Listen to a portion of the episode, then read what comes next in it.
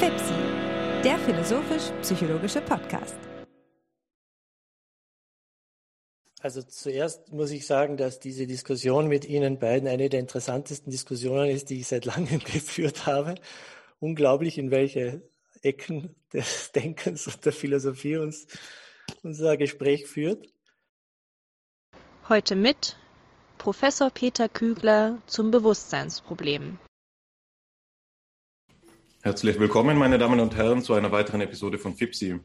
Mein Name ist Hannes Wendler und ich freue mich heute auf eine ganz besondere Episode, ähm, denn es ist ein sehr besonderer Gast heute zugegen. Aber zunächst möchte ich meinen lieben Co-Host Alexander Wendt ähm, begrüßen. Hallo Alexander, wie steht's? Hallo Hannes, es ist schön mit dir hier zu sein und genauso wie du bin ich sehr gespannt auf unseren Gast und auf das spannende Thema.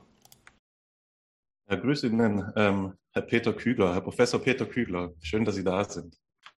Hallo, vielen Dank für die Einladung. Es ist unsere Ehre und ähm, wir haben das Ganze so hand, dass ich Sie nun kurz vorstellen darf. Oder besser gesagt ist das eben meine Ehre, heute Sie als unseren Ehrengast auch vorzustellen. Und das ist für mich ein besonderer Anlass, wie schon gesagt, da Sie eben, Herr Professor Peter Kügler, mein nächster Betreuer während der Innsbrucker Studienjahre waren bei denen ich meinen Bachelor bei Ihnen absolviert habe. Die Bachelorarbeit haben Sie dann auch betreut und auch jenseits des Studiums äh, sind Sie mir mit Rat und Tat beigestanden. Ähm, während des Studiums haben Sie mir mit äh, Geduld und Großmut und vor allem mit scharfen und einfallsreichen Argumenten immer wieder ähm, den richtigen Weg aufgezeigt. Und damals war ich vielleicht noch ein etwas ungestümer und auch etwas unbeholfener Student. Und ich bin Ihnen immer noch dankbar dafür, dass Sie mich da ähm, geführt und geleitet haben. Ähm, nun aber zu Ihrer Vita. Ähm, Sie haben in ähm, Wien, Graz und Innsbruck Philosophie und deutsche Philologie studiert. Ähm, Ihren Magister der Philosophie haben Sie in Graz in 1991 erworben. 1992 wurden Sie am Philosophischen Institut in Innsbruck tätig. 1993 wurden Sie dort Universitätsassistent und 1994 eben dort Professor, äh, Doktor der Philosophie. Ähm, habilitiert haben sie sich 2001 und ebenso 2001 wurden sie außerordentlicher Universitätsprofessor in Innsbruck. Ihre Schwerpunkte der Forschung und Lehre betreffen die Erkenntnistheorie, Logik, Metaphysik, Philosophie des Geistes und die Religionsphilosophie. Und in einer äh, Springer-Publikation von Ihnen kann man herauslesen, dass Sie mit Rorty, also Richard Rorty, darüber ähm, darin übereinkommen, dass die Philosophie nichts ist als die Stimme des Gesprächs der Menschheit. ähm, zu ihren wichtigsten Publikationen, die ja sehr zahlreich sind, ähm, will ich nun kommen, also eine kleine Auswahl davon treffen. Wichtigste kann man vielleicht nicht sagen. Ähm, aber zu ihren Büchern zählen die 2002 erschienene im Brill Verlag in Paderborn, ähm, die Philosophie, die Philosophie der primären und sekundären Qualitäten. 2006 in Münster beim Litt Verlag, übernatürlich und unbegreifbar, religiöse Transzendenz aus philosophischer Sicht. Zu den zahlreichen Artikeln zählen unter anderem sehr aktuell 2020 im Synthese-Journal, also sehr renommiert, What Bergson should uh, have said about special relativity. Und ähm, für mich ähm, ein besonderer Aufsatz auch, weil er so ungewöhnlich ist. 2011 in den Deleuze Studies Sense Category and Quest uh, Sense Category Questions Reading Deleuze with Ryle. Also hieraus kann man schon ihren ähm, besonderen Ansatz vielleicht erahnen. Ein Aufsatz, der für das heutige Thema besonders wichtig sein wird, ist der aus Theory uh, and Psychology aus dem Jahre 2013, The Ever-Shifting Problem of Consciousness. Ähm, so viel vorweg von meiner Seite zu Ihrer Vita. Ich bin sehr darauf gespannt, was Sie ähm, uns zu erzählen haben werden und ähm, möchte Ihnen sozusagen ähm, die Bühne überlassen, ähm, uns einzuführen in das ähm, Bewusstseinsproblem. Ja, vielen Dank, Herr Wendler, für die freundliche Vorstellung. Ich wusste gar nicht, dass man so viel über mich sagen kann. Äh, ja, es, äh, Sie haben äh, richtig äh, darauf hingewiesen, dass ich mich schon mit ziemlich verschiedenen Dingen beschäftigt habe. Äh, die Philosophie des Geistes äh, und spezieller das Bewusstseinsproblem ist allerdings ein sehr altes Thema sozusagen, mit dem ich mich immer wieder auseinandergesetzt habe. Und genau über dieses Bewusstseinsproblem möchte ich eben gerne heute mit Ihnen sprechen. Der Begriff Bewusstseinsproblem äh, erschließt sich jetzt nicht von selbst. Also man versteht nicht sofort, was damit eigentlich gemeint ist, was für ein Problem ist eigentlich damit gemeint. Es gibt verschiedene Probleme, die mit dem oder viele Fragen, die man in Bezug auf das Bewusstsein stellen kann. Ich meine natürlich ein ganz bestimmtes Problem äh, damit, das oft in, in der englischen Philosophy of Mind als The Problem of Consciousness bezeichnet wird. Ich werde jetzt so vorgehen, dass ich zunächst einmal sagen möchte, was ich mit Bewusstsein meine. Denn auch der Begriff des Bewusstseins ist ja äh, vieldeutig. Ich muss also zuerst erklären, was für eine Art des Bewusstseins mir heute es mir hier geht. Dann werde ich erklären, was dieses Problem eigentlich ist. Und äh, drittens soll natürlich die Frage äh, auch diskutiert werden, ob das Problem lösbar ist oder wie mögliche Lösungen dieses Bewusstseinsproblems aussehen könnten. Also zunächst zum ersten Punkt, was meine ich jetzt hier überhaupt mit Bewusstsein? Bewusstsein ist, gibt es verschiedene Arten des Bewusstseins. Der Begriff selbst ist äh, vieldeutig. Äh, viele denken wahrscheinlich bei dem Begriff zunächst an Selbstbewusstsein, also dass ein Wesen, dass ein Mensch ein Bewusstsein seiner selbst hat, also ein Wissen, eine Vorstellung von sich selbst, Kenntnis seiner selbst. Äh, vielleicht haben auch manche nichtmenschlichen Tiere Selbstbewusstsein. Darum soll es heute nicht gehen, um das Selbstbewusstsein. Eine andere Art des Bewusstseins, ein anderer Bewusstseinsbegriff ist der des intentionalen Bewusstseins. Bewusst heißt hier, dass man auf etwas bezogen ist, also dass man einer Sache bewusst, bewusst ist. Also beispielsweise Wahrnehmung wäre oder kann man als eine Art des äh, intentionalen Bewusstseins auffassen. Wenn ich etwas wahrnehme, dann bin ich mir der Sache bewusst. Ich nehme jetzt zum Beispiel gerade einen, ich sehe gerade einen Baum, das heißt, ich bin mir dieses Baums äh, intentional bewusst. Auch damit möchte ich mich heute nicht beschäftigen, also auch um intentionales Bewusstsein soll es nicht gehen, sondern um Bewusstsein im dritten Sinn. Und dieser dritte Sinn wird meist als phänomenales Bewusstsein bezeichnet, auch als qualitatives Bewusstsein. Und damit ist schlicht und einfach gemeint, dass man irgendeine Art von Erleben hat. Das heißt, man erlebt irgendetwas. Äh, also etwas erscheint mir phänomenal. Ähm, dieses phänomenale Bewusstsein ist sehr vielfältig. Äh, ich habe schon die Wahrnehmung angesprochen. Wahrnehmung ist auch eine Art von phänomenalem Bewusstsein. Ich habe ja Wahrnehmungserlebnisse, Seherlebnisse, akustische Erlebnisse, Geschmackserlebnisse und so weiter. Es gibt aber auch den großen Bereich der inneren Wahrnehmung, also all das, was ich in mir selbst wahrnehme, wenn ich zum Beispiel bemerke, dass ich hungrig bin oder aufgeregt bin, dass mir warm ist, dass mir kalt ist und so weiter. Aber auch, sagen wir, Fantasievorstellungen etwa gehören dazu.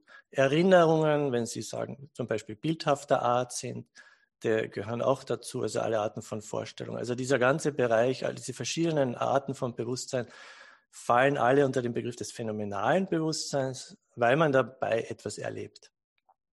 Und um dieses phänomenale Bewusstsein geht es, wenn ich hier vom Bewusstseinsproblem spreche. Zwischen diesen drei Arten des Bewusstseins äh, gibt es natürlich äh, Beziehungen, äh, Abhängigkeitsverhältnisse. Es stellt sich immer die Frage, ob, ob nicht ob es hier nicht auch Identitäten gibt. Also manche meinen zum Beispiel, dass intentionales Bewusstsein und phänomenales Bewusstsein dasselbe ist. Man könnte auch die Auffassung vertreten, dass phänomenales Bewusstsein die Voraussetzung für intentionales Bewusstsein ist. Es stellt sich auch die Frage, ob es diese anderen Arten des, diese Arten des Bewusstseins geben kann ohne Selbstbewusstsein. Also da gibt es eine ganze Reihe von Fragen, die das Verhältnis dieser drei Arten des Bewusstseins betreffen.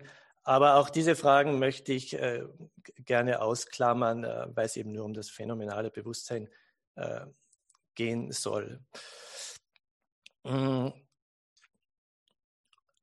Das Bewusstseinsproblem, äh, das Bewusstseinsproblem ist, es betrifft also dann das phänomenale Bewusstsein. Was ist jetzt das Problem? Also was, was meine ich dann hier mit dem Problem? In de, die, die häufigste Formulierung des Bewusstseinsproblems heute lautet, wie bringt das Gehirn dieses phänomenale Bewusstsein hervor. Also beispielsweise, wie bringt das Gehirn visuelle Erlebnisse hervor oder Erinnerungsvorstellungen und so weiter. Diese Fragestellung setzt natürlich schon etwas einiges voraus oder ja, impliziert äh, einiges, insbesondere natürlich, dass das, dass das, dass das Gehirn das Bewusstsein hervorbringt. Nicht, wenn man sich die Frage stellt, wie macht das das Gehirn eigentlich, das setzt natürlich schon voraus, dass es tatsächlich so ist, dass das Gehirn das äh, phänomenale Bewusstsein hervorbringt. Das heißt, da steckt natürlich schon eine theoretische, man könnte auch sagen, eine ontologische Vorentscheidung äh, dahinter. Darauf werde ich jetzt gleich noch genauer eingehen. Ähm, um dieses Bewusstseinsproblem, um, um, noch ein bisschen klarer zu machen, äh, möchte ich äh, die folgende Überlegung auch hinzufügen. Äh, die Leute, die glauben, dass das Gehirn, dass das bestimmte neuronale Zustände, neuronale Prozesse Bewusstsein hervorbringen. Die sind der Meinung, dass dieser neuronale Zustand erklärt, warum, das, warum das, der Bewusstseinszustand vorhanden ist. Ja? Also man könnte auch sagen, der neuronale Prozess ist die Ursache dafür, warum der, äh, äh warum der Bewusstseinszustand äh, existiert. Also der Bewusstseinszustand existiert, weil mein Gehirn sich jetzt in einem bestimmten Zustand befindet. Ich sehe den Baum, weil in den visuellen Zentren meines Gehirns jetzt bestimmte äh, Prozesse ablaufen. Äh, also insofern haben wir natürlich eine neuronale, man könnte auch sagen eine naturalistische, eine, ähm, ja, eine naturalistische Erklärung des Bewusstseins. Aber das Problem, die weitere Frage ist ja die, warum bringt, genau, warum bringt dieser neuronale Zustand genau dieses, diesen Bewusstseinszustand hervor? Also warum, warum ist die Ursache, die neuronale Ursache, die Ursache für die psychische Wirkung? Und äh, diese Frage, diese Frage zu beantworten, das ist das, äh, eben das Bewusstseinsproblem. Nun, da gibt es jetzt Leute, die meinen, dieses Problem ist prinzipiell unlösbar und wird niemals gelöst werden. Das heißt, es gibt keine Antwort und es wird niemals eine zufriedenstellende Antwort auf diese Frage geben. Was die Hirnforschung machen kann, ist, sie kann die, sie kann zwar an, derzeit nur relativ grob, aber in Zukunft vielleicht etwas genauer, angeben, äh, was im Gehirn abläuft, wenn ich ein bestimmtes Erlebnis habe. Aber sie wird niemals erklären können, warum dieser äh, neuronale Zustand des Gehirns ein bestimmtes Erlebnis hervorbringt. Äh, diese Philosophen, Philosophinnen, die von dieser prinzipiellen Unlösbarkeit des Bewusstseinsproblems ausgehen, die nennt man oft Mysterianer. Also die zugehörige Position ist die der Mysterianismus, da steckt natürlich das Wort Mysterium oder Englisch Mystery drin. Die Idee ist, dass äh, das Bewusstseinsproblem, beziehungsweise das phänomenale Bewusstsein dann immer ein Mystery, ein Mysterium bleiben wird.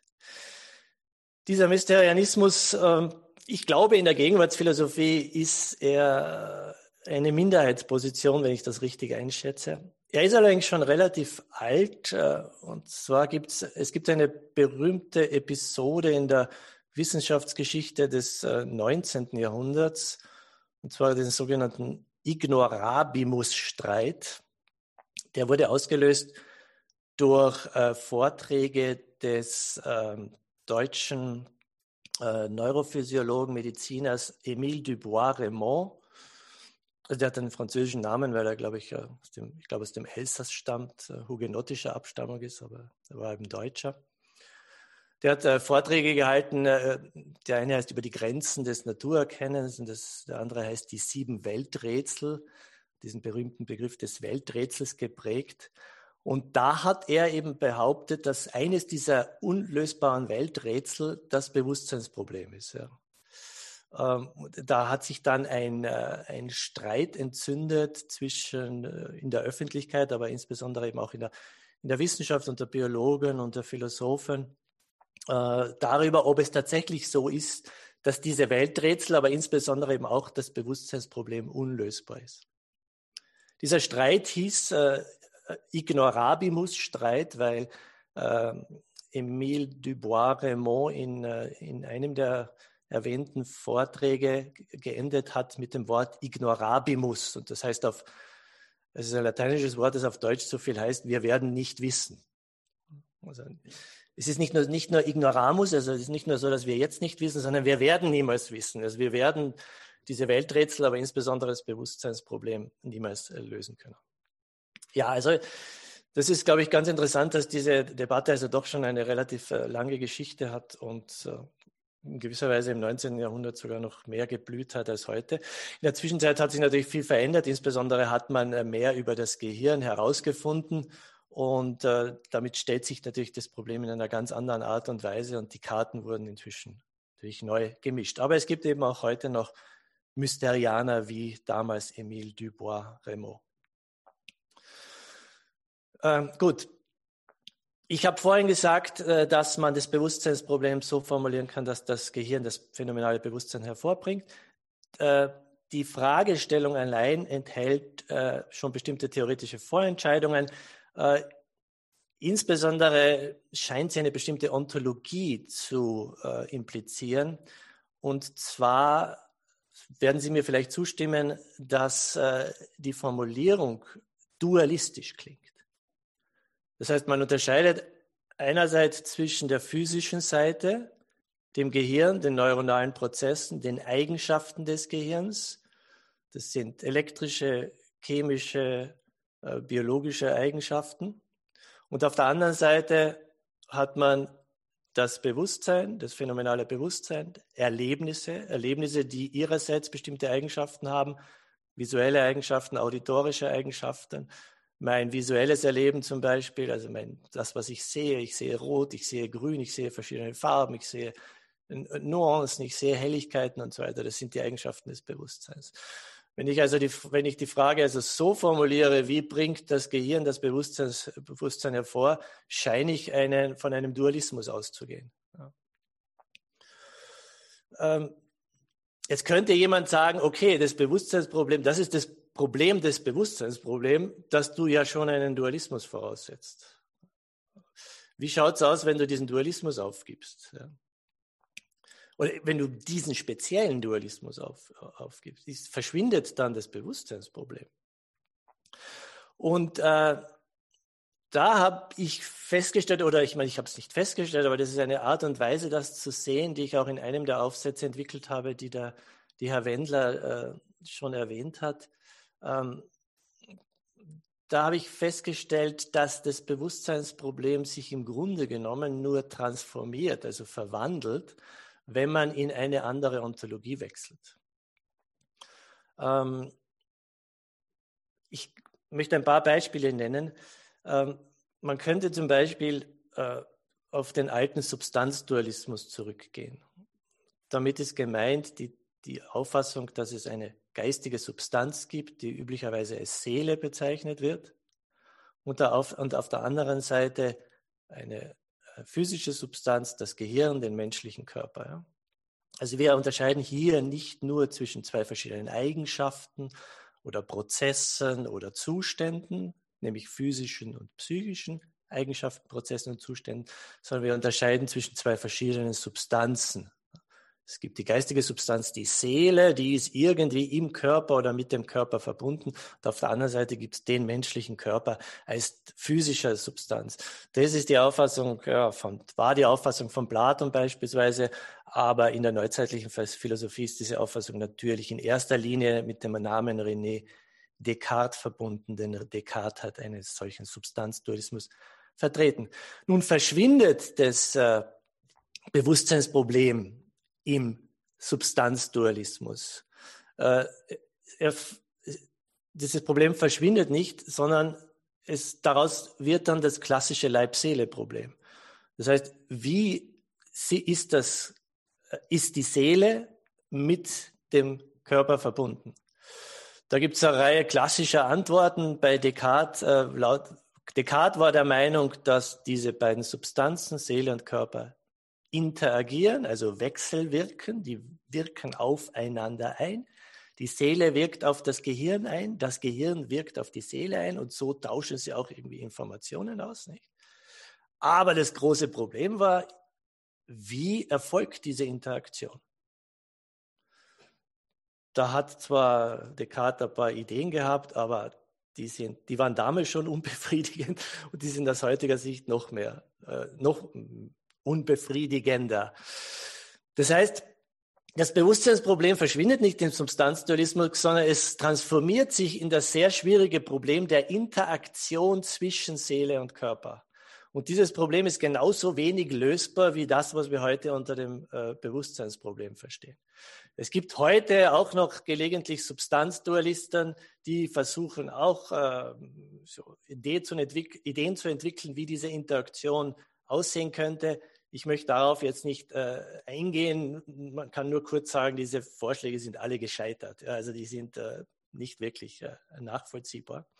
Und tatsächlich war es ja so, dass schon zur Zeit von Descartes beziehungsweise bei seinen Nachfolgern erkannt wurde, dass dieses Problem der Interaktion nicht lösbar ist, weshalb äh, andere Substanzdualisten, allen voran Leibniz, der Meinung war, dass es diese Interaktion eigentlich nicht gibt sondern dass diese beiden Substanzen sozusagen parallel laufen. Also die sind wie zwei aufeinander abgestimmte Uhren, die synchron laufen, aber sie wechselwirken nicht, sie interagieren nicht. Und wer ist dafür verantwortlich, dass diese beiden Uhren, diese beiden Substanzen so genau aufeinander abgestimmt sind? Das hat natürlich alles Gott so gemacht. Und jetzt weiß man natürlich in der Philosophie, sobald man Gott einführt, ist man philosophisch gescheitert. Das heißt, sobald der Begriff Gott vorkommt als Deus ex machina, der etwas erklären soll, da weiß man, man hat eigentlich keine Antwort. Man sagt dann, naja, der Gott, Gott wird das schon machen. Nicht? Also es zeigt nur, dass das Problem eigentlich unlösbar ist. Also man sieht also das Bewusstseinsproblem auch im Substanzdualismus ist es in veränderter Form da, nämlich als das Problem der Interaktion beziehungsweise im Parallelismus von Leibniz das Problem wie diese Substanzen aufeinander abgestimmt äh, sind. Auch dieses Problem kann man nicht lösen. Gut, jetzt könnte man sagen, vielleicht ist das Problem der Dualismus. Egal, ob man jetzt diesen moderneren Eigenschaftsdualismus, also von, oder wie man das nennt, also als Eigenschaftsdualismus bezeichnet wird, dann die Auffassung, dass geistige und äh, physische Eigenschaften verschieden sind, oder ob man diesen älteren Substanzdualismus heranzieht. Vielleicht ist einfach das Problem, dass man überhaupt einen Dualismus hat, das heißt, dass man überhaupt unterscheidet zwischen Geist und Körper. Wie schaut es im Materialismus aus? Verschwindet da vielleicht das Bewusstseinsproblem? Auch vom Materialismus gibt es jetzt verschiedene Varianten, auf die ich jetzt nicht alle eingehen kann, aber Materialisten, Materialistinnen meinen, dass äh, die, das Bewusstseinszustände einfach nichts anderes sind als neuronale Zustände. Das heißt, ein, ein Erlebnis ist nichts anderes als ein bestimmter Vorgang im Gehirn. Das Erlebnis ist ein physischer, physischer Zustand äh, des Gehirns. Es gibt also eine, eine Identität. Wir unterscheiden nicht zwei Kategorien, sondern wir identifizieren sie. Verschwindet das Bewusstseinsproblem, wenn man Materialist ist? Die Antwort ist nein, es transformiert sich wieder, denn die Frage lautet ja dann, warum sind manche neuronalen Zustände bewusst und andere nicht? Denn im Gehirn passiert ja vieles, was mir jetzt nicht bewusst ist. Mein Gehirn verarbeitet laufend Informationen, die aber nicht über die Schwelle des Bewusstseins gehen. Die bleiben also unbewusst. Manche neuronalen Prozesse werden aber bewusst. Was ist der Unterschied zwischen diesen beiden? Warum sind manche neuronalen Prozesse bewusst, andere nicht? Das ist das Bewusstseinsproblem vor dem Hintergrund des Materialismus. Nicht? Sie haben also wieder, äh, Sie haben also wieder das Bewusstseinsproblem nur in eine andere Ontologie gekleidet. Es gibt vielleicht eine Ausnahme, das ist die Variante des Materialismus, die als eliminativer Materialismus bekannt ist. Der eliminative Materialismus behauptet, dass es sowas wie Bewusstsein gar nicht gibt. Also es gibt gar keine Erlebnisse. Ich habe jetzt zum Beispiel gar keine Erlebnisse. Ich habe gar keine Wahrnehmungserlebnisse. Es gibt wenige Philosophen, Philosophinnen, die diese Position in dieser Radikalität vertreten. Äh, der bekannteste war vielleicht der oder ist der amerikanische Philosoph Daniel Dennett. Ähm, da könnte man vielleicht sagen, na gut, wenn ich natürlich das Bewusstsein überhaupt ganz streiche, dann verschwindet auch das Problem. Nicht? Das ist immer eine ganz gute äh, Möglichkeit, äh, etwas, ein Problem zu lösen, indem man sozusagen einfach das streicht, wo die Nichtexistenz dessen behauptet, dass das Problem aufwirft. Aber natürlich, äh, jetzt äh, einmal sagen viele, ja, also äh, offensichtlich ist der eliminative Materialismus falsch, denn dass ich Erlebnisse habe, kann man auch nicht bestreiten. Es ist intuitiv evident. Ja. Also ist das eine Problem. Und die andere, das andere Problem, dass man in gewisser Weise so auffassen kann, dass das jetzt die Version des Bewusstseinsproblems ist, die sich im eliminativen Materialismus stellt, ist nämlich die Frage, warum täuschen wir uns eigentlich so, wenn wir glauben, dass wir Bewusstsein haben? Ja. Also das ist ja das eigentlich Überraschende. Ein eliminativer Materialist sagt, wir haben gar kein Bewusstsein, aber uns allen, ich hoffe, Sie stimmen mir zu, Herr Wendler und Herr, Herr Wendt, aber das können Sie mir dann gerne sagen, wenn Sie mir nicht zustimmen. Uns allen scheint es so zu sein, dass wir phänomenales Bewusstsein haben. Nicht? Das ist, scheint wie kann man das bestreiten, dass ich jetzt irgendwelche Erlebnisse habe? Also wir täuschen uns da, wenn der eliminative Materialismus recht hat. Und der eliminative Materialismus muss also dann erklären, wie, warum wir uns so täuschen. Was ist, was ist der Grund dafür, dass wir so sehr täuschen können in, dieser, in einer solchen essentiellen, existenziellen Frage? Gut.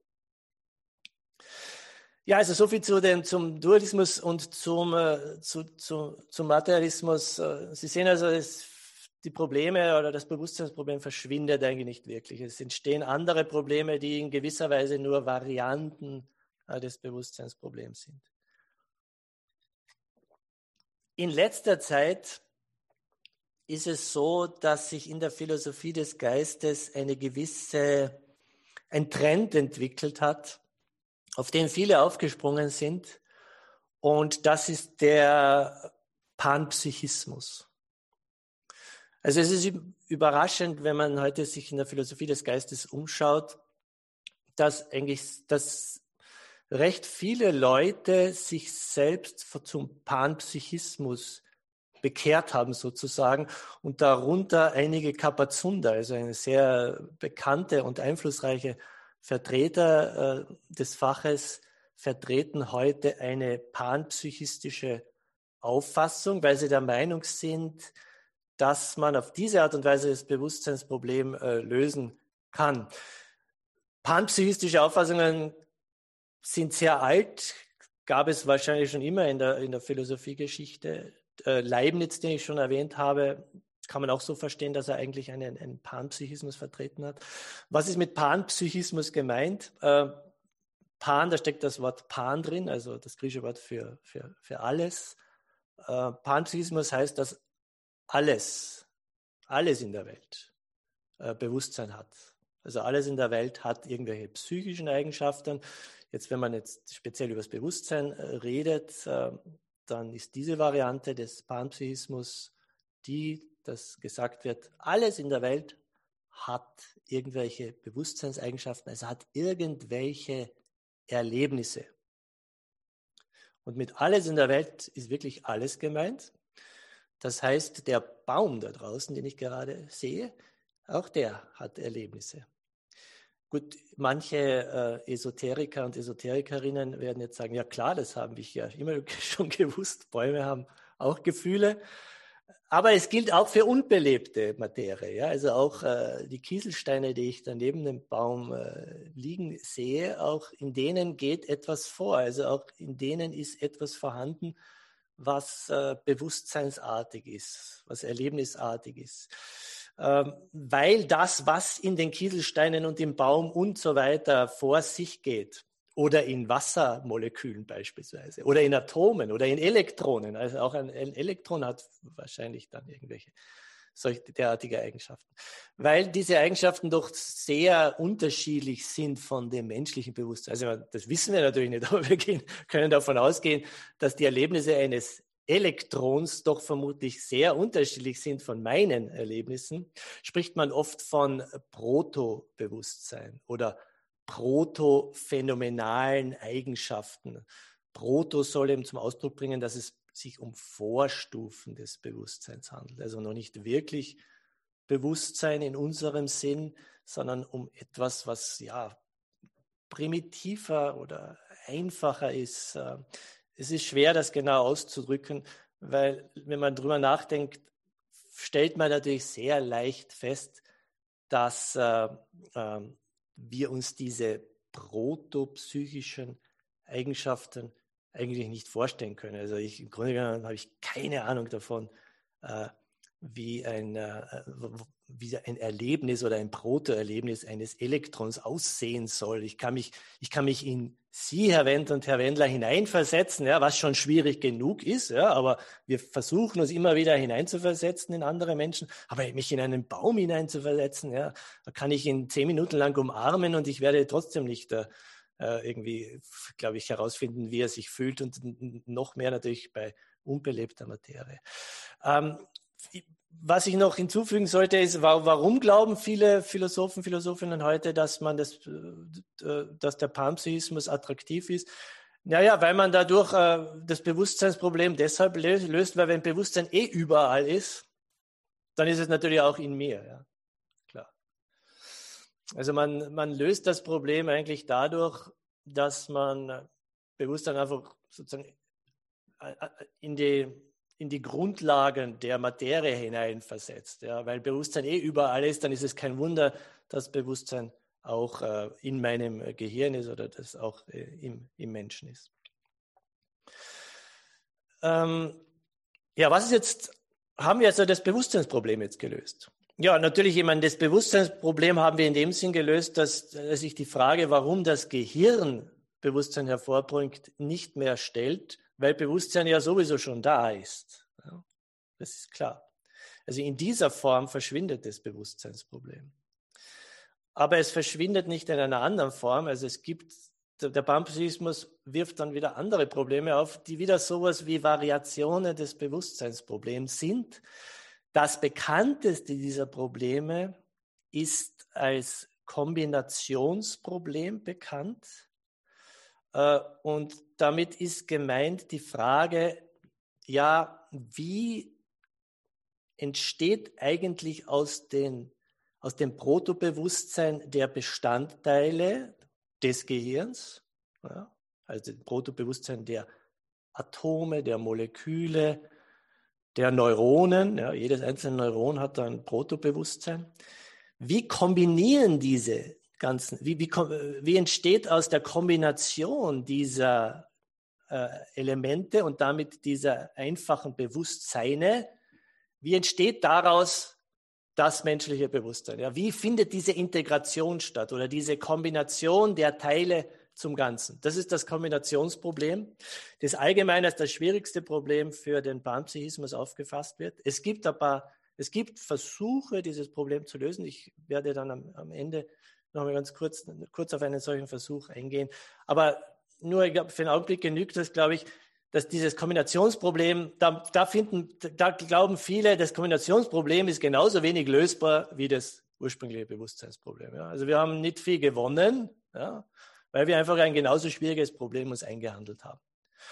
Und dann gibt es ein zweites Problem und äh, das habe ich vorhin schon kurz angesprochen wenn wir davon ausgehen, dass tatsächlich einfachste Bestandteile der Materie schon Bewusstsein haben, ja, das ist also sozusagen ein, das Innere, das psychische Innere eines Elektrons, eines Wassermoleküls, einer Nervenzelle gibt. Ja.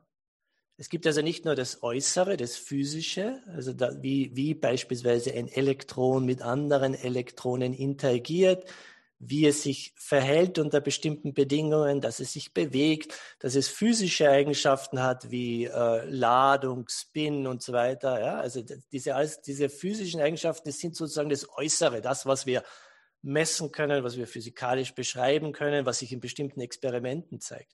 Aber darüber hinaus hat nach dem Panpsychismus das Elektron auch noch eine Innenseite, etwas, was wir natürlich nicht messen können, was in physikalischen Theorien keine Rolle spielt.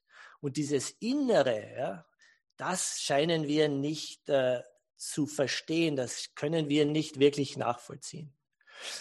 Und da gibt es ein schönes Zitat von, ähm, von Immanuel Kant, eines meiner äh, Lieblingszitate aus der Kritik der reinen Vernunft, aus seinem äh, Amphibolie-Kapitel. Also da, äh, die, das Kapitel ist die, die Amphibolie der Reflexionsbegriffe.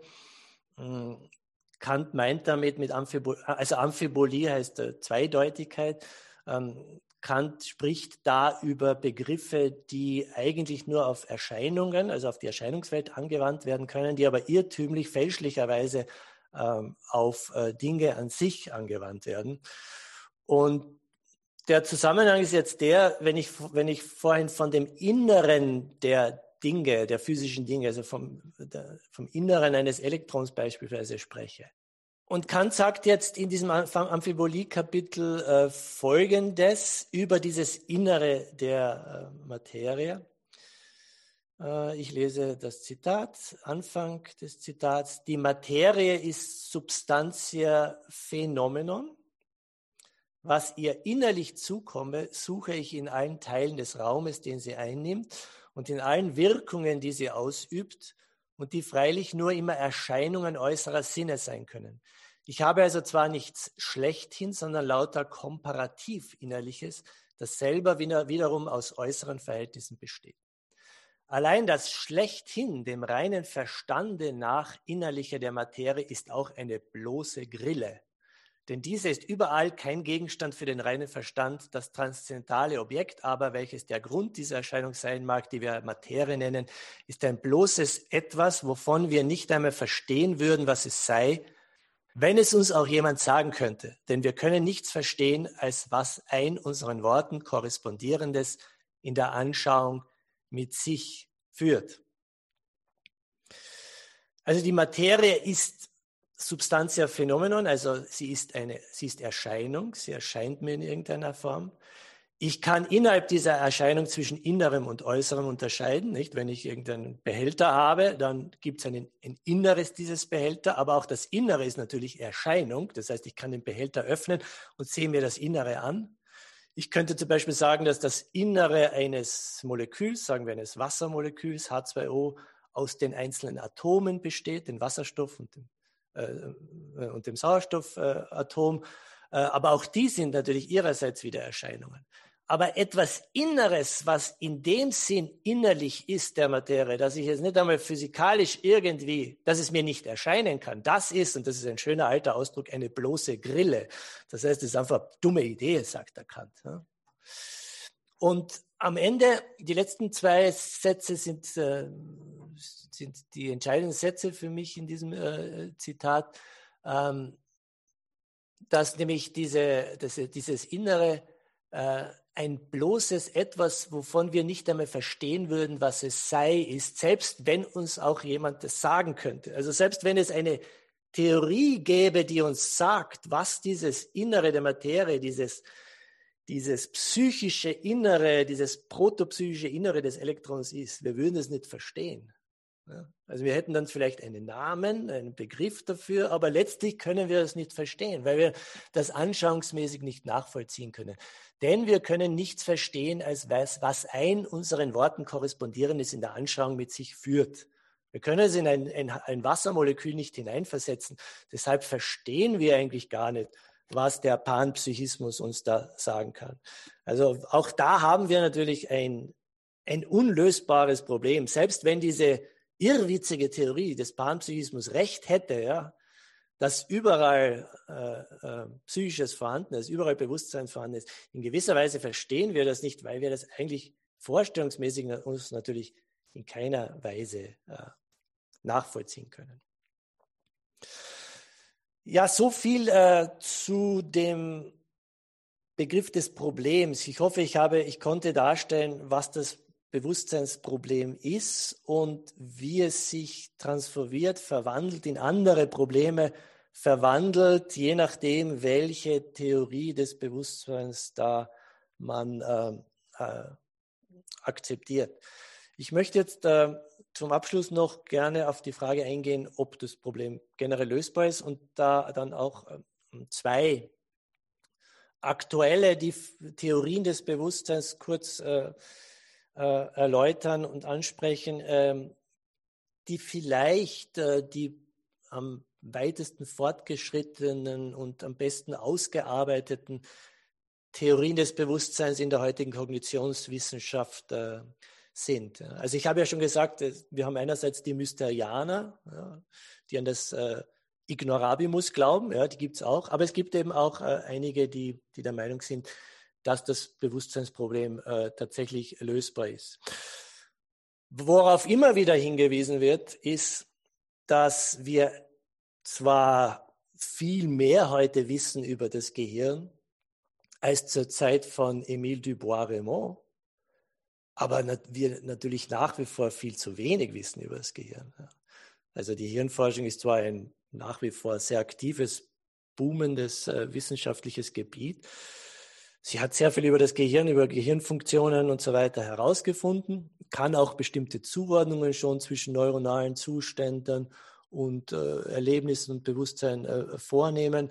Aber da fehlt es natürlich noch sehr. Ja. Wir, wir, wissen ungefähr, wie die Informationsverarbeitung im Gehirn abläuft, wie Nervenimpulse weitergeleitet werden und so weiter. Aber wir sind weit davon entfernt, das Gehirn vollständig zu verstehen. Meine, man muss sich vor Augen führen, ähm, man schätzt, dass ein menschliches Gehirn aus etwa 100 Milliarden Nervenzellen besteht, die so miteinander vernetzt sind, dass äh, vermutlich jede Nervenzelle so im Schnitt etwa 10.000 Verbindungen zu anderen Nervenzellen hat. Das muss man man kann sich eh kaum vorstellen, aber man kann versuchen, dass sich das, nach, äh, sich äh, das nachzuvollziehen. 100 Milliarden Nervenzellen, die jeweils 10.000 Verbindungen haben, was das für ein komplexes Gebilde ist. Ja.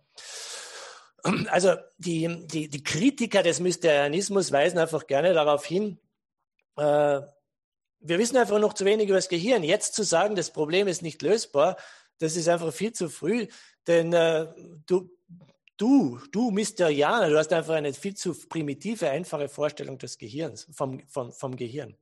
Und da gibt es einen schönen Vergleich äh, von äh, Paul Churchland. Paul Churchland ist einer der prononciertesten materialistischen Philosophen der letzten Jahre und Jahrzehnte.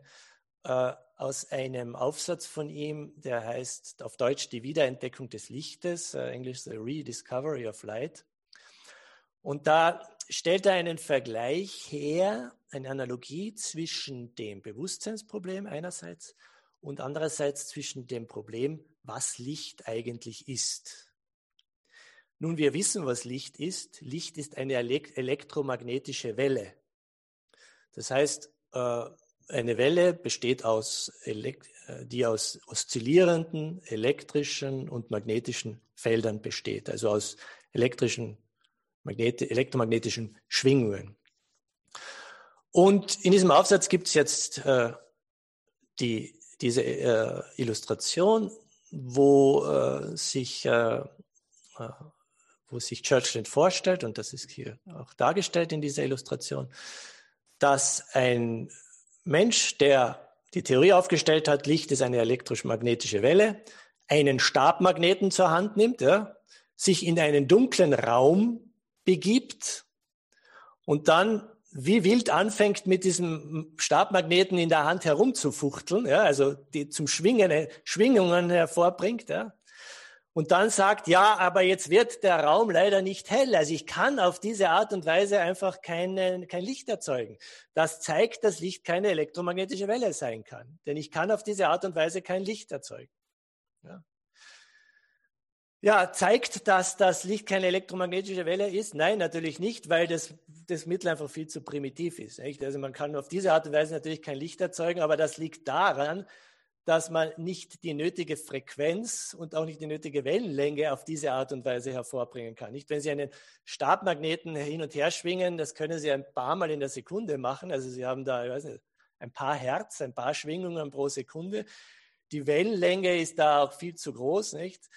Wir wissen, dass Licht äh, eine Frequenz im Terahertz-Bereich hat, also zwischen 400 und 800 Terahertz. Ein Terahertz sind sind 10 hoch 12, also Billionen Schwingungen. Also wir sind hier im Bereich von hunderten Billionen Schwingungen pro äh, Sekunde.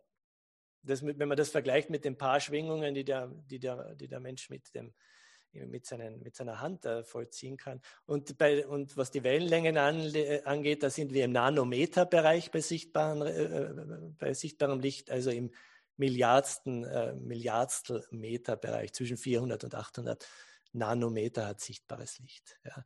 Also ich glaube, man versteht den Vergleich. Jemand äh, noch aus, aus Sicht von Churchland ist jemand, der behauptet, man kann das Bewusstsein nicht neuronal erklären. Der, der ist wie jemand, der sagt, man, man kann Licht nicht elektromagnetisch erklären, weil die Schwingungen, die ich mir vorstellen kann, die erzeugen einfach äh, einfach kein Licht. Ja. Wir wissen also einfach, wir haben einfach noch keine Vorstellung und auch noch keine adäquate Theorie der Komplexität äh, des äh, Gehirns.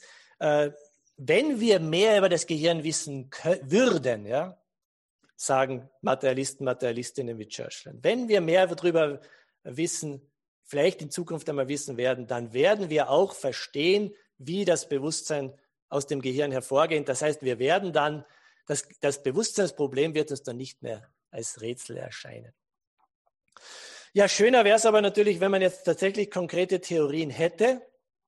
Und da möchte ich jetzt nur noch zwei solche Theorien nennen, die äh, heute ähm, eine große Rolle spielen in der Kognitionswissenschaft, die auch philosophisch diskutiert werden, ähm, die im, relativ gut ausgearbeitet sind, die auch empirisch überprüft werden von, äh, von Hirn.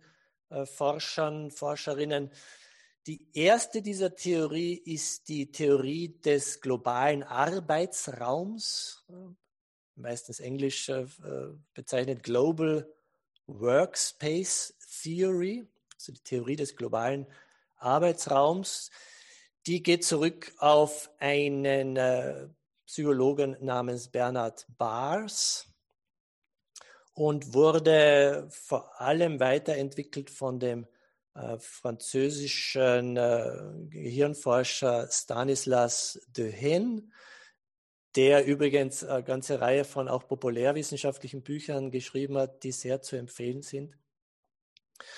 Nun, diese Global Workspace Theorie behauptet, dass ein neuronaler Prozess dann bewusst ist, wenn er in diesen metaphorischen globalen Arbeitsraum gelangt. Das heißt, wenn er im Gehirn eine, eine solche Größe, könnte man sagen, erlangt hat, eine solche Bedeutung, ja, dass er anderen kognitiven Funktionen zur Verfügung steht.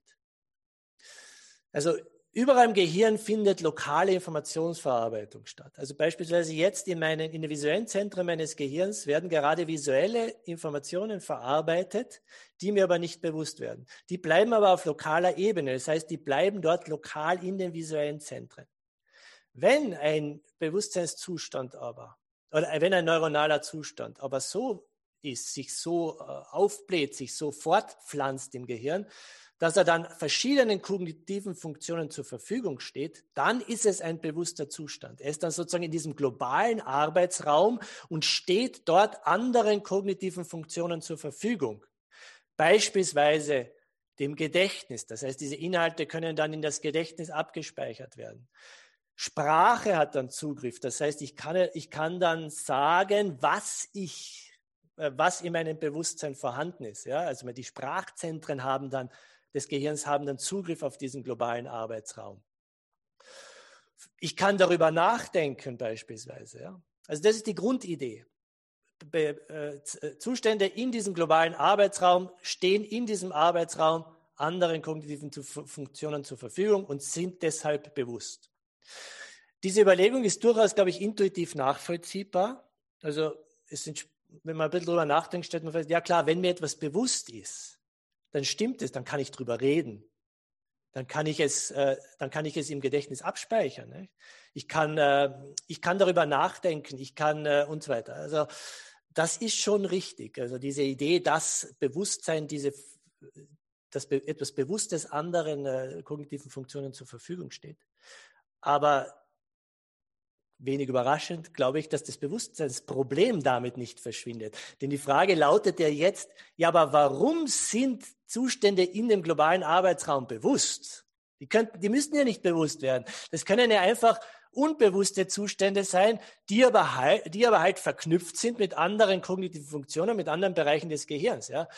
Das ist eine, ein Einwand, der tatsächlich gegen diese Theorie auch vorgetragen wurde. Also Gegner des, äh, des, äh, der Theorie des globalen Arbeitsraums haben gesagt, ja, fein, das mag schon, es mag schon stimmen, aber, aber es mag schon stimmen, dass es diesen globalen Arbeitsraum gibt, ja, dass es Zustände gibt in Prozesse, Gehirnprozesse in diesem globalen Arbeitsraum. Aber warum sind die bewusst? Die können ja auch nicht bewusst sein.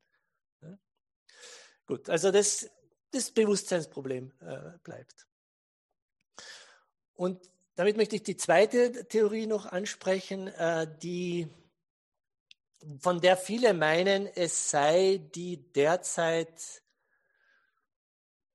am besten ausgearbeitete und am weitesten ausgearbeitete Theorie äh, des äh, Bewusstseins und die man auch zum Teil empirisch überprüfen kann, die man sehr gut diskutieren kann, weil sie eben so genau ausgearbeitet ist.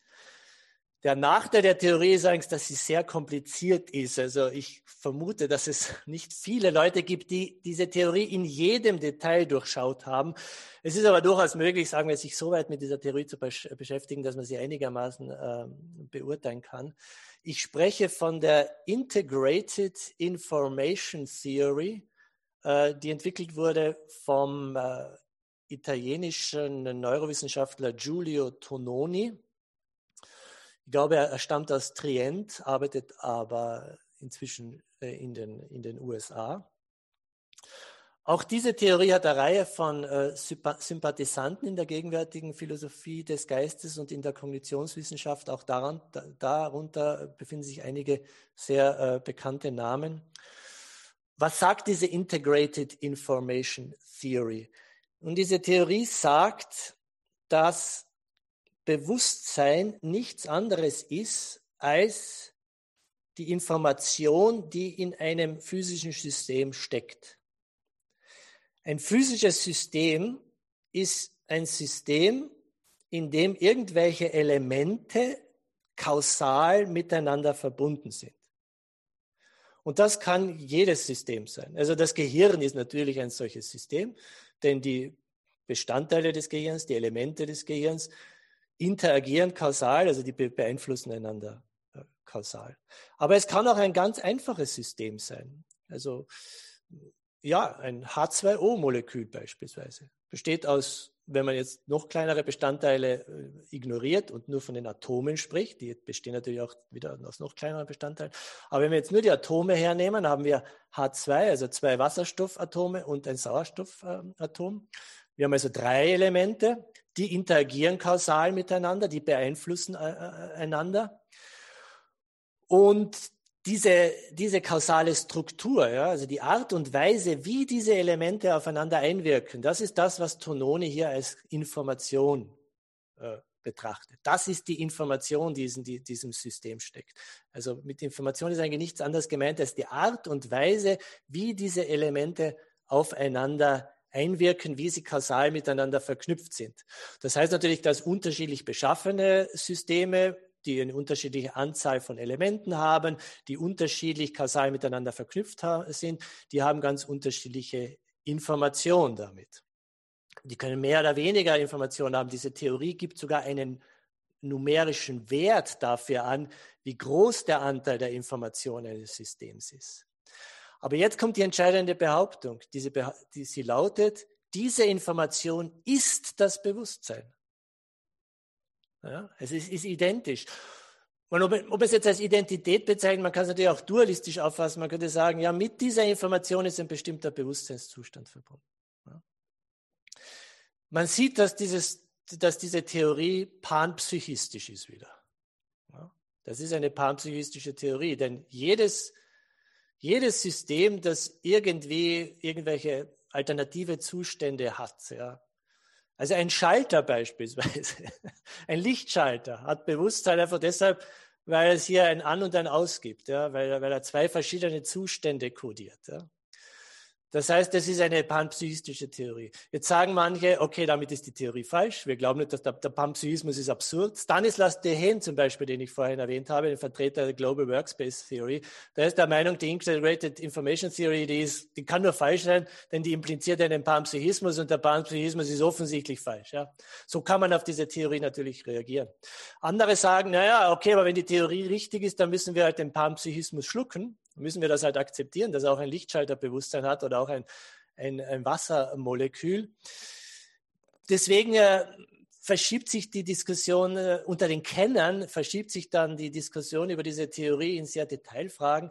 Äh, es gibt dann, zum Beispiel haben, äh, hat jemand herausgefunden, dass bereits sehr einfache Systeme, ja, die aus wenigen logischen Schaltungen äh, bestehen, nach der, dieser Theorie ein sehr, einen sehr hohen Grad an Bewusstsein auf, äh, aufweisen muss, der an den des Menschen herankommt. Ja.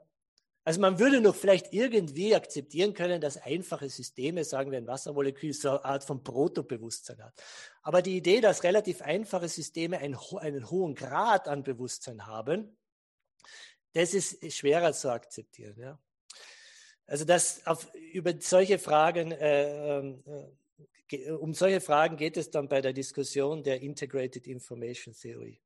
Aber was jetzt wieder das Thema dieses, äh, dieses Podcasts angeht, nämlich das Bewusstseinsproblem, kann man sich jetzt natürlich wieder die Frage stellen, ja, löst die Integrated Information Theory das Bewusstseinsproblem? Sie scheint am ersten eine Theorie des Kombinationsproblems zu sein. Also wenn man sich die Theorie im Detail anschaut, dann sieht man, dass dort genau beschrieben wird, wie durch die Integration von Informationen, das heißt, indem man zum Beispiel zwei Systeme miteinander kombiniert und dann ein komplexeres System erzeugt, wie da die Information integriert wird. Und das das geht entlang des Kombinationsproblems. Das scheint dieses Kombinationsproblem zumindest irgendwie äh, anzugehen. Ja. Aber das grundsätzliche Problem bleibt natürlich, warum ist die Information in einem System überhaupt bewusst? Also wenn ich ein, ein System habe wie ein H2O-Molekül, gut, da gibt es integrierte Informationen, mag sein, die Theorie ist schon richtig, aber warum ist das Bewusstsein? Nicht? Also warum, warum gibt es da auch sowas wie ein Erlebnis oder ein Protoerlebnis? Dieses Problem, diese Frage kann natürlich die Integrated Information Theory nicht beantworten. Die setzt ja einfach das voraus, dass das halt einfach so ist. Ja. Und das sagen auch Anhänger der Integrated Information Theory. Ja, okay, ich, sagen wir, wie, wie jede Art des Panpsychismus müssen wir halt einfach davon ausgehen, dass bestimmte Systeme, in diesem Fall halt speziell die kausale Information in einem solchen System, dass die bewusst ist. Ja? Aber warum das so ist, können wir nicht sagen. Also Sie sehen, auch hier haben wir natürlich wiederum das Bewusstseinsproblem. Es hat sich nur ein bisschen äh, verwandelt. Äh, um das nicht falsch zu verstehen, es kann sein, dass die Integrated Information Theory richtig ist. Ja? Oder eine Variante davon, die sich in Zukunft entwickeln wird. Es kann auch sein, dass die Global Workspace Theory richtig ist. Diese Theorie können alle richtig sein. Sie lassen nur das Bewusstseinsproblem unbeantwortet. Ja. Es sind trotzdem interessante Theorien. Ja. Wenn sie richtig wären, das wäre sensationell, weil man würde dadurch viel über das Gehirn und über die Welt natürlich ganz allgemein äh, herausfinden, wenn der Panpsychismus richtig ist. Aber es bleibt halt immer leider ein Problem übrig und das ist das Bewusstseinsproblem beziehungsweise eine Variante des Bewusstseinsproblems. Also es spricht schon recht viel aus meiner Sicht für den Mysterianismus, obwohl wir natürlich vorsichtig sein müssen. Ich erinnere noch einmal an äh, den Mann in dem dunklen Raum von Paul Churchland, der versucht, äh, Licht zu erzeugen. Ähm, wir können natürlich nicht jetzt voraussagen, wie die Hirnforschung in 200 oder vielleicht in 1000 Jahren äh, beschaffen sein wird, falls es uns Menschen dann noch geben wird. Ja. Aber es könnte natürlich sagen, dass es könnte natürlich sein, dass wenn in tausend Jahren zukünftige Hirnforscher und Forscherinnen die diesen Podcast sehen, dass die sich nicht mehr einkriegen vor lauter Lachen, weil sie sich denken, was hatten die damals für Probleme? Wir haben das Problem jetzt natürlich schon längst gelöst. Ja, das äh, so viel wollte ich über das Bewusstseinsproblem sagen und ich freue mich jetzt sehr auf ein Gespräch mit Ihnen, Herr Wendler und Herr Wendt. Ich möchte mich ganz herzlich bei Ihnen für diese ausgesprochen reiche Darstellung des Problemzusammenhangs bedanken und sie ist so reich, dass ich mich fast schon wie in einem Dilemma vor Entscheidungen gestellt sehe, wo wir nun unsere Diskussion ansetzen können. Ich habe die Neigung, grundsätzlich zu werden, aber auch die Diskussion über die speziellen Theorien, die Sie nun dargestellt haben, reizt mich sehr. Und ich hoffe, dass uns beides gelingen kann und dass wir uns nicht ähm, auf einer jetzt einseitigen Art und Weise äh, über diese ausführliche Darstellung unterhalten werden. Aber ich möchte doch mich jetzt dazu entscheiden, den Anhaltspunkt erst einmal beim grundsätzlichen Verständnis des Problems zu wählen. Und Sie haben das Bewusstseinsproblem paraphrasiert mit der Frage, wie bringt das Gehirn phänomenales Bewusstsein hervor? Und ich will mich bei diesem Begriff der Hervorbringung kurz aufhalten. Sie haben in der Metapher oder in, dem, in der Analogie von Churchland eben in der Wiedergabe auch den Begriff Licht erzeugen gewählt. Und diese Begrifflichkeiten hervorbringen, erzeugen, da liegt doch nahe, dass es sich um ein Produktionsverhältnis handelt, das Sie gewissermaßen auch bestätigt haben, als Sie von Ursächlichkeit gesprochen haben. Aber jetzt ist es ja so, dass wir Ursache auf ganz verschiedene Arten und Weisen verstehen können. Und ich glaube, von diesem Verständnis von Ursächlichkeit oder Produktion hängt in hohem Maße auch ab, was wir genau unter diesem Explanandum zu verstehen haben dem Explanandum des Bewusstseinsproblems. Und zwar könnte man das an diesen vier klassischen aristotelischen Ursacheformen ähm, benennen. So könnte man einfach mal ganz primitiv sagen, ähm, die, das Gehirn ist die Causa materialis, die Stoffursache für das Bewusstsein. Das würde bedeuten, dass sich die, ähm, die, das Gehirn, die physiologische Grundlage oder die anatomische Grundlage zum Bewusstsein so verhält, wie sagen wir etwa das Eisen zum Schwert oder zur, zur, äh, zum Flugschar. Ähm, das wäre eine Idee, zu sagen, das Eisen, das in einem Schwert verwendet wird, ist so viel wie das äh, das Gehirn für das Bewusstsein. Aber dann ließe sich auch genauso gut sagen, das handelt sich nicht um die Causa Materialis, sondern um die Causa Effizienz. Es verhält sich vielmehr so, wie der Schmied sich zum Schwert verhalten würde, nämlich die, ähm, die doch der Sache außenstehenden, aber sie doch eben hervorbringenden Wirkursache. Es wird bewirkt durch das Bewusstsein. Das scheint mir dann doch unmittelbar auch den Dualismus zu befeuern, wenn wir sagen, wir haben ein Bewusstsein, das wirkt und dann entsteht das Produkt des Bewusstseins ganz unabhängig davon, von dem Schmied. Der Schmied ist dem Schwert äußerlich, während das Eisen dem Schwert doch innerlich ist. Dann gibt es aber eben auch noch diese beiden anderen Formen von Ursachen, die Causa formalis und die Causa finalis, die nicht mit der Materialis und der Effizienz auf einer Ebene stehen und deswegen auch in, in äh, Darstellungen, die den aristotelischen Hylomorphismus überwinden, ja oft dann äh, zusammengelegt werden mit dem vorherigen. Das also die, die Formursache und die Zweckursache. Da könnte man also sagen, das Gehirn fällt, verhält sich zum Bewusstsein wie der die Form ähm, also die, das, so wie man sagen würde, das ähm, Schlagen mit dem Schwert oder das Stechen mit dem Schwert verhält sich zu dem Schwert, ähm, wie das Gehirn zum Bewusstsein. Das ist allerdings schon wieder schwieriger vorzustellen, zumindest für mich, wenn wir sagen, das Bewusstsein läuft in den Bahnen ab, äh, dass äh, die ihm von dem ähm, von dem Gehirn vorgegeben werden. Aber gerade wenn wir jetzt an die Churchland-Metapher denken oder die Analogie denken, scheint mir hier doch auch etwas wieder daran zu sein. Insofern als ja suggeriert wird, dass die naturgesetzliche elektromagnetische ähm, Eigenheit des Lichtes oder der, der Erzeugung von Wellen die Bedingung für das ist, was in der Analogie dem Bewusstsein korrespondiert, nämlich dem Licht. Wobei mir hier, muss ich ganz ehrlich sagen, in dieser Analogie von Churchland der tiefere Sinn des Bildes des Lichtes auch noch etwas problematisch ist, aber das will ich noch nicht jetzt sagen. Der letzte Fall wäre eben die Causa Finalis, die Zweckursache.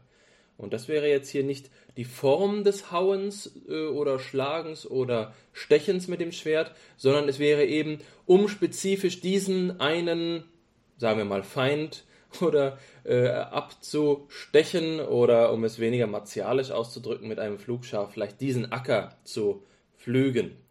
Und da würde ich jetzt sagen, das klingt auch erst einmal wieder nicht plausibel, aber auf den zweiten Blick, wenn wir jetzt evolutionstheoretische Darstellungen des Bewusstseins nehmen, dann würde man ja doch sagen, das Bewusstsein dient der Adaptation des Organismus an seine, an seine äh, Umwelt. Die Grundfrage ist jetzt für mich also, wie können wir den Sinn der Hervorbringung des Bewusstseins durch das Gehirn verstehen? Und ähm, bevor ich vielleicht selbst jetzt hier äh, Position beziehe, würde ich die Frage unmittelbar an Sie äh, weitergeben, Herr Kügler. Was genau bedeutet es, wenn wir davon sprechen, das ähm, Gehirn bringe das Bewusstsein hervor? Würden Sie sagen, dass diese vier Begriffe der Ursache gleich plausibel sind und das Problem einfach nur erläutern? Wobei ich dann eben sagen würde, wir betrachten das Problem bereits auf einer wir problematisieren das Problem und können hier jetzt fragen, was genau mit dem Problem eigentlich gemeint ist. Oder würden Sie sagen, das ist ganz selbstverständlich, es ist zum Beispiel die Causa Materialis und von da, an, da ausgehend können wir uns dann den Theorien, die Sie, ähm, die Sie vorgeschlagen haben, widmen. Ja, Herr Wendt, das war jetzt äh, das war eine Aneinanderreihung von sehr guten Fragen. Sie haben vollkommen recht, dass Sie hier den Finger in die Wunde legen, das heißt in die äh, in den Begriff der Ursache, was hier eigentlich damit gemeint ist. Sie haben recht, dass ich von Ursachen gesprochen habe. Wir reden auch von Erklärungen, Kausalerklärungen. Und da müsste man sich tatsächlich darüber unterhalten, was man genau darunter versteht. Und das ist, wie Sie selber wissen, ein riesiges Thema. Äh, was, was, was meint man überhaupt mit, mit Ursache und mit einer Kausalerklärung? Jetzt, so wie die Diskussion äh, in der Philosophie des Geistes über das Bewusstseinsproblem heute abläuft, meint man mit Ursache in der Regel die Kausalursache, das heißt in der, die Kausaleffizienz in der, in der Ursachenlehre von, äh, von Aristoteles. Und dann haben sie eben auf der einen Seite eine, sie haben physische Ursachen, also neuronale Prozesse und psychische Wirkungen, also geistige Prozesse, Bewusstseinsprozesse.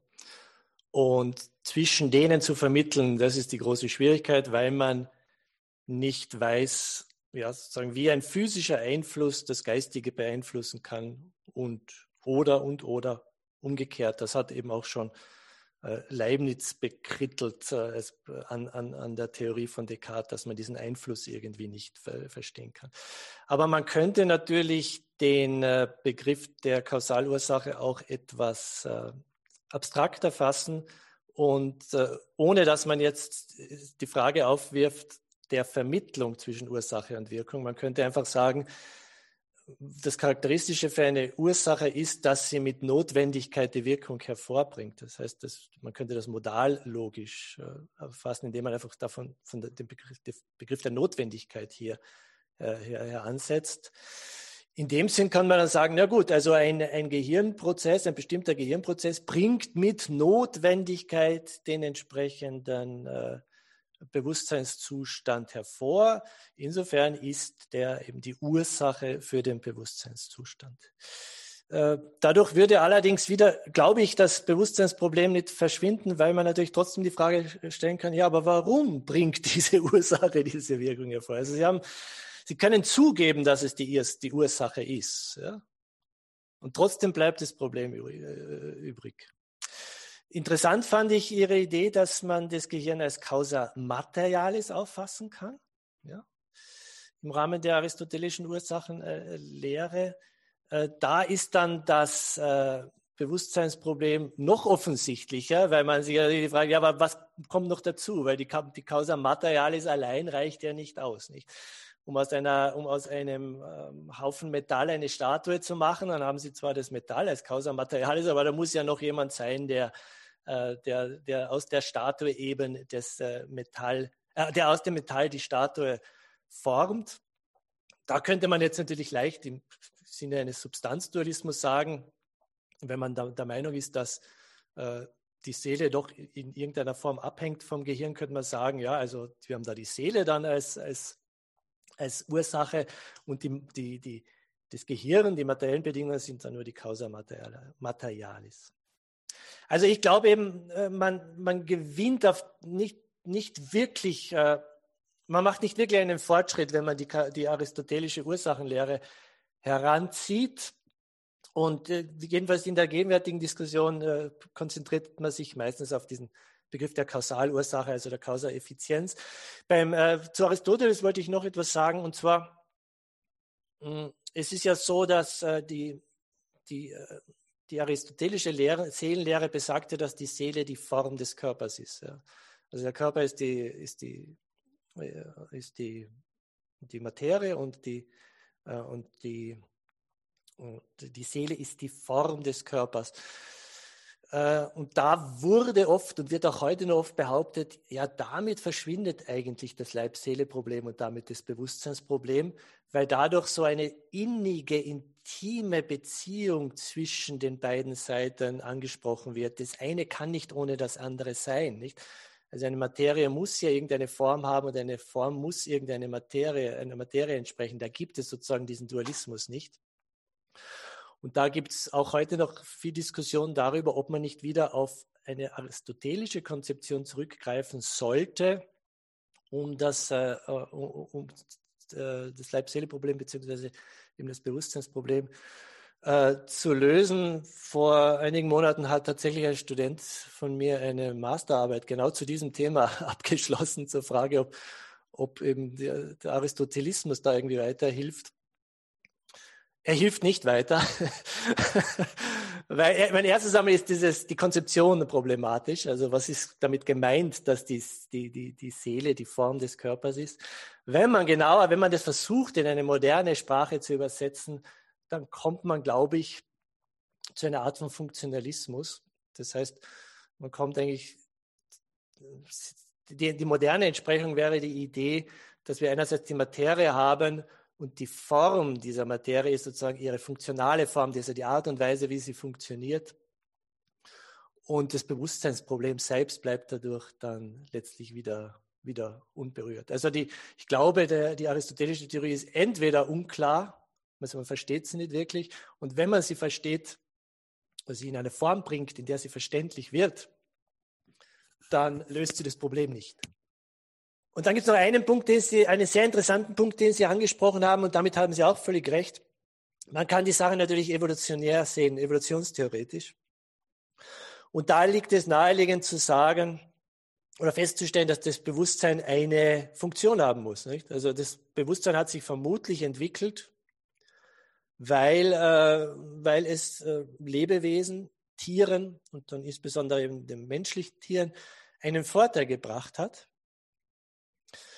Ist das nicht also damit eine evolutionstheoretische Erklärung des äh, Bewusstseins? Ja, das mag sein, dass man es auf diese Art und Weise erklären kann. Aber auch hier stellen sich zwei Fragen. Eine evolutionstheoretische Erklärung allein reicht ja niemals aus. Das heißt, wir brauchen immer noch zusätzlich eine Kausalerklärung.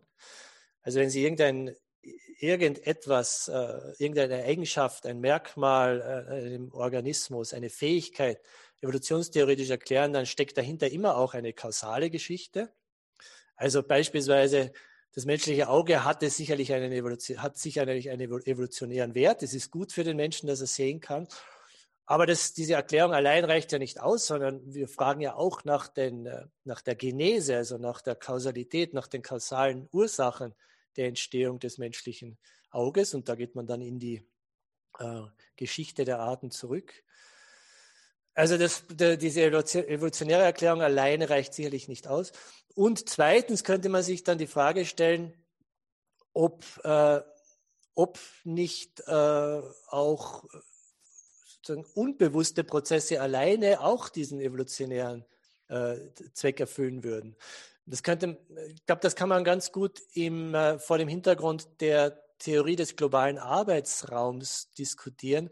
Man könnte sagen, nun dieser globale Arbeitsraum hat sicherlich einen evolutionären Vorteil. Das heißt, es ist von Vorteil, wenn bestimmte Informationen im Gehirn global verfügbar sind. Ja? Also, dass es sowas gibt wie diesen globalen Arbeitsraum, das lässt sich evolutionär erklären. Aber warum ist dieser bewusst? Also warum erlebe ich etwas dabei?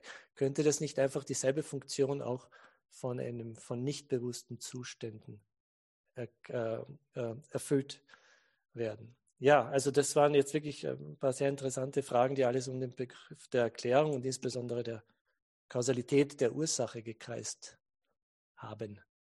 Vielen Dank für Ihre Antwort. Ich bin so frei, darauf noch einmal zu erwidern, bevor ich vielleicht auch Hannes zu Wort kommen lasse. Ich bin Ihnen erstmal dankbar dafür, dass Sie auch mit Klarheit gesagt haben, dass die Standardvorstellung der Verursachung von Bewusstsein durch das Gehirn die Causa Effizienz ist, die Vorstellung der Wirkursache und eben auch der Erzeugung in diesem Sinne, dass es sich klar um zwei Entitäten handelt, aber zugleich will ich etwas äh, anmerken, was mir, sobald Sie es gesagt haben, aufgefallen ist, dass dieser Gedanke der Erzeugung doch eigentlich auch naheliegt, dass die ganze hm, Magie und die ganze Faszination des Bewusstseins als Phänomenales eigentlich in diesem erzeugenden Prozess gründet. Und das ist so etwas, was ich, und da muss ich mich jetzt auch vielleicht als, Wolf im Schaf, als Wolf im Schafpelz entpuppen, was mir als Phänomenologen ein wenig aufstößt, ist genau dann, wenn wir vielleicht sagen, nun, ähm, das Gehirn ist das, was äh, das Bewusstsein hervorbringt. Bedeutet das dann nicht auch gleich immer, dass wir uns mit dem Bewusstsein eigentlich nur noch sekundär beschäftigen müssen. Es ist eben nur das Explanandum. Aber ähm, in dem Moment, in dem wir diesen Erzeugungsprozess verstanden haben, haben wir das Bewusstsein auch in der Tasche. Äh, das ist also eine Frage nach dem epistemologischen Status dieser Erklärung. Mir scheint es also so zu sein, dass in dem Moment, in dem wir über diese Hervorbringung sprechen, wir auch eigentlich ein ontologisches Abhängigkeitsverhältnis postulieren, das so stark ist, dass man sagt, in dem Moment, in dem das Gehirn ähm, erstens ausreichend verstanden ist, und darauf zielen ja die Ideen ab, die Sie zuletzt genannt haben, und das wird ja auch in dieser Churchland-Metapher sehr gut ersichtlich. Das ist also die Komplexität, von der Sie gesprochen haben, ähm, äh, dass die ausreichend begriffen werden muss. Und zweitens, wenn wir diesen, diesen Kausationsprozess verstanden haben, dass wir das dritte Element, das Bewusstsein, wie so in einer Gleichung mit einer Unbekannten, dass wir es dann in der Tasche haben. Äh, was bei mir beinahe schon, und da will ich jetzt nicht äh, suggestiv werden, aber doch auch die Gefahr von so einem Epiphänomenalismus nahelegt, ähm, bei dem die Eigendynamik des Bewusstseins durch die, ich sage mal, das Outsourcing auf das Gehirn gelöst wird. Also frage ich mich doch, wenn wir die Grundproblematik verstehen als ein Verhältnis zwischen einer physiologischen Entität und einer psychologischen Entität. Inwiefern der Begriff der Hervorbringung und sozusagen der ein unidirektionale Pfeil der Kausation nicht auch bedeutet, dass wir ähm, in dem Moment, in dem wir dann Gehirn und Prozess verstanden haben, das Bewusstsein transparent wird und als äh, dass das vielleicht auch die Utopie des Bewusstseinsproblems ist, dass wir die, ähm, die Paradoxien und Schwierigkeiten der Phänomenalität des Erscheinens lösen, in dem Moment, in dem wir das, was das Erscheinen hervorbringt, begriffen haben. Das soll jetzt keine Invektive sein, aber vielleicht so etwas wie eine philosophische Befürchtung. Glauben Sie, dass ich damit recht habe oder ist die unbegründet? Na, ich glaube, Sie sind auf der richtigen Spur. Also aus phänomenologischer Sicht ist der, denke ich, der ganze Ansatz, wie ich ihn vorgestellt habe, von vornherein äh, falsch. Ja? Also die Idee, äh, naturalistisch das Bewusstsein äh, zu erklären und damit irgendwie auch hinreichend zu erklären, ist aus phänomenologischer Sicht sicherlich verfehlt, denn da beginnt man ja mit dem Bewusstsein, man beginnt, also in der Phänomenologie, man beginnt mit dem Bewusstsein, mit dem intentionalen Bezogensein insbesondere auf die Welt. Das heißt, da haben wir schon mal den Begriff der Intentionalität als einen äh, Grundbegriff und es wird, glaube ich, es wird gar nicht versucht, äh, äh den irgendwie naturalistisch äh, zu erklären oder zu definieren oder einzulösen. Ich denke auch, dass die meisten Phänomenologen und Phänomenologinnen sagen würden, das ist gar nicht möglich. Also es ist nicht nur so, dass wir das nicht versuchen, eine naturalistische Theorie, sondern es geht eigentlich gar nicht. Ja. In dem Sinn gibt es, glaube ich, einen, äh, ein Naheverhältnis zum Mysterianismus. Also wenn, man, wenn die naturalistische Erklärung des Bewusstseins gar nicht möglich ist, weil Bewusstsein, das internationale Bezogensein auf die Welt, das in der Welt sein, das erste eigentlich ist, äh, dann kann man durchaus sagen, ja, es ist gar nicht möglich, das eben naturalistisch zu erklären. Also da bin ich ganz auf Ihrer Seite. Die Frage ist jetzt natürlich, ja, stimmt das oder stimmt das nicht? da muss ich zugeben, ich, äh, ich, äh, da, ich, ich, ich bin, ja, da, soweit bin ich Naturalist, in dem Sinn, dass ich tatsächlich glaube, dass ich letztlich alles, was sich im Bewusstsein abspielt, prinzipiell äh, naturalistisch erklären lässt. Bis auf die Tatsache, dass wir überhaupt Bewusstsein haben, nicht? Also sozusagen eine vollständige Erklärung dafür, warum ich jetzt eine etwas Rotes sehe und nicht etwas Grünes oder warum ich etwas mir A vorstelle und nicht B. Ja? Da gibt es äh, eine, eine, neuronale Geschichte dahinter. Ja? Das kann ich erklären durch verschiedene Gehirnzustände und so weiter, was, was, was im Gehirn äh, abläuft. Aber warum ich überhaupt etwas erlebe, das glaube ich, kann man als Mysterianer, äh, muss man zugeben, na, das geht eben nicht. Ja, da bleibt noch, da ist noch etwas mehr. Ja. Da gibt es also noch etwas. Insofern äh, ist mir diese Sichtweise die, aus phänomenologischer Perspektive, die Sie da gerade entwickelt haben, durchaus äh, äh, sympathisch. Ich glaube nur nicht, und das ist etwas, was mich dann oft an phänomenologischen Zugängen äh, stört. Da werden die, da wird die naturalistische Sicht zu schnell einfach zur, beiseite geschoben und auch die Erfolge derselben werden äh, zu, schn zu, schnell, sagen wir, als unwichtig äh, klassifiziert. Ja.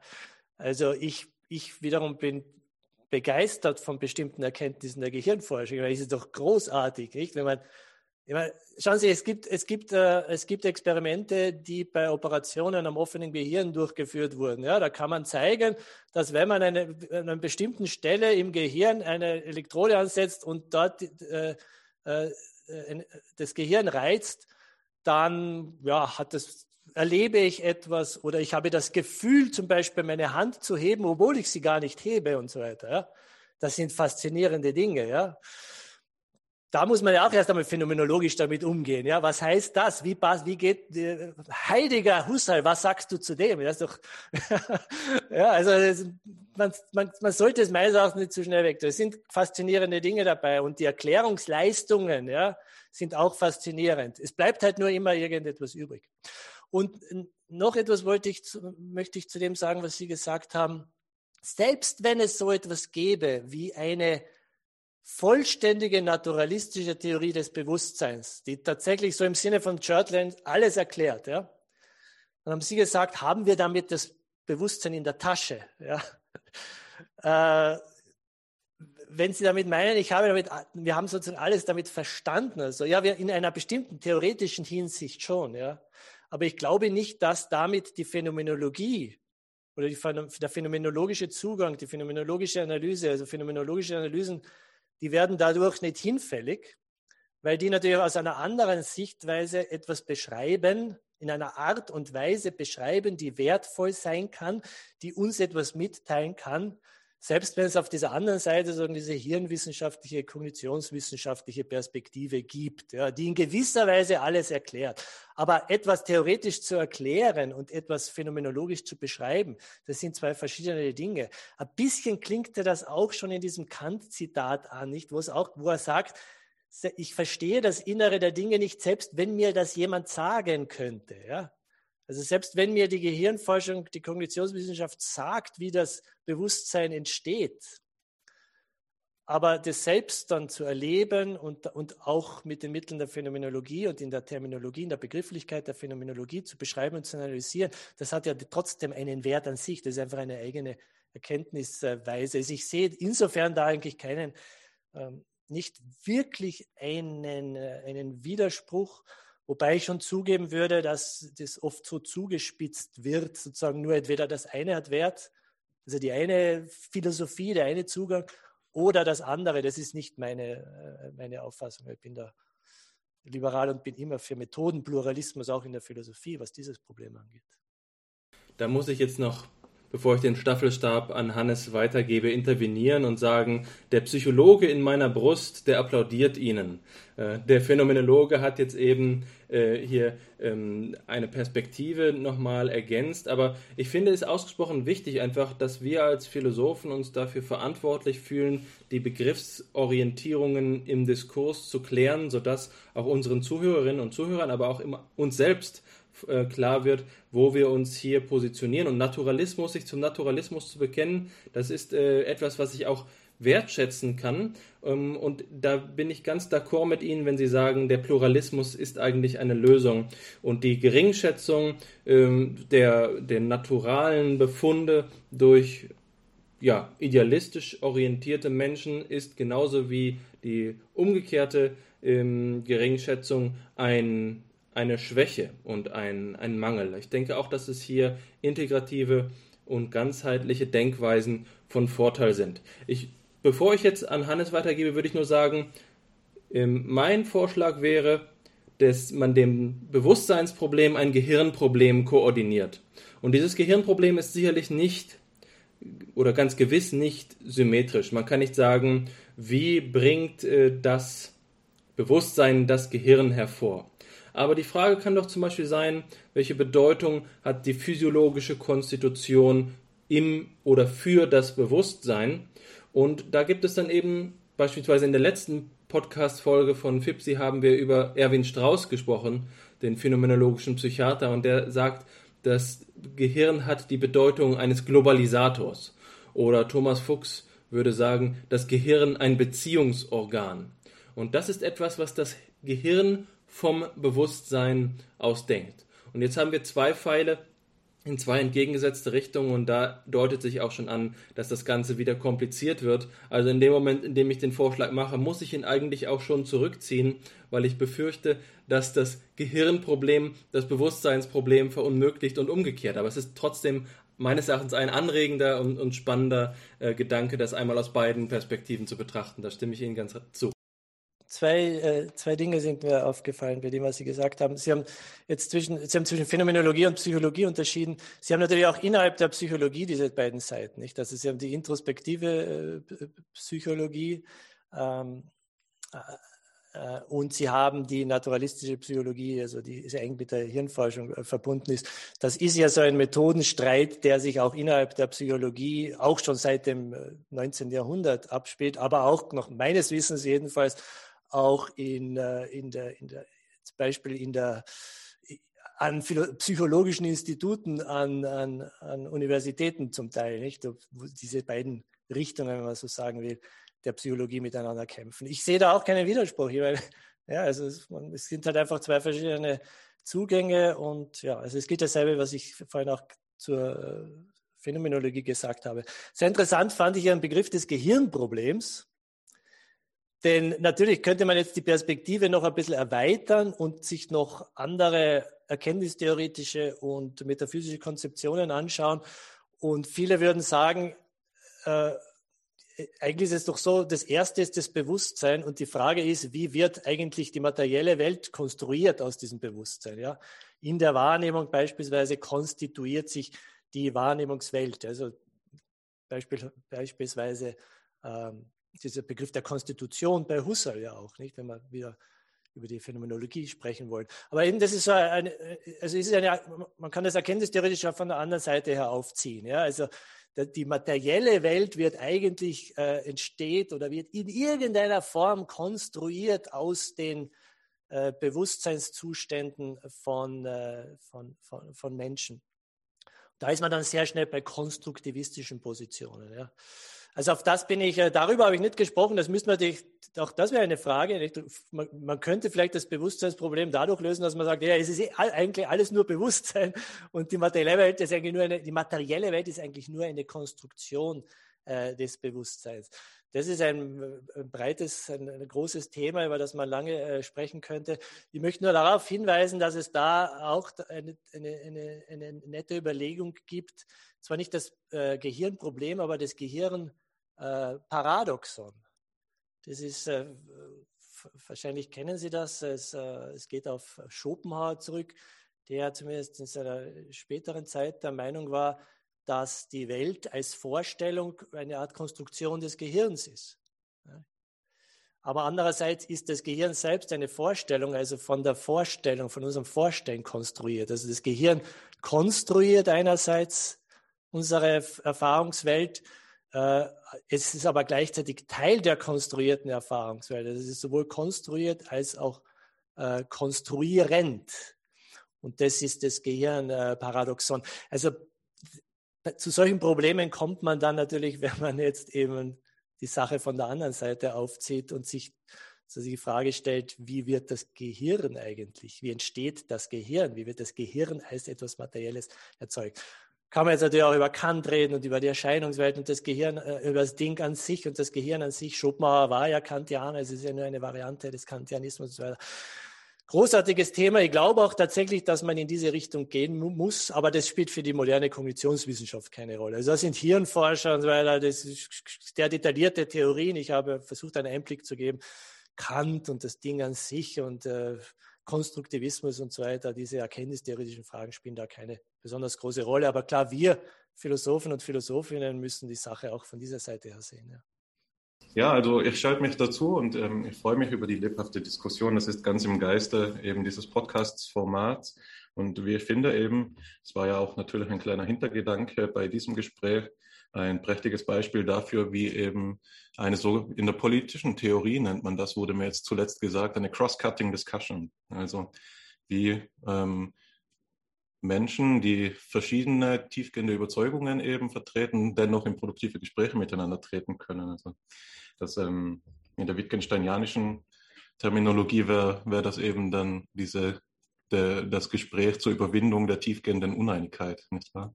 Ähm, ich erinnere mich da an Seminarinhalte bei Ihnen halt.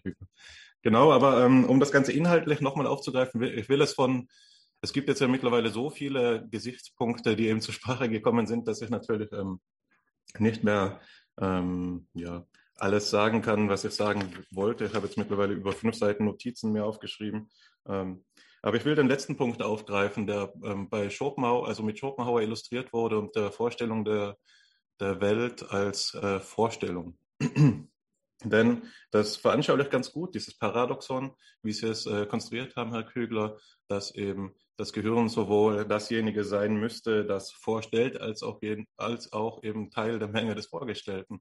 Nicht wahr? Dass man es hier mit so einer Selbstreferenzialitätsproblematik zu tun hat, die typisch ist, meines Erachtens nach, für fundamental angesetzte Theorien. Ähm, in ich denke, ein, ein typisches Beispiel ist hierfür die Anthropologie. Darauf sind wir bei FIPSI immer wieder zu sprechen gekommen, war, dass eine Anthropologie sowohl ähm, von Menschen gemacht ist, als auch den Menschen erklären muss und so weiter.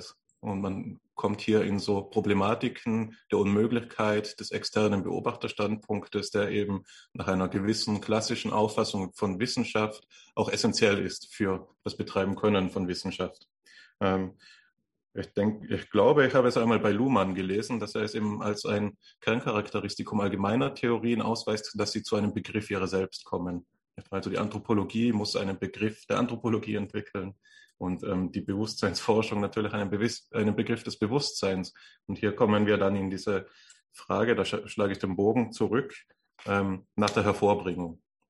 Also wie kann es vonstatten gehen, dass das Gehirn das Bewusstsein hervorbringt. Und ich denke, die Grundlagendiskussion ist jetzt schon zur Genüge angerissen. Worauf ich eingehen will, ist ein spezifischeres ähm, Problem, und zwar die Frage danach, ähm, ob das äh, Bewusstseinsproblem, wenn man es eben framed oder formuliert, wie wir es nun getan haben, als ähm, die Frage danach, wie das Gehirn das Bewusstsein hervorbringt, nicht schon falsch angesetzt ist. Nicht wahr?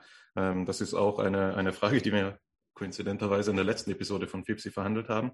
Das war nämlich die Frage nach dem Cerebrozentrismus. Also wie gerechtfertigt ist es denn, dass man davon ausgeht, dass es das Gehirn allein oder in einer moderateren Fassung eben vor allen Dingen das Gehirn ist, das das materielle Substrat des Bewusstseins ist. Und es gibt hier kritische Gegenangebote, die man ähm, eben zur Kenntnis nehmen muss, um sich emanzipiert entscheiden zu können, welchen Ansatz man am attraktivsten findet. Und einen Ansatz, den ich das letzte Mal thematisiert habe, will ich nun wieder thematisieren. Das ist der von Evan Thompson und Diego Cosmelli, wo sie eben eine Reflexion ähm, ja, entwickeln, die das Brain in a Vet Beispiel betrifft. Und sie stellen da quasi die Frage, ist das überhaupt denkbar, dass es ein Brain in a Vet gäbe, also ein Gehirn im Tank, das von einem böswilligen Wissenschaftler auf so eine Weise stimuliert wird, dass es zu einem ähm, ja, Bewusstsein gelangt. Und das, das, der kritische Fall in diesem Beispiel ist eben, es wäre nicht unterscheidbar für uns jetzt als Philosophierende, ob wir nicht solche Brains in der Welt sind oder ob wir tatsächlich unser Leben leben, so wie wir es meinen zu leben. Also die epistemischen Mittel sind uns nicht zur Hand, so geht dieses Beispiel, ähm, sind uns nicht zur Hand gegeben, um zu erkennen, ob es den bösen Wissenschaftler gibt oder nicht. Das ist eine andere Formulierung des äh, kartesianischen Problems des ähm, Genius malignus, des böswilligen Geistes. Ähm, und Thompsons und Cosmelis Argument ist nun das folgende. Sie gehen das so Schritt für Schritt durch. Äh, das kann ich jetzt natürlich nicht darstellen, aber sie illustrieren quasi anhand sehr spezifischer Befundlagen auch, ob das überhaupt vorstellbar ist, dass ein Gehirn alleine zu Bewusstsein kommen könnte und erreichen einen negativen Schluss. Also sie sagen, es ist tatsächlich nicht möglich. Ich zitiere kurz den letzten Satz ihres Abstracts. In this way, we put the brain in a vet thought experiments to new use. one that supports the, an active view. The consciousness is a life regulation process of the whole organism interacting with its environment. Also die Vorstellung ist hier, dass man Bewusstsein nicht als emergent vom Gehirn alleine auffassen kann, sondern es auffassen muss als ein ja vielleicht emergentes Produkt ähm, der Organismus-Umwelt-Interaktion, nicht wahr? Von diesem Gesichtspunkt aus, den Sie jetzt den inaktivistischen oder inaktiven ähm, Gesichtspunkt nennen, kann man sagen, dass der Cerebrozentrismus, der in der Formulierung des Bewusstseinsproblems als Gehirnproblem ähm, steckt, eigentlich schon eine Komplexitätsreduktion ist. Also ganz gleich, ob wir es eben, ich habe die Zahl vergessen, war es eine Milliarden Neuronen, ganz gleich, wie komplex dieses System vorgestellt werden muss, dass das Gehirn ist. Es ist nicht so komplex wie das eigentliche Problem, über das wir sprechen müssen, nämlich das Ge Gehirn, wie es äh, eingebettet ist in den Körper, der wiederum eingebettet ist in die Umwelt, die Umwelt, die aber gleichzeitig sich eben in die Länge streckt durch die Geschichte und da verschiedenen Transformationen unterliegt, die teilweise organismisch bedingt sind, teilweise durch andere externe Faktoren und so fort. Also man hat es hier mit einem Bild zu tun, das in, innig verschränkt äh, sieht, was also den Organismus, äh, das Gehirn mit dem Organismus, mit der Umwelt und vice versa, so dass hier die klaren Unterschiede ähm, aufgebröckelt werden. Also es ist natürlich auch ein Kennzeichen der inaktiven Gesichtstheorien, dass sie, oder die breiter gefasst eben der For-E-Cognition View, ähm, dass hier m, ontologische Standpunkte bevorteiligt werden oder bevorzugt werden, die gemeinhin als ja, aspekt, aspektmonistisch aufgefasst werden. Also es besteht eine gewisse Tendenz. Natürlich ist das Feld sehr breit und das ist nicht das Einzige, aber es besteht ja eine antidualistische Tendenz, die man eben argumentativ dadurch plausibilisieren kann, dass man auf diese ähm, an dies, auf diesen Überreichtum von Komplexität und eben ähm, kausalen Verschränkungen illustrieren kann. Und dieser Punkt ähm, verweist mich auf eben einen Zusammenhang, den ich äh, sehr sympathisch gefunden habe in Ihrer Darlegung, Herr Kügler, als Sie gesagt haben, dass Sie zum Mysterianismus ähm, tendieren, dass Sie selbst ein Mysterianer sind, vielleicht. Ich weiß nicht, ob Sie dazu auch stehen würden, aber ähm, von, vor diesem Hintergrund glaube ich eben, wenn wir die Ignorabimus-Frage ernst nehmen, ähm, kann man sagen, also die, nicht die Ignorabimus, sondern die Ignoramus, so meine ich es, also die, die Präsenzformulierung, ähm, dass die eigentlich realistische und nüchterne Position ist, die einfach nur zur Kenntnis nimmt, was der Stand der Wissenschaft ist, die ist, dass wir sagen müssen, wir können es nicht einmal grundsätzlich vorstellen, wie Bewusstsein äh, emergieren soll, wie es zustande kommen soll. Und das Problem wird ähm, ja exponentiell verschärft, wenn wir eben die Umwelt Organismusinteraktion berücksichtigen. Wohingegen eben Positionen, die die Explanatory Gap als überbrückbar darstellen, eigentlich unter diesem Gesichtspunkt, dem nüchternen eben, als ja futuristisch oder auch scientistisch vielleicht erscheinen mögen, dass hier ein zu starker Glaube angenommen wird, der nicht in den Tatsachen gründet, dass die Wissenschaft das schon lösen wird.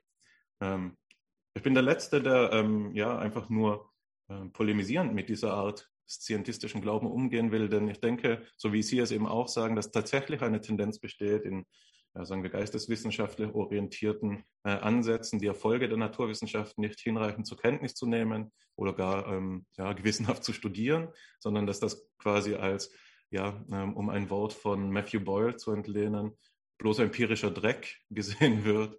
Und die eigentliche Analyse ist die transzendentale, nicht wahr, wo wir eben uns von aller Empirie verabschieden müssen. Also ich find, äh, finde den Mysterianismus ähm, daher sympathisch, weil er eigentlich die nüchterne Position zu sein scheint, der eben nicht über das, was wir wissen, hinausgeht, der nicht spekulativ wird und irgendwie Glaubenssätze bemühen müsste. Ähm, genau, das wäre das wär mein, mein erster Kommentar, der betrifft eben ein, eine, ein Theorieangebot, wie man zu einem, einer Komplexitätssteigerung kommen kann. Und jetzt will ich daraus ein Problem skizzieren.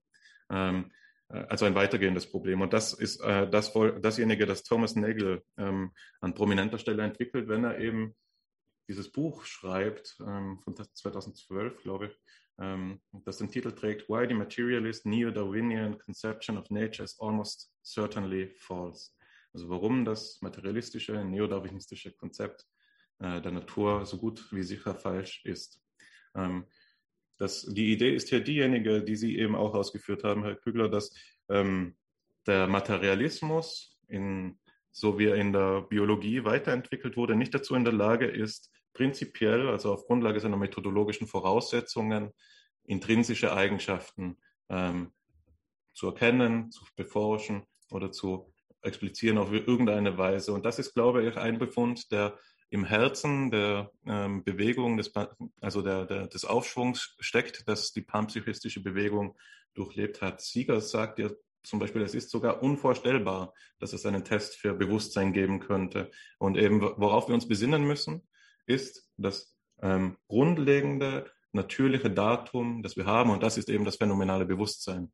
Also der Panpsychismus operiert hier ähm, auf eine ja, vielleicht überraschenderweise, konvergente Weise wie die Phänomenologie der Ausgangspunkt. Das, was wirklich unbestreitbar ist, ist, dass wir phänomenales Bewusstsein haben. Wobei der Ansätze auseinandergehen, zumindest in ihrer klassischen Formulierung, ist ähm, eben, wie wir uns dieses Bewusstsein vorzustellen haben. Und wenn Sie eben sich darauf verständigen, also Sie beide, dass ähm, der Ansatz, die Phänomenologie zu naturalisieren, von vornherein verfehlt ist, dann muss man, glaube ich, mit, mit ähm, Max Herzog davor warnen, die Phänomenologie nicht mit der Philosophie Edmund Husserls gleichzusetzen oder mit der Martin Heideckers. Denn eben wie Waldenfeld sagt, das sind alles Zusammenhänge, über die Alexander hier schon ausführlich gehandelt hat, also die ich nur kurz wiedergeben will. Wie Bernhard Waldenfels sagt, zu Recht, ist die Phänomenologie eine heterodoxe Strömung, also eine Strömung, die vielleicht mehr in historischer Kontinuität steht als in sachlicher ähm, Nähe. Und das beste Beispiel für das, worauf ich hinaus will, ist eben Sean Gallagher, der gerade dieses Projekt der naturalisierten Phänomenologie zu entwickeln versucht.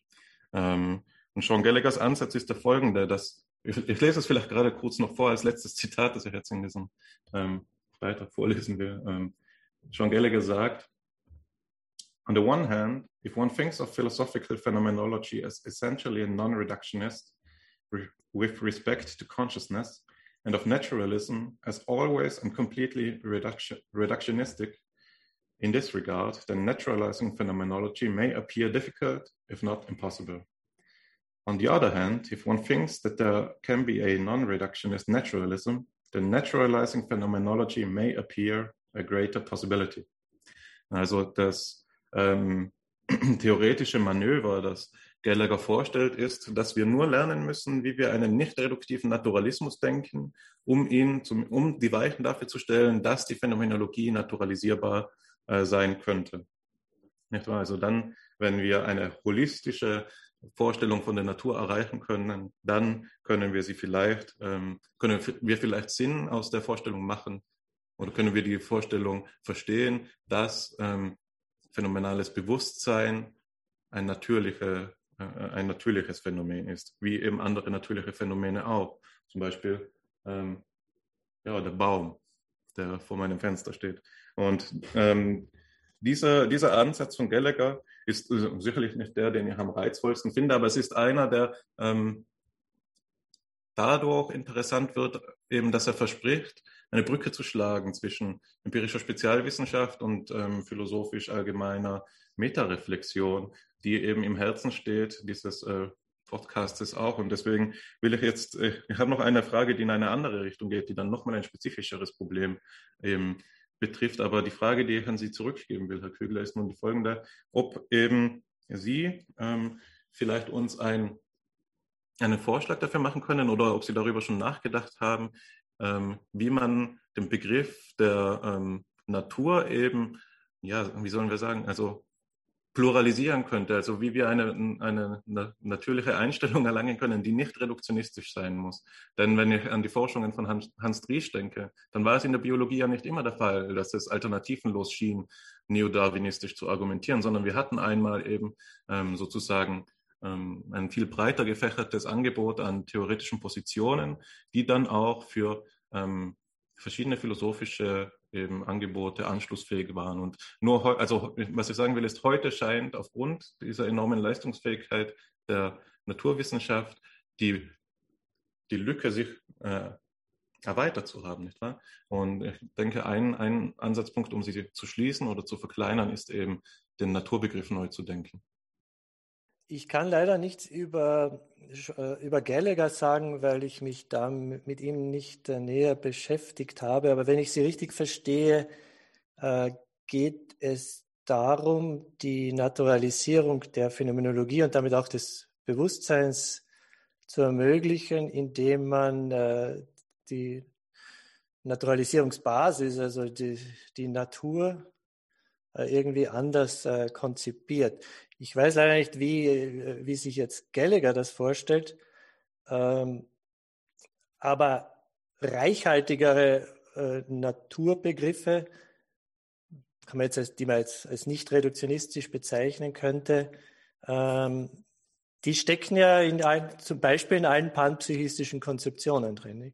Sie haben äh, ja Nägel erwähnt, sein letztes Werk, äh, Mind and Cosmos heißt es, glaube ich.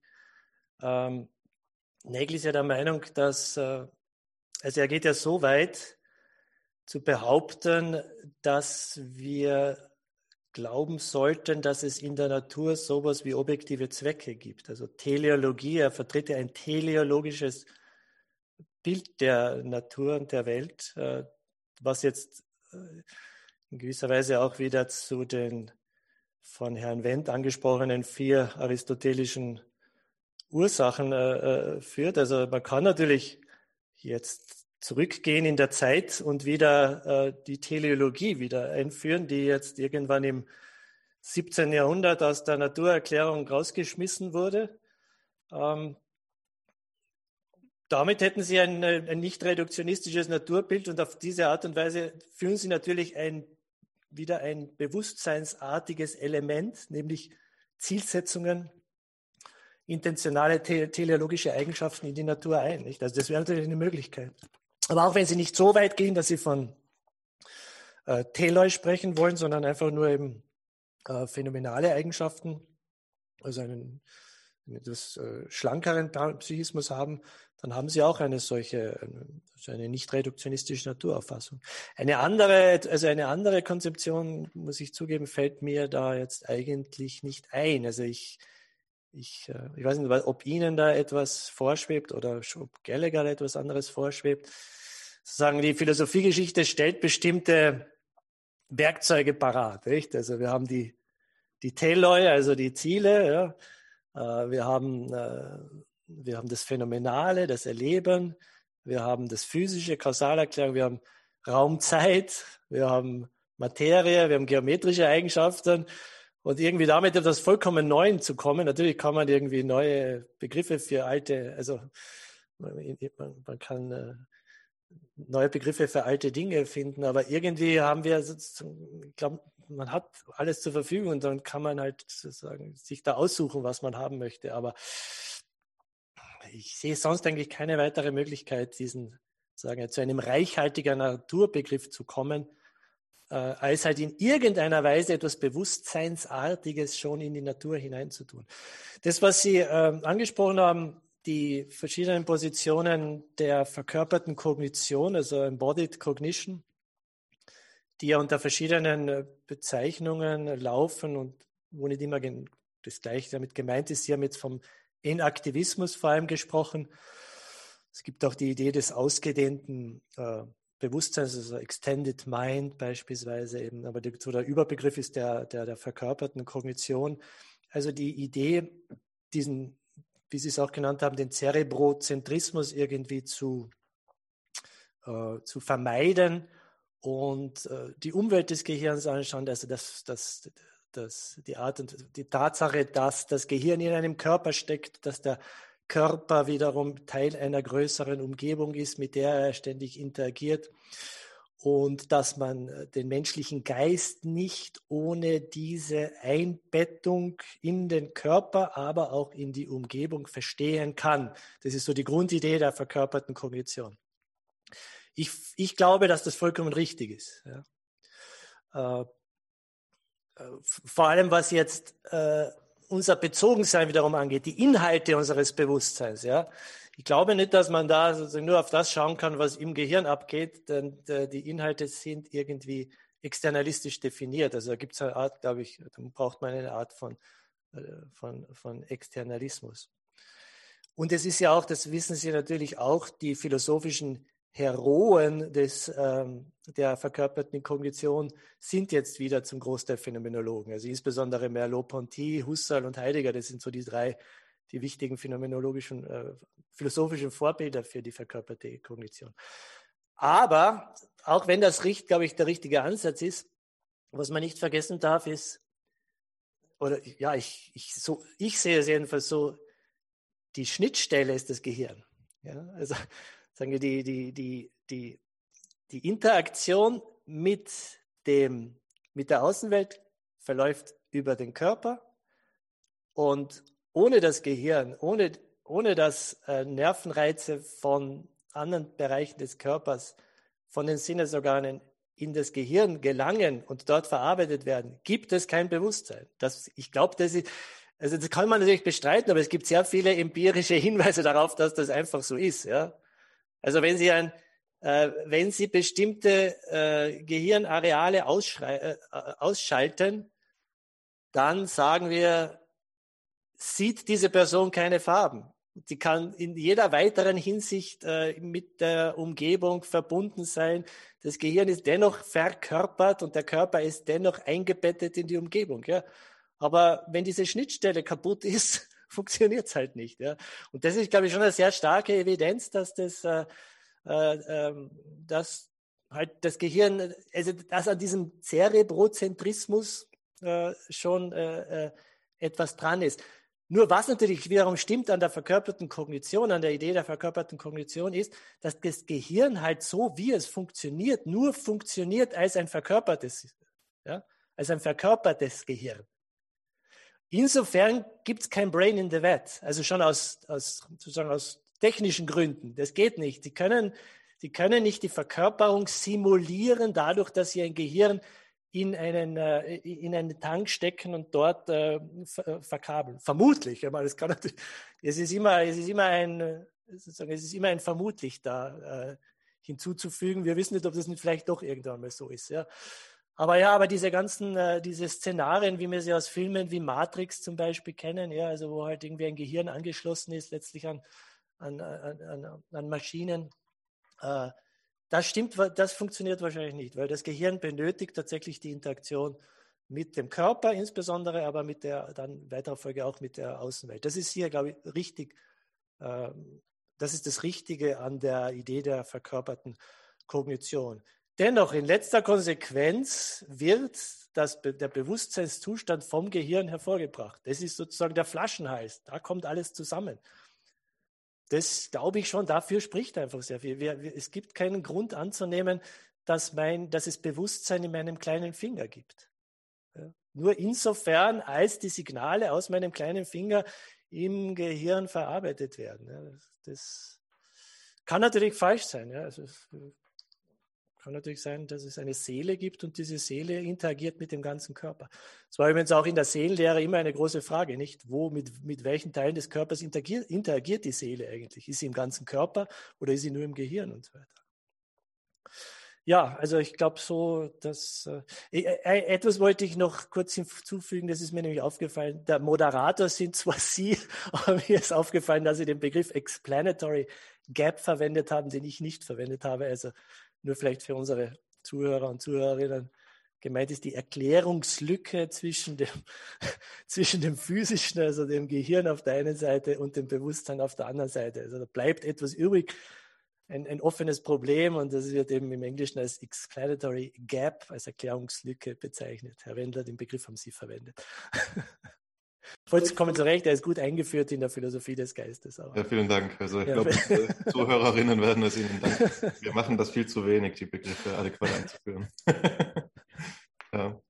ähm, vielleicht antworte ich gerade ganz kurz. Ähm, ähm, ich will nur einen kurzen Ball zurückspielen. Ähm, es gäbe dazu natürlich viel zu sagen. Das eine, ich bin jetzt auch nicht in aller Tiefe mit ähm, Gallaghers Programm vertraut, aber er entwickelt ähm, Vorschläge dafür, wie ähm, eben die Phänomenologie naturalisiert werden könnte, über einen dreistufigen Prozess. Und der erste Schritt ist, also vorweg muss man sagen, man, man wo, was er vielleicht, also was er offen lässt oder nicht in Aussicht stellt, das naturalisierbar sein kann, ist die What is it likeness, also das Nagelsche Wort eben für phänomenales Bewusstsein, wie es sich anfühlt, jemand anderes zu sein oder ein anderes Lebewesen zu sein. Das äh, stellt er nicht in Aussicht, aber was er in Aussicht stellt, sind eben ja im weitesten Sinne äh, intentionale Erlebnisse zu formalisieren und äh, zu, zu naturalisieren. Und der erste Schritt hierfür ist die äh, Formalisierung der Phänomenologie. Da gibt es schon gewisse Angebote, wie eben eine, eine auch durch die Mittel der Mathematik man die Sprache der Phänomenologie formalisieren könnte. Der zweite Schritt ist dann ähm, die Neurophänomenologie. Da gibt es eben auch schon, also ist ein lebendiger Diskurs, das gerade entwickelt wird, wo die Idee ist, dass die ähm, Dynamical Systems Theory vermitteln kann zwischen Phänomenologie und Neurowissenschaft, insofern eben als dass sie als funktionales Modell ähm, ähm, sozusagen unabhängig ist von der Realisationsbedingung. Und das soll, wird sich dann irgendwie vorgestellt unter dem Begriff der reziproken Constraints, also der reziproken Einschränkungen, die sich aus den kategorialen Analysen der Phänomenologie ergeben für die Neurowissenschaft und eben von der Befundlage der Neurowissenschaft für die ähm, sinnvollerweise zu postulierenden äh, phänomenologischen Kategorien. Und der dritte Schritt ist dann eben die sogenannte Front-Loaded Phenomenology, ähm, die sich darauf beläuft, dass ähm, die, diese formalisierte und mit der Neurophänomenologie ins Gespräch, äh, zur Neurophänomenologie weiterentwickelte äh, Phänomenologie eben dazu in der Lage ist, sogar schon ähm, Untersuchungspläne vorzuschlagen, die dann eben in weiterer Hinsicht natürliche Daten generieren können, die aber eben phänomenologisch konzipiert sind. Also so, so stellt ähm, Gallagher sich das vor. Er steht aber gerade in dieser Kritik, die eben Sie und Herr Sie und Alexander schon miteinander ähm, verhandelt haben, nämlich dass das ähm, die Phänomenologie so weit verfremdet, dass es fraglich ist, ob sie, ob die Rede der, von der Phänomenologie noch angemessen ist. Nicht wahr? Ähm, schon allein, also das geht gar nicht nur um die Nat Naturalisierung, sondern auch um die Formalisierung der Phänomenologie, die sich ja auch in den größten Teilen zumindest dadurch auszeichnet, Abstand zu nehmen von Formalismen jeglicher Art, eben weil die eben auch einfach schwer sind, auch den äh, phänomenalen Bestand zu reduzieren. Ähm, ein inhaltliches, ähm, ein inhaltlicher Kommentar, den ich gerne machen würde, oder wo, wo ich glaube, dass es vielversprechender ist, die Diskussion weiterzuentwickeln, weil ich zumindest nicht mir in der Lage sehe, jetzt einen Vorschlag zu machen, wie die Phänomenologie auf andere Weise naturalisiert werden könnte. Also macht das schon quasi ein elaboriertes Modell. Aber ein anderes, äh, eine andere Richtung für die Dis Diskussion wäre das, was Sie gesagt haben, eben äh, im, im, zum Zwecke der Rechtfertigung des Cerebrozentrismus oder seiner möglicher, möglichen Rettung. Und ich glaube, dass man hier eben mit Helmut Plessner eine Annahme ähm, identifizieren kann, die dahinter steckt, die eben ähm, er mit der Philosophie der zentralen, äh, der, der, heißt der zentrischen Positionalität ähm, benennen würde, nicht wahr? Also die Idee, dass, äh, dass es irgendein zentrales Vermittlungsorgan geben muss, das eben die Umweltreize ähm, mit den möglichen Verhaltensweisen des Organismus ähm, sammelt und aus möglichen unterschiedlichen Verhaltensweisen auszuwählen gestattet. Nun gibt es aber in der Natur auch andere Organisationsformen. Nicht wahr? Wenn wir an die Forschungen von ähm, Godfrey Smith denken zum Oktopus beispielsweise. Ähm, weiß nicht, ob, es ist nicht nötig, damit in der Tiefe vertraut zu sein. Ich kann es kurz darlegen.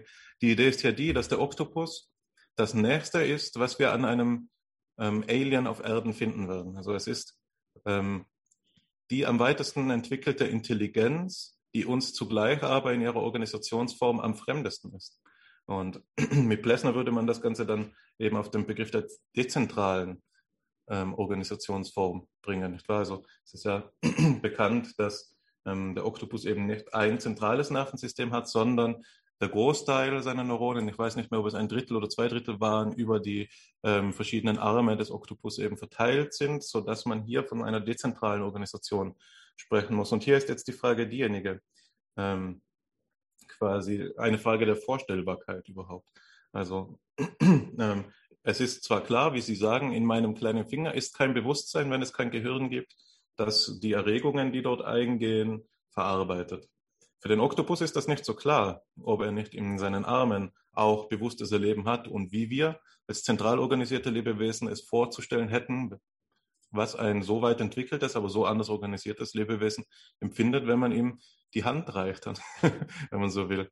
Ähm, also das ist eine für mich sehr interessante Frage, die eben ja, Nagels, ähm, letztlich Nagels Punkt in, transformiert, in andere Gewänder kleidet, eben mit der Unvorstellbarkeit der Echolokation.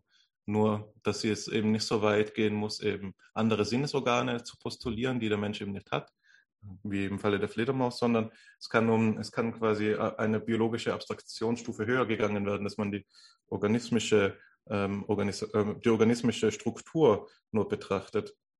Also das ist für mich ein besonders interessanter Punkt eben, weil, und das ist jetzt nochmal, ich weiß nicht, stoppen Sie mich, wenn ich nicht noch eine weitere Transformation der Frage vornehmen soll, aber das ist eine Frage, mit der ich mich schon länger beschäftigt habe und zu der ich auch schon etwas geschrieben habe, nämlich ähm, die Frage danach, was wir prinzipiell verstehen können, wenn wir über andere Tiere nachdenken, über andere Lebewesen, eben gerade weil wir es hier mit so einem unüberschaubaren Reich der Vielfalt zu tun haben. Also es gibt quasi kein Gebiet, das besser, ähm, das für das ein Pluralismus näher liegt als eben das, äh, der Bereich der Zoologie. Also kaum ein Wort meint so viel Verschiedenes wie das Wort Tier. Und der Fall, dass Menschen darunter fallen und Oktopi darunter fallen, ist schon mal ein guter Startpunkt. Fledermäuse auch, sind nochmal anders.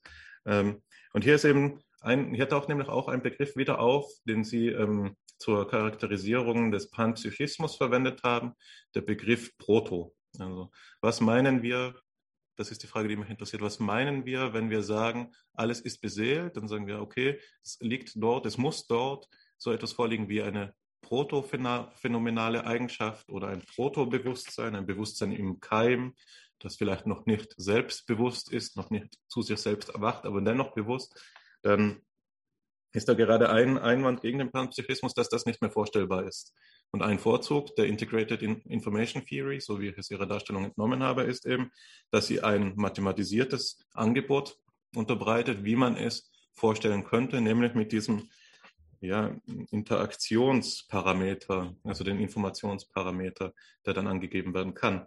Nun ist die Sache aber für mich etwas schwieriger noch, denn ähm, es wird damit, und also das ist jetzt eine Idee von mir, ich glaube, dass jede Erklärung, die von Präkursoren spricht oder von Proto-Eigenschaften spricht, eben am besten, also das Konzept, das es verstehen will, schon voraussetzen muss. Also wenn wir ähm, Bewusstsein psychistisch auffassen und das Kombinationsproblem ernst nehmen wollen, dann verkehren wir eigentlich, also dann verkehren wir auf eine Weise die Untersuchungsrichtung, nämlich ähm, wo wir wissen, und das war jetzt meine Analyse, wir wissen, was wir meinen, wenn wir Bewusstsein sagen, weil wir selbst bewusst sind.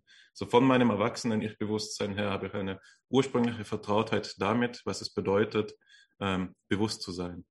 Nun sage ich, ja, von all, all das, was ich über die Welt weiß, deutet darauf hin, dass ähm, dieses Bewusstsein nicht von nirgendwo her herkommen kann, also überall schon sein muss. Ich vertrete die panpsychistische Position. Die Untersuchungsrichtung wird dann verkehrt, wenn man eben sagt, jetzt schaue ich mir aber an, wie sind denn die, leichtest, äh, die kleinsten und einfachsten Teilchen bewusst? Wie kombinieren die miteinander auf eine Weise, dass nun Bewusstsein hervorgeht? Also die Frage der, des Ursprungs ist quasi eine, die ähm, abhängig ist von der Frage der Geltung. Also woher bin ich vertraut mit dem Begriff des Bewusstseins? Und das ist schon mal ein grundsätzliches Problem, das meines Erachtens nach ähm, unhintergehbar ist. Aber was man, ähm, glaube ich, nicht umgehen kann, ist, der, dass jede Erklärung die Protoeigenschaften ähm, aufwirft, angeben muss, wie, also vier Dinge. Erstens, auf welche Weise ist ähm, das Protobewusstsein ähnlich zum vollausgebildeten Bewusstsein? Ne, wir haben es immer mit Analogieschlussargumenten zu tun, auch beim Oktopus, aber auch beim Bewusstsein des Elektrons. Also worin besteht die Ähnlichkeit? Weil die Stärke der Ähnlichkeit, nee, die Stärke des Arguments der Analogie ist eine Funktion der Ähnlichkeit, die man nachweisen kann. Je ähnlicher, desto stärker der Analogieschluss. Zweitens muss man angeben können, auf welche Weise ähm, wir ein graduales äh, Bild entwickeln können. Also man kann nicht nur sagen, alles ist bewusst, sondern wir müssen auch quasi Beschreibungen angeben können, zumindest der verschiedenen Be Stufen des Bewusstseins. Sonst dürfen wir nicht gerechtfertigt einen Gradualismus veranschlagen, sondern müssen ihn ähm, ja, postulieren. Das Dritte ist, da, darüber haben wir jetzt schon ausführlich gesprochen, deswegen gehe ich nicht weiter darauf ein, in Detail, das ist, der, dass man eine kausale Geschichte erzählen können muss. Also wie ähm, sind, ist das Zusammenwirken weniger komplexer Bewusstseine dafür verantwortlich, dass ein hochkomplexes Bewusstsein entsteht. Man muss die kausale Geschichte erzählen können. Und der zentrale Punkt dabei für mich ist der, dass wir einen Übergang thematisieren müssen, ähm, äh, dass wir den Übergang thematisieren müssen, so ist es Deutsch. Eben also der Tipping Point. Ab welchem Punkt springt Proto-Bewusstsein um in volles Bewusstsein oder einfacher gesagt Bewusstsein in Selbstbewusstsein? Also wo, wo, wo ist dieser Grenzscheide äh, des Erwachens. Wann haben wir es nicht mehr mit Protobewusstsein zu tun, sondern mit echtem Bewusstsein? Ich glaube, das ist eine überaus schwierige Frage. Man vertagt das immer darauf, so wie wenn man die Grenzen der Länder zieht am Globus, dass da eine gewisse Willkür darin liegt. Ich weiß nicht, ob wir die, dieselbe Lachsheit uns zugestehen dürfen, wenn wir über Bewusstsein nachdenken, weil es doch eben zumindest schon auch extrem weitreichende ethische Implikationen hat, aber eben auch von höherem theoretischen Interesse ist, als wo genau Deutschland endet. Und eben die vierte Eigenschaft ist, dass wir noch angeben müssen, wenn, ein, ähm, wenn wir einen, ein, eine Protoeigenschaft angeben, dass wir sie unterscheiden können von anderen vergleichbaren Eigenschaften. Also wenn wir an die Evolutionstheorie denken, auch, deshalb habe ich vom Oktopus gesprochen, dann ähm, ist seine kognitive Leistungsfähigkeit so gut wie sicher ein Analog, also kein Homolog. Es, der Unterschied zwischen Analog und Homolog ist der, dass zwei Eigenschaften, die homolog sind, zurückzuführen sind auf einen gemeinsamen Vorfahren, der die Eigenschaft schon aufgewiesen hat. Analoge Eigenschaften resultieren unter anderem eben aus der konvergenten Evolution. Ähm, der letzte gemeinsame Vorfahren von Menschen und von Oktopui ist, weiß ich nicht genau, das sind diese Weich, Weichtiere, so ganz undifferenzierte, äh, sehr, sehr einfache Organismen, die es vor Abermillionen, aber, äh, Abermillionen von Jahren nur gegeben hat, die es längst schon nicht mehr gibt wohingegen der letzte gemeinsame Vorfahre von Menschen und Schimpansen viel näher liegt. Also ich glaube, man spricht da von wenigen Millionen Jahren. Wenn ich mich nicht täusche, waren es sechs. Also wir haben hier ähm, eine andere Kategorie von Eigenschaften, die wir abgrenzen müssen. Oder ähm, also wo wir sagen, ähm, wo wir uns dazu in die Lage versetzen müssen, eben die Spezifik von Protoeigenschaften zu erarbeiten. Also das ist ähm, für mich ein das wären quasi, was ich den Medium Sense von Protoeigenschaften nenne. Es gibt dann noch verschiedene andere Bedingungen, die erfüllt sein müssen, aber ich glaube, die vier Bedingungen sind sehr fruchtbar für unsere Diskussion, weil sie gerade noch den Abstraktions- und Spezifizitätsgrad aufweisen, über den man gut diskutieren kann. Ähm, Also meine, ja, ich weiß nicht, ob ich jetzt hieraus noch eine Frage formulieren kann, aber mein äh, Diskussionsangebot wäre quasi das, dass mich das sehr interessiert. Also wie stellen wir das genau vor, wenn wir jetzt eine Integrated ähm, Information Theory annehmen und wir einen perfekt gradualisierten Parameter haben, ein, eine Metrik, dass es doch so etwas geben muss wie einen Tipping Point und dass es offensichtlich verschiedene und vielleicht miteinander inkommensurable Formen des Bewusstseins gibt. Also wie erklären wir auf Grundlage einer gradual gradualistischen Theorie qualitative Unterschiede. Vielen Dank, Herr Wendler. Sie haben jetzt ziemlich viel hineingepackt in Ihre, in Ihre Wortmeldung. Aber wenn Sie erlauben, würde ich äh, gerne auf, nicht nur auf Ihre letzten Fragen eingehen, sondern auch auf das, was Sie vorher gesagt haben, so gut ich das kann. Ich habe mir jedenfalls fleißig jetzt Notizen gemacht bei dem, was Sie gesagt haben. Sie haben, also angefangen haben Sie noch einmal mit der, mit dem Thema der Naturalisierung der, der Phänomenologie und Sie haben äh, skizziert diese Stufen, die sich äh, Gallagher da äh, vorstellt. Also ich sehe da eine, ein Gespräch zwischen Phänomenologie auf der einen Seite und Gehirnforschung auf der anderen Seite. Und das leuchtet mir vollkommen ein, dass man versucht, aus dem, was man aufgrund von phänomenologischen Analysen, aufgrund der Selbsterfahrung äh, an Begrifflichkeiten, äh, Theorien, Phänomenen, äh, äh, auch Terminologien entwickelt hat, dass man versucht, das in irgendeiner Form in die Hirnforschung zu übersetzen. Und das, glaube ich, betrifft in einer ganz zentralen Weise eben den Begriff der Intentionalität als Grundbegriff der Phänomenologie. Nicht? Also wenn man jetzt da aus der phänomenologischen Tradition heraus es schaffen würde, der Hirnforschung bestimmte Hinweise zu geben und sozusagen dort die Forschung äh, zu beeinflussen und Hilfestellung zu leisten, dass vielleicht dann eben eine Art Naturalisierung dieser Begriffe äh, möglich ist. Das wäre eben auch, glaube ich, könnte man eben sagen, als dann eine Zusammenarbeit von introspektiver und äh, naturalistischer äh, äh Psychologie. Äh, das ist ein Forschungsprogramm, das, glaube ich, durchaus äh, erfolgsversprechend ist und das, äh, das ich auch von anderen Leuten her schon, schon kenne. Umso interessanter fand ich es, als Sie gesagt haben, dass Gallagher selbst der Meinung ist, dass eben genau das, dass das nicht gilt für das phänomenale Bewusstsein, von dem, um den, um das es mir eben besonders geht. Nicht? Also offenbar geht, geht Gallagher nicht so weit zu sagen, dass es dass man dieses Explanatory Gap auf diese Art und Weise schließen könnte. Sie haben von, äh, da von Nägel gesprochen, von seinem berühmten Aufsatz über die Fledermaus. Also wie ist es, eine Fledermaus zu sein? Und äh, gemeint damit ist eben, dass uns gerade das, das Erleben einer Fledermaus so fremd ist, weil die eben ganz anders funktioniert als wir, dass wir uns eigentlich nicht in sie hineinversetzen äh, können. Und Ihr Beispiel war aber der Oktopus. Also der Oktopus wäre eine andere, äh, uns sehr fremde Lebensform, wo es sehr plausibel ist anzunehmen, dass wir uns eigentlich nicht, dass wir nicht wissen, wie es ist, ein Oktopus zu sein. Und anscheinend kommt beim Oktopus eben noch dieses Phänomen oder das Phänomen sollte man es vielleicht nicht nennen, aber äh, das Thema der Dezentralität hinzu. Also vielleicht hat dieser Oktopus in seine, jedem seiner Fangarme ein eigenes Bewusstsein, ja, könnte durchaus sein. Ähm, ja, das können wir könnten, wenn, dann können wir uns das sicherlich genauso wenig vorstellen. Wir können das genauso wenig nachvollziehen wie das Bewusstsein der Fledermaus.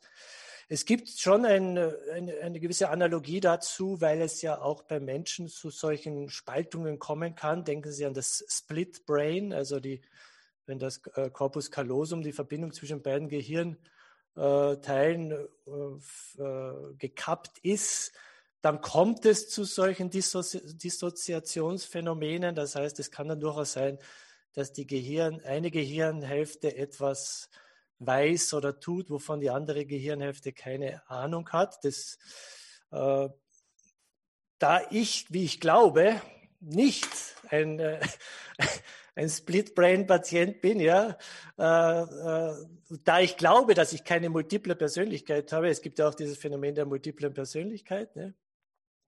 ähm, da äh, kann ich mich, glaube ich, auch nicht, ich glaube nicht, dass man sich wirklich in sowas hineinversetzen kann. Also ich weiß nicht, wie es ist, äh, wenn, in, wenn in einem Körper mehrere Bewusstseine, die zum Teil voneinander wissen, zum Teil nichts voneinander wissen, existieren. Also wir haben, glaube ich, auf der Ebene des Menschen, äh, auf der menschlichen Ebene schon bestimmte Phänomene, die schon natürlich nicht so weit gehen wie das Verstehen der Fledermaus und des Oktopus, aber das Verstehen anderer Menschen ist jetzt bei diesen pathologischen Fällen natürlich ein Problem. Aber, und jetzt komme ich zu, zu, einem weiteren Punkt, den Sie angesprochen haben, das ist überhaupt der groß, das große Thema des Verstehens anderer Menschen. Nicht? Das ist natürlich auch ein klassisches äh, Thema der Philosophie und der, Phänomenol äh, der Philosophie und der Psychologie.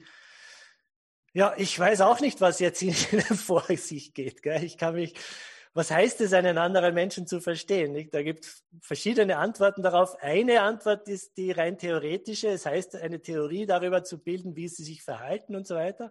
In dieser Form äh, lernen wir Menschen zu verstehen, wenn wir die, wenn wir die Verhaltensweisen einer Person kennenlernen, wenn wir mit ihr so vertraut sind, dass wir schon voraussagen können, wie sie sich vermutlich verhalten wird und so weiter. Äh, also das ist die eine Seite. Und die andere Seite ist aber natürlich dieses Hineinversetzen. Was heißt es, sich in eine andere Person hineinzuversetzen? Und eine Antwort darauf könnte lauten, es, es ist der Versuch, tatsächlich in sich selbst eine, entweder einen Zustand hervorzurufen, der dem gleicht, mutmaßlich gleicht, den die andere Person hat, oder sich zumindest daran zu erinnern, wie es war, als ich mich in einer solchen Situation befunden habe. Wenn ich sehe, dass Sie auf einem Zahnarztstuhl sitzen und dann Ihre, und nicht, Sie bekommen gerade eine Spritze, ja, und vielleicht schauen Sie noch ein bisschen verkrampft rein, als Sie diese Spritze bekommen, ja, kann ich mich da in sie hineinversetzen? Naja, alles, was ich tun kann, ist, ich, ich, ich erinnere, wenn ich noch nie in einem in dieser Situation war, fällt es mir relativ schwer. Aber ich habe auch schon eine Spritze beim Zahnarzt bekommen. An das kann ich mich erinnern und in dem Sinn kann ich mich jetzt in sie hineinversetzen. Natürlich weiß ich nicht, ich kann natürlich nicht sagen, ob ihre Schmerzen stärker sind oder schwächer als meine oder die genaue Qualität dieser Schmerzen. Das hat keinen, es ist auch nicht sinnvoll, weil wir diesen Vergleich gar nicht anstellen können. Aber ich glaube, so ungefähr so etwas ist, äh, ist mit Verstehen anderer Menschen gemeint. Und wir gehen halt für gewöhnlich davon aus, dass wir im Großen und Ganzen andere Menschen deshalb verstehen, weil wir im Großen und Ganzen ihre Erfahrungen teilen. Ja. Natürlich im Detail und äh, im Einzelfall ist das immer schwierig, aber im Großen und Ganzen wissen wir es, wie es, wie es ist, sich zu freuen oder wie es ist, Schmerzen zu haben, weil wir das von uns selbst kennen. Und Sie haben auch das, äh, die Frage angesprochen, was heißt, äh, dass, dass wir Bewusstsein eigentlich nur von uns selbst kennen. Das ist vollkommen richtig. Das ist äh, in gewisser Weise ein Problem. Ich kann nicht definieren, was Bewusstsein ist. Ich kann nur versuchen, jemanden den Begriff des phänomenalen Bewusstseins nahezubringen, in der Hoffnung, dass er selbst oder sie selbst phänomenales Bewusstsein hat. Ja. Und, da, und äh, nur auf diese, also man, letztlich muss man das von sich selbst kennen, da haben Sie vollkommen äh, recht. Und das jetzt führt zu diesem Problem des Proto, das Sie angesprochen haben. Ja. Und da haben Sie, glaube ich, vollkommen recht. Und das ist auch äh, etwas, was mich an diesem Begriff tatsächlich stört. Was meine ich, wenn ich vom Proto-Bewusstsein spreche? Da gibt es in der Literatur zumindest zwei Auffassungen. Also die einen sind der Meinung, es handelt sich tatsächlich halt um Erleben, das aber halt nur irgendwie schwächer oder dumpfer oder einfacher ist. Also da werden wir aufgefordert, uns sozusagen vorzustellen, wie es ist, jetzt ein ganz schwaches Erlebnis zu haben. Ja? Also man kann sich das vielleicht so vorstellen, ich schaue halt etwas an, dann habe ich einen Farbeindruck und dann stelle ich mir vor, dass das immer schwächer wird, immer dumpfer, immer, ja, immer verwaschener und auch noch immer kürzer. Ist nur ganz kurz da, ja. Aber es ist bleibt noch irgendwie, es ist nur sein Eindruck da, ja. Ja, ich halte das nicht besonders für zielführend, weil wir kommen da niemals auf die Ebene des Elektrons, das Bewusstsein hat. Ja, das ist uns so fremd. Ja, also wenn ich mir nicht einmal vorstellen kann, wie es ist, eine Fledermaus zu sein, dann das, Bewusstsein eines Elektrons ist dann einfach noch viel, viel weiter weg. Meine, äh, mein Begriff des Proto, des Proto-Bewusstseins ist eigentlich ein anderer. Es ist einfach, es ist letztlich einfach eine nicht physische Eigenschaft, die erklären soll, warum wir Bewusstsein haben. Ja? Ich würde es am liebsten gar nicht als Bewusstsein bezeichnen, auch nicht als Protobewusstsein. Es gibt in der Welt, in der Natur etwas, was wir nicht verstehen. Und das ist dafür verantwortlich, oder ohne das gäbe es kein Bewusstsein. Das ist die Erklärung für die, für die Existenz des Bewusstseins. Ich würde das aber nicht als Bewusstsein, nicht als Protobewusstsein bezeichnen, weil ich da einfach große begriffliche Probleme darin sehe. Deswegen würde ich das Ganze auch nicht als Bahnpsychismus oder Bahnprotopsychismus oder Protobahnpsychismus bezeichnen. Ja. Äh, aber ich glaube, dass es äh, das Bewusstsein nicht rein physisch, physikalisch, naturalistisch erklärt werden muss. Es muss noch mehr geben. Nur glaube ich auch nicht, dass wir dieses Mehr einfach verstehen können. Äh, wir verstehen es nicht einmal, wenn uns jemand etwas es sagen könnte, wie eben Kant in diesem einen Zitat auch gesagt hat. Also es ist eigentlich kein Proto-Panpsychismus oder Panpsychismus, sondern es ist was anderes. Was ist es? Ich liebe Kant. Ich glaube, es ist, äh, man kann da wirklich mit Kants Transzendentalidealismus äh, äh, arbeiten. Ja? Die Welt erscheint uns, die Welt ist eine Erscheinungswelt, nicht genau in dem Sinn von Kant, aber ja, also sie erscheint uns und das, was uns erscheint, ist das Physische. Aber was wir nicht auf diese Art und Weise erklären können, ist, dass das sie uns überhaupt erscheint. Also, dass wir Bewusstsein haben. Die Erklärung dafür, nur dafür brauchen wir das Ding an sich. Nur unglücklicherweise kennen wir dieses Ding an sich nicht. Wobei das Ding an sich eigentlich, das ist kein eigenes Ding, sondern das ist sozusagen eben diese unerkennbare, nicht physische Seite der Wirklichkeit. Ich glaube, dass es so etwas gibt. Ja, die, Gren die Grenzen, da gibt es gibt einfach, es gibt vermutlich da Grenzen des Erkennens. Sicher können wir nicht sein. Wie gesagt, man muss immer hinzufügen, vielleicht in tausend Jahren wird man über diesen Podcast lachen und über Kant wird man noch mehr lachen. Im Augenblick sehe ich, äh, halte ich, gerade was das Bewusstseinsproblem angeht, sehr viel eigentlich von einem Zugang, der so kantianisch inspiriert ist. Ja. Es gibt etwas in der Welt, was die Erklärung für das Bewusstsein wäre, wenn wir es kennen würden. Äh, haben Sie, ja, und dann, was war Ihr letzter Punkt? Ja, genau. Dann am, äh, dann, Sie haben, Sie haben vier Punkte, Herr, Herr Wendler, Sie haben dann vier Punkte angeführt, die man klären müsste, gerade auch im Zusammenhang mit einer, mit einer panpsychistischen Theorie wie der Integrated Information äh, Theory. Ich glaube tatsächlich, dass eine solche Theorie wie die Integrated Information Theory auf einige oder vielleicht sogar die meisten der von Ihnen angesprochenen Fragen versucht, eine Antwort zu geben. Also zum Beispiel äh, diese Idee, dass Bewusstsein graduell ist. Ja, dass es mehr oder weniger Bewusstsein gibt, je nach Komplexität des Systems. Diese Theorie von Giulio Tononi äh, äh, gibt dazu sogar einen numerischen Wert an, der heißt Phi. Und je größer dieses Phi ist, je größer dieser Wert ist, umso mehr Bewusstsein haben sie. Ja, das ist natürlich umstritten und äh, aber man kann es zumindest bei sehr einfachen Systemen kann man diesen Wert sogar berechnen. Ja, natürlich ist man weit davon entfernt, das bei irgendwie komplexen äh, äh, Systemen zu machen. Also diese Idee der Gradualität haben Sie da. Äh, es ist diese Idee der Integration von Information, ist eigentlich eben eine Antwort auf diese, es gibt eine kausale Geschichte in dem Sinn, dass hier die, das Kombinationsproblem angegangen wird. Ja. Wo ich mir nicht so sicher bin, Sie haben gemeint, es müsse einen Tipping Point geben. Ja, ich frage mich da, ob das nicht genau gerade dieser Idee der Gradualität wieder widerspricht. Ja.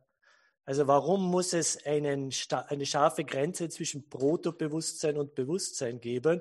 Wenn es einen graduellen Übergang gibt, dann kann man halt einfach nicht sagen, wo beginnt Bewusstsein in dem Sinn, den wir kennen und wo und wo sprechen wir noch vom Protobewusstsein.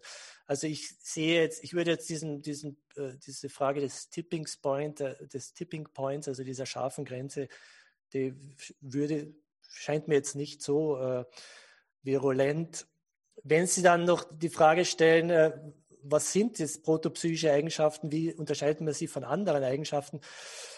Ja, da würde ich sagen, es gibt einerseits die physischen Eigenschaften. Physische Eigenschaften, das sind die, die halt von den Naturwissenschaften postuliert werden. Ja. Schaut man am besten in die Grundlagendisziplin, in die Physik hinein und die Eigenschaften, die dort beschrieben werden, das sind die physischen Eigenschaften. Und alle, die nicht diese Eigenschaften sind, das sind Bewusstseins- oder Proto-Bewusstseinseigenschaften. Ja. Äh, also es sind dann nicht physische Eigenschaften. Viel mehr kann man darüber irgendwie dann eben auch nicht sagen.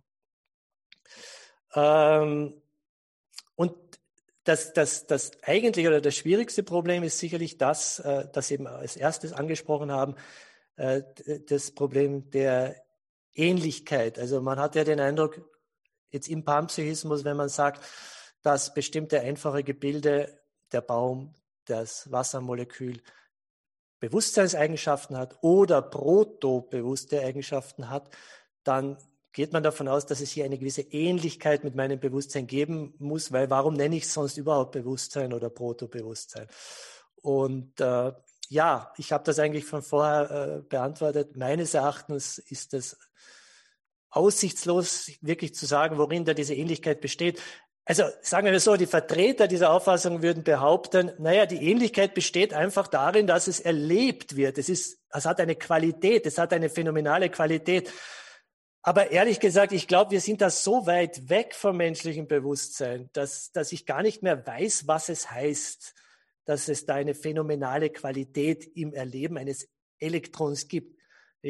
Was natürlich auch die Frage aufwirft, ob das, da das Elektron vermutlich kein Selbstbewusstsein hat, was heißt das dann überhaupt? Was, was soll das sein? Eine, äh, ich weiß nicht, eine ein, ein Elektron springt von einem Energielevel zum anderen und erlebt dabei etwas. Was heißt das überhaupt? Was soll da die Ähnlichkeit sein?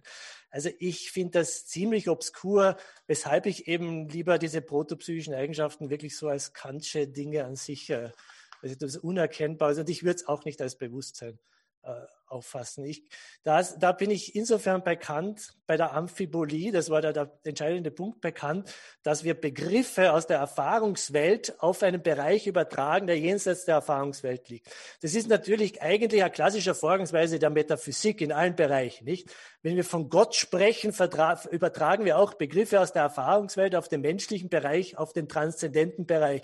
Und man kann dafür argumentieren, dass das aussichtslos ist. Also man, man, man versucht da etwas, was man eigentlich nicht versteht, besteht, falls es existiert, mit unseren Begrifflichkeiten zu erfassen. Und ich glaube, ähnliches passiert beim Proto-Panpsychismus oder beim Panpsychismus, wenn man so Begriffe aus der menschlichen Sphäre, also den, Begriff, den menschlichen Begriff des Bewusstseins, auf diese Sphäre überträgt. Das funktioniert einfach nicht. Ja. Also da haben wir eine Amphibolie im Sinne von Kant, eine Zweideutigkeit, die eigentlich nicht, äh, die eigentlich äh, nicht erlaubt ist. Ja. ja, ja, und ein Punkt ist mir auch noch bei Ihnen aufgefallen, und das hat jetzt auch mit diesem Cerebrozentrismus zu tun. Ich gehöre nicht zu denen, die sagen, ich bin mein Gehirn. Ja, das ist auch so ein Thema, das in letzter Zeit auch in der, zum Teil in der Öffentlichkeit diskutiert wurde. Ja.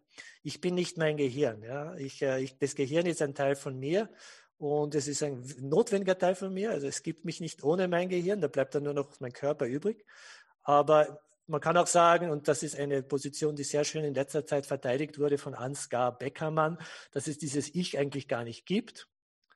Aber wenn ich Ich sage, also wenn ich dieses Pronomen verwende, dann beziehe ich mich einfach auf mich jetzt hier und das heißt, ja, das ist dieser Körper samt Gehirn, diese Person, diese, dieses psychophysische Wesen, das jetzt halt vor einem Computer sitzt und mit ihnen spricht. Ja.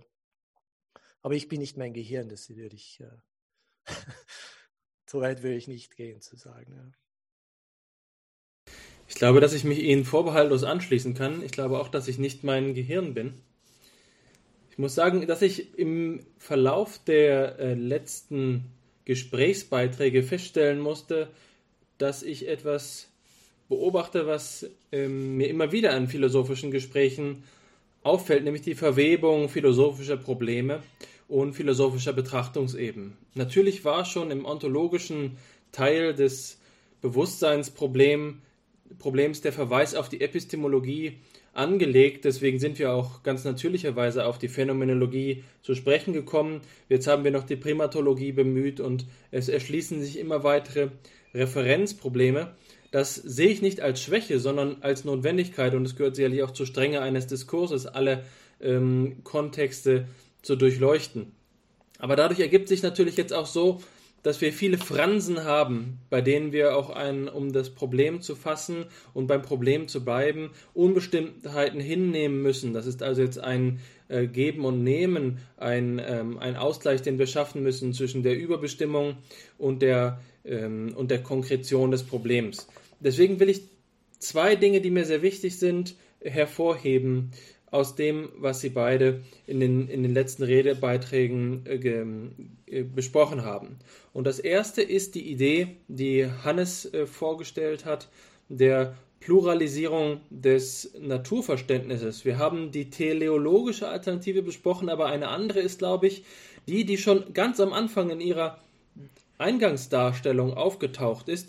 Und zwar, als sie das Wort Erleben gesagt haben, ist dort immer das Wort Leben enthalten.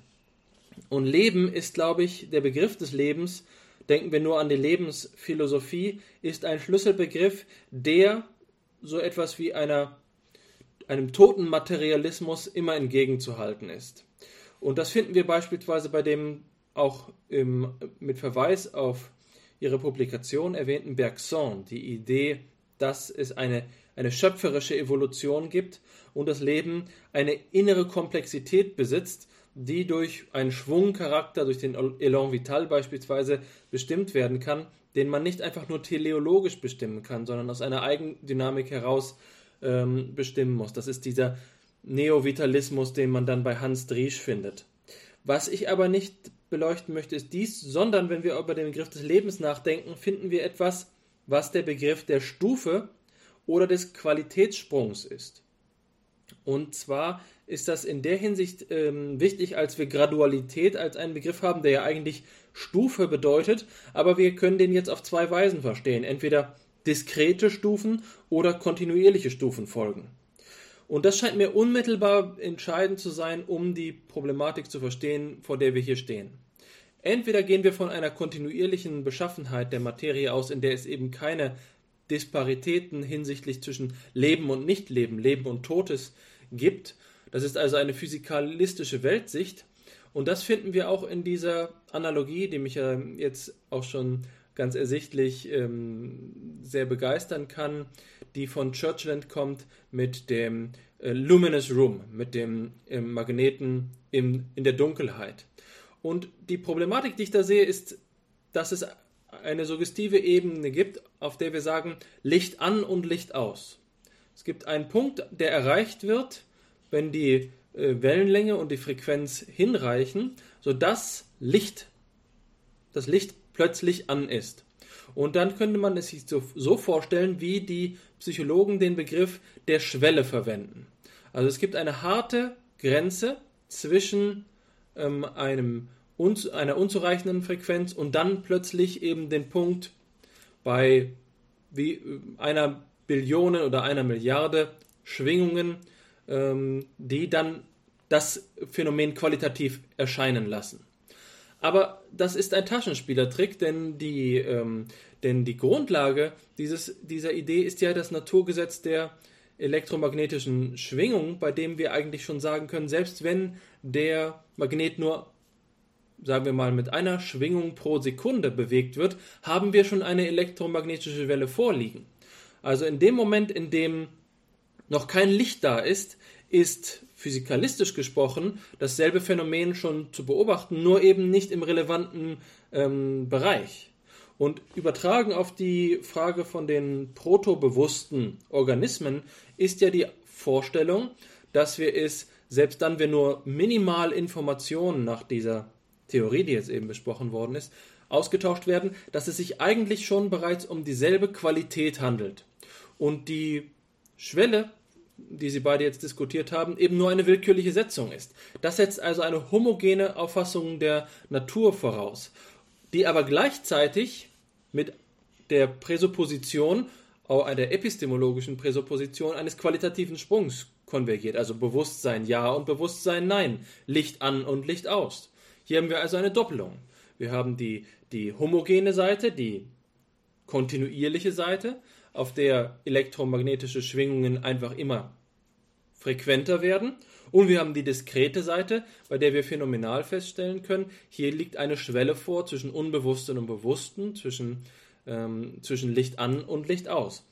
Und das scheint mir doch eine, eine äh, Inkongruenz zu sein, die es zu problematisieren gilt, insofern als die alternative Bestimmung der Natur, nach der Hannes gefragt hat, eben eine wäre, die zum Beispiel den Begriff des Lebens so versteht, dass es auch in der Natur Stufen gibt.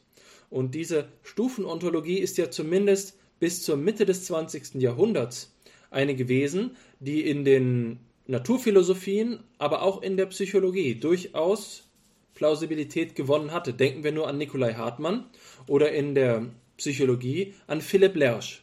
Vorstellung also, dass es keine physikalistische Homogenität des materiellen Feldes gibt, sondern dass es eben Bereiche gibt, Bereiche des Seins gibt, für die andere Gesetzmäßigkeiten gelten als für, andere, äh, für, für wieder andere. Und das ist äh, sicherlich etwas, was die Physik auf die Barrikaden treibt, was unsere Auffassung ähm, von der stofflichen Grundverfassung des Kosmos ähm, ja, was, was ihr widerspricht in ihrer gängigen galiläisch geprägten Fassung.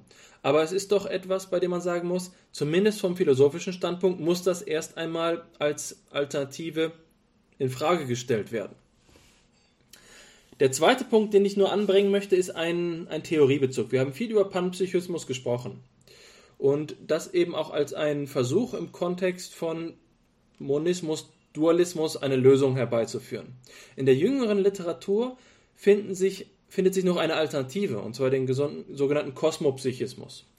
Den würde ich auch gerne einmal ins Feld führen, gerade vor dem Hintergrund der ähm, Integrated Information Theory, über die wir gesprochen haben. Und zwar ist der Kosmopsychismus die Auffassung, den man genauer gesagt Prioritäten-Kosmopsychismus nennen sollte, dass es Monismen ontologischer Natur in verschiedener Weise gibt. Und zwar gibt es den Existenzmonismus, das ist die Auffassung, dass es tatsächlich nur einen, ein selbstständiges Objekt, nämlich die Welt schlechthin gibt. Ähm, und dann gibt es den sogenannten Prioritätenmonismus. Das ist die Auffassung, es gibt mehrere konkrete Objekte, aber nur ein selbstständiges Objekt. Und die anderen ähm, Objekte sind abhängige Teile von ihm. Und der Kosmopsychismus stellt sich so vor, es gibt eigentlich nur die Welt als selbstständiges Objekt und sie ist bewusst und wir haben an ihr als abhängige Teile teil. Und das lässt sich natürlich dann auch so vorstellen, dass wir in so einem Begriff die äh, Vorstellung von, vom Übergang vom Protobewusstsein zum Vollbewusstsein kontinuierlich vorstellen können, insofern es ein größerer oder kleinerer Teil an diesem Gesamtbewusstsein gibt. Das bringt natürlich die Idee der Weltseele zurück. Äh, der Gedanke ist aber, also Bewusstsein ist ein, ähm, ein Sachverhalt und es gibt keinen Pluralismus an äh, Bewusstseinen oder wie man es immer zum bewussten Subjekten. Etwas, was sicherlich eine radikale Alternative ist, die für mich aber als Phänomenologen an letzter Instanz, und das ist das, worauf ich mich eigentlich auch nur berufen kann, da bin ich ganz bei dem, was Hannes gesagt hat, die einzige ähm, epistemische, äh, das einzige epistemische Kriterium, was ich mir vorstellen kann, ist das erlebte Bewusstsein. Und damit will ich jetzt nicht sagen, das sei mein Bewusstsein oder unser Bewusstsein oder wie auch immer, aber im Erleben scheint es mir doch nicht so zu sein, dass ähm, wir davon sprechen können, dass es solche Kontinuitäten gäbe, bei denen wir einfach von einem Höchstmaß an Bewusstsein ausgehen können. Wir haben jetzt gerade darüber gesprochen, was ist denn mit der Amöbe, was ist mit dem Elektron und einem Mindestmaß an Bewusstsein, wie beim Lichtschalter. Das Bewusstsein des Lichtschalters als ein Mindestmaß an Bewusstsein. Mir scheint es aber vollkommen widersinnig zu sein, davon zu sprechen, dass in meinem eigenen Leben Zustände erreicht werden, an denen ich ein Höchstmaß an Bewusstsein erreiche, meinetwegen, wenn ich eine komplexe algebraische Aufgabe löse oder mich in philosophischen Kontemplationen hingebe und das gegenüber anderen Zuständen meines Lebens eindeutig dadurch qualifiziert sei, dass mehr Bewusstsein vorliegen würde und dass man einen idealen Zustand extrapolieren könnte, in dem also in diesem kosmopsychistischen Sinne das Bewusstsein total integriert ist und alle Informationen des, Be des Universums enthalten wäre. Ich glaube, dass wenn wir das betrachten, dass im strengen Sinne so ein Zustand nicht mehr mit dem, was wir phänomenologisch als Bewusstsein bezeichnen, koinzidieren würde. Wenn wir uns diese Totalmonade vorstellen, die alle Informationen des Universums integriert, dann bleibt uns allenfalls so eine Idee wie die Idee Gottes. Aber was das mit doch mit Bewusstsein zu tun hat, da würde ich eben an den Punkt ähm, zurückgehen, zu sagen, Moment, die Überlegungen, die sich ähm, auf der Idee Gottes bedienen, sind oftmals holprige. Vielleicht ähm, ist das äh, ein, ein Punkt, an dem wir noch etwas weiter diskutieren können. Mein Denkanstoß, diese beiden Überlegungen, Gradualität, diskret, kontinuierlich und andererseits, was ist mit dem Kosmopsychismus? Können wir, ähm, können wir tatsächlich diese Idee äh, rechtfertigen, dass es ein eine, ganzheitliches, eine ganzheitliche Weltseele gibt? Was meinen Sie dazu?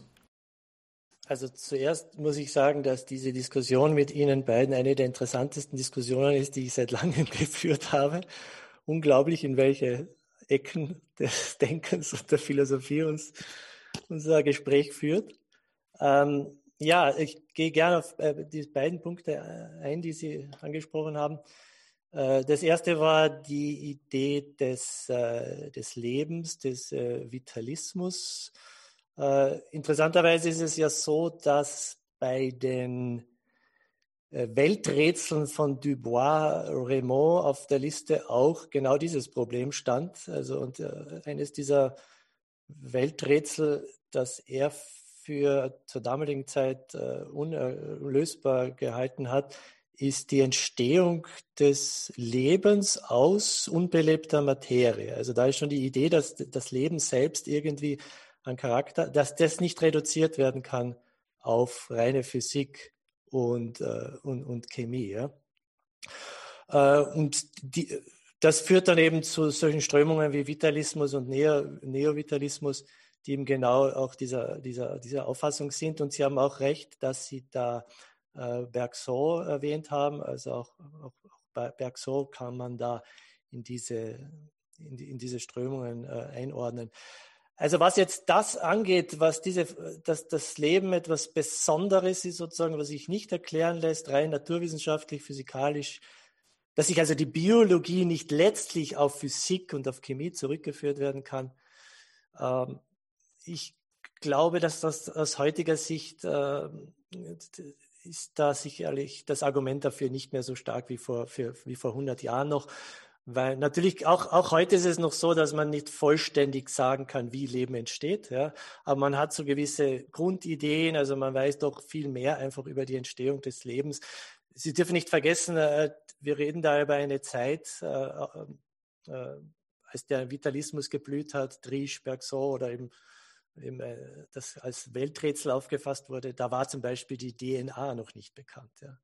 Also schon die, die das, das, das Tool, das Werkzeug der Vererbung war in keiner Weise bekannt. Nicht? Also durch solche Erkenntnisse ist, ist diese Idee, dass Leben grundsätzlich nicht reduziert werden kann auf etwas nicht Belebtes, ist doch, glaube ich, sehr de deutlich untergraben worden.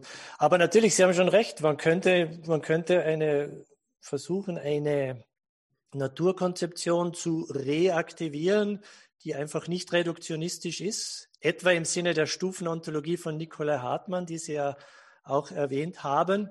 Also man könnte annehmen, dass die Welt eben aus so verschiedenen ontologischen Stufen besteht. Wir haben ganz unten die unbelebte Materie, wir haben dann die belebte Materie, wir haben dann äh, irgendwann äh, Erleben, wir haben dann irgendwann Rationalität. Ich kann jetzt diese die genauen Stufen bei Hartmann kann ich jetzt nicht, äh, habe ich jetzt nicht im, im Gedächtnis. Aber natürlich könnte man das machen. Aber Sie sehen natürlich schon, dass Sie dann sozusagen, Sie bauen dann bei jeder dieser Stufen einen unerklärbaren Sprung ein. Nicht? Ich glaube, Konrad Lorenz hat das Fulguration genannt. Ich bin mir nicht genau sicher. Konrad Lorenz war nämlich ein Fan von Nikolai Hartmann.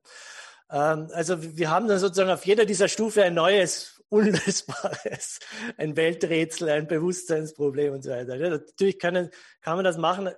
Ob das wirklich befriedigend ist, weiß ich nicht. Äh, es ist, äh, man bräuchte, glaube ich, schon auch sehr starke Gründe dafür. Ja. Aber Sie haben dann auch wieder re recht, dass Sie gesagt haben, nun, wir brauchen, wir müssen ja nicht diese Stufen annehmen, sondern wir können ja von einer Gradualität äh, ausgehen, wie es im Panpsychismus normalerweise eben auch äh, angenommen wird, wie es in der Integrated Information Theory angenommen wird.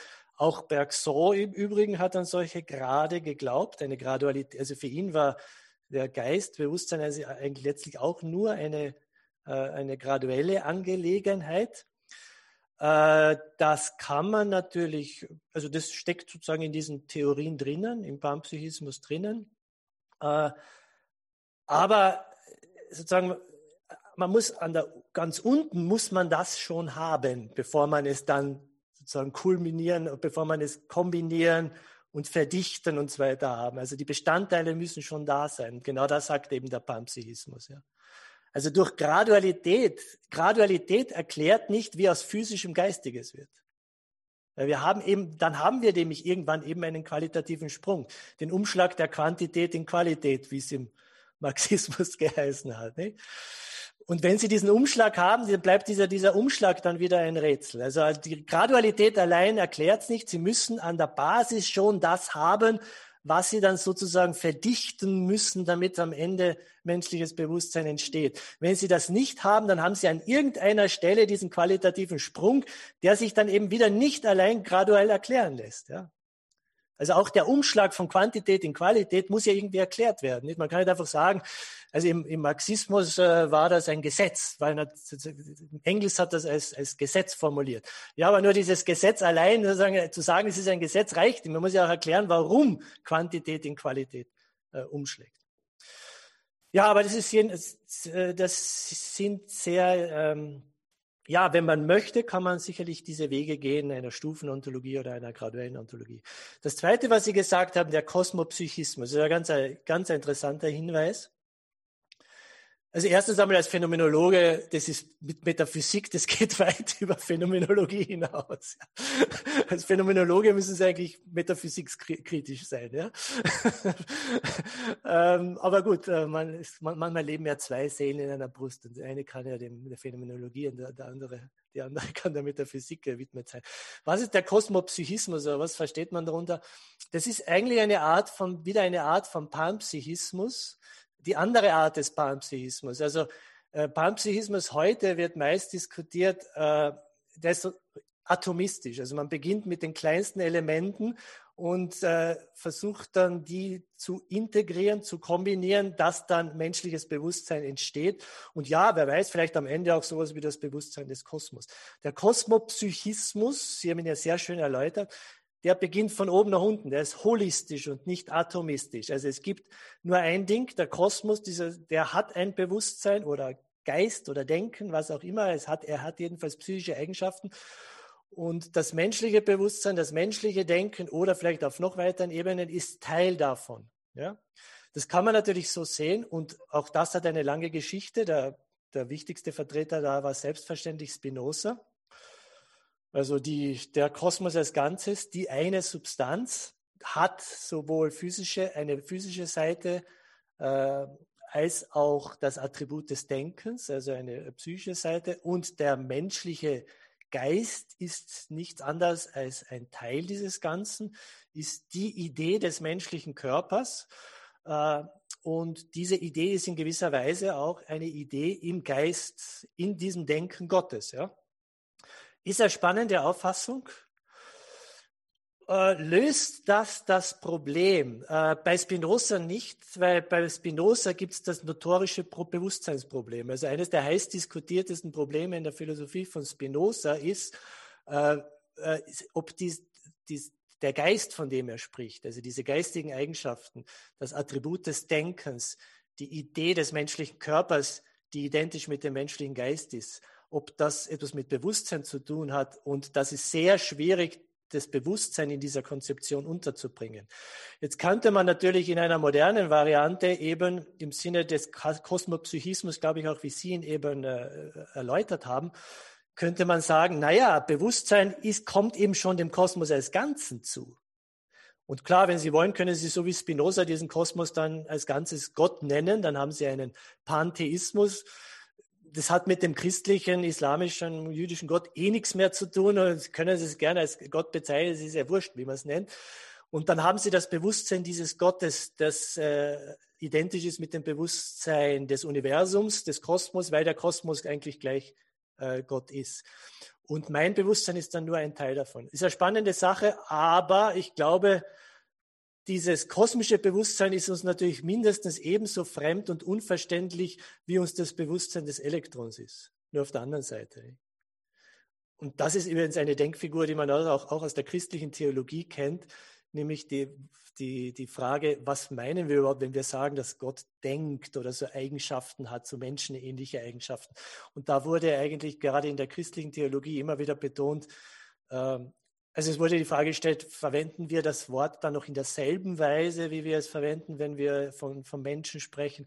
Verwenden wir es in analoger Weise? Wie verwenden wir es eigentlich? Und da wurde oft darauf hingewiesen, dass bei aller Ähnlichkeit zwischen dem Denken des Gott, Gottes und dem Denken des Menschen doch die Unähnlichkeit überwiegt.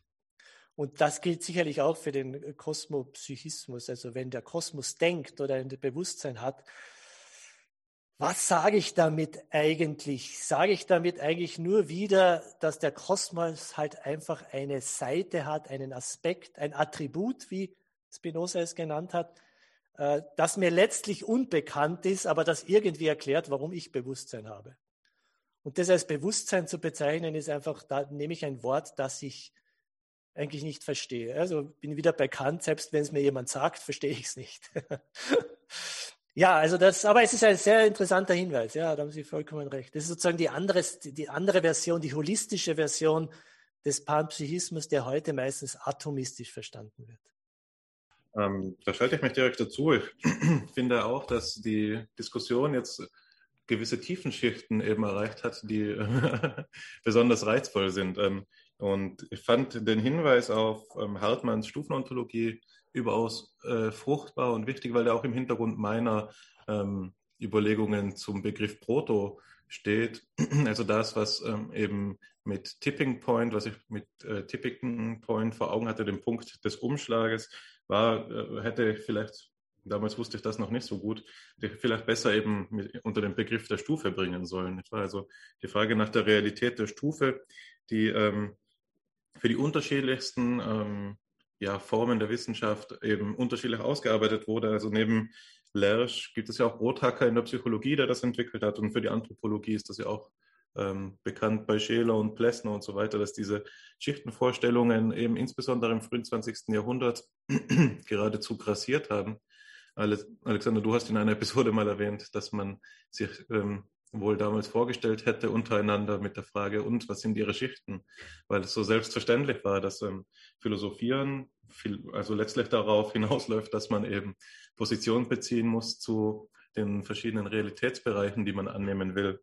Und ähm, wenn man das jetzt ähm, zurückwendet eben auf das Problem über das wir sprechen, das Bewusstseinsproblem, dann denke ich, dass äh, der Verweis ganz richtig ist, eben mit Lorenz, dem Begriff der Figuration, der mir neu war. Das finde ich eine sehr spannende Konvergenz, weil für mich der Begriff der evolutionären Erkenntnistheorie jetzt schon länger im Hintergrund mitschwebt bei unserer Diskussion, dass man natürlich das Bewusstseinsproblem eben äh, sozusagen ähm, ja multipliziert. Also für jede Schicht, die auf der nächsten ruht, gibt es eine so, sogenannte Erklärungslücke, dann eine Explanatory Gap. So kann das scheinen, aber ich glaube nicht, dass das mit dem übereinstimmt, wie Nikolai Hartmann sich das vorgestellt hat. Zumindest nicht so, wie ich ihn lese. Ähm, denn Hartmann hat ja auch viel Aufwand darauf verwendet, nicht nur eben die Eigengesetzlichkeit der einzelnen Schichten zu beschreiben, also das entspricht ja zu einem gewissen Grad den verschiedenen Veröffentlichungen, die er eben getätigt hat, also das Problem des geistigen Seins behandelt, ähm, eben die oberste Schicht des Geistes und der reale Aufbau, alle Schichten, die äh, der, die Schrift über den realen Aufbau der Welt, alle ähm, Eigengesetzlichkeitslogiken eben der Schichten, die reales Sein markieren und so weiter.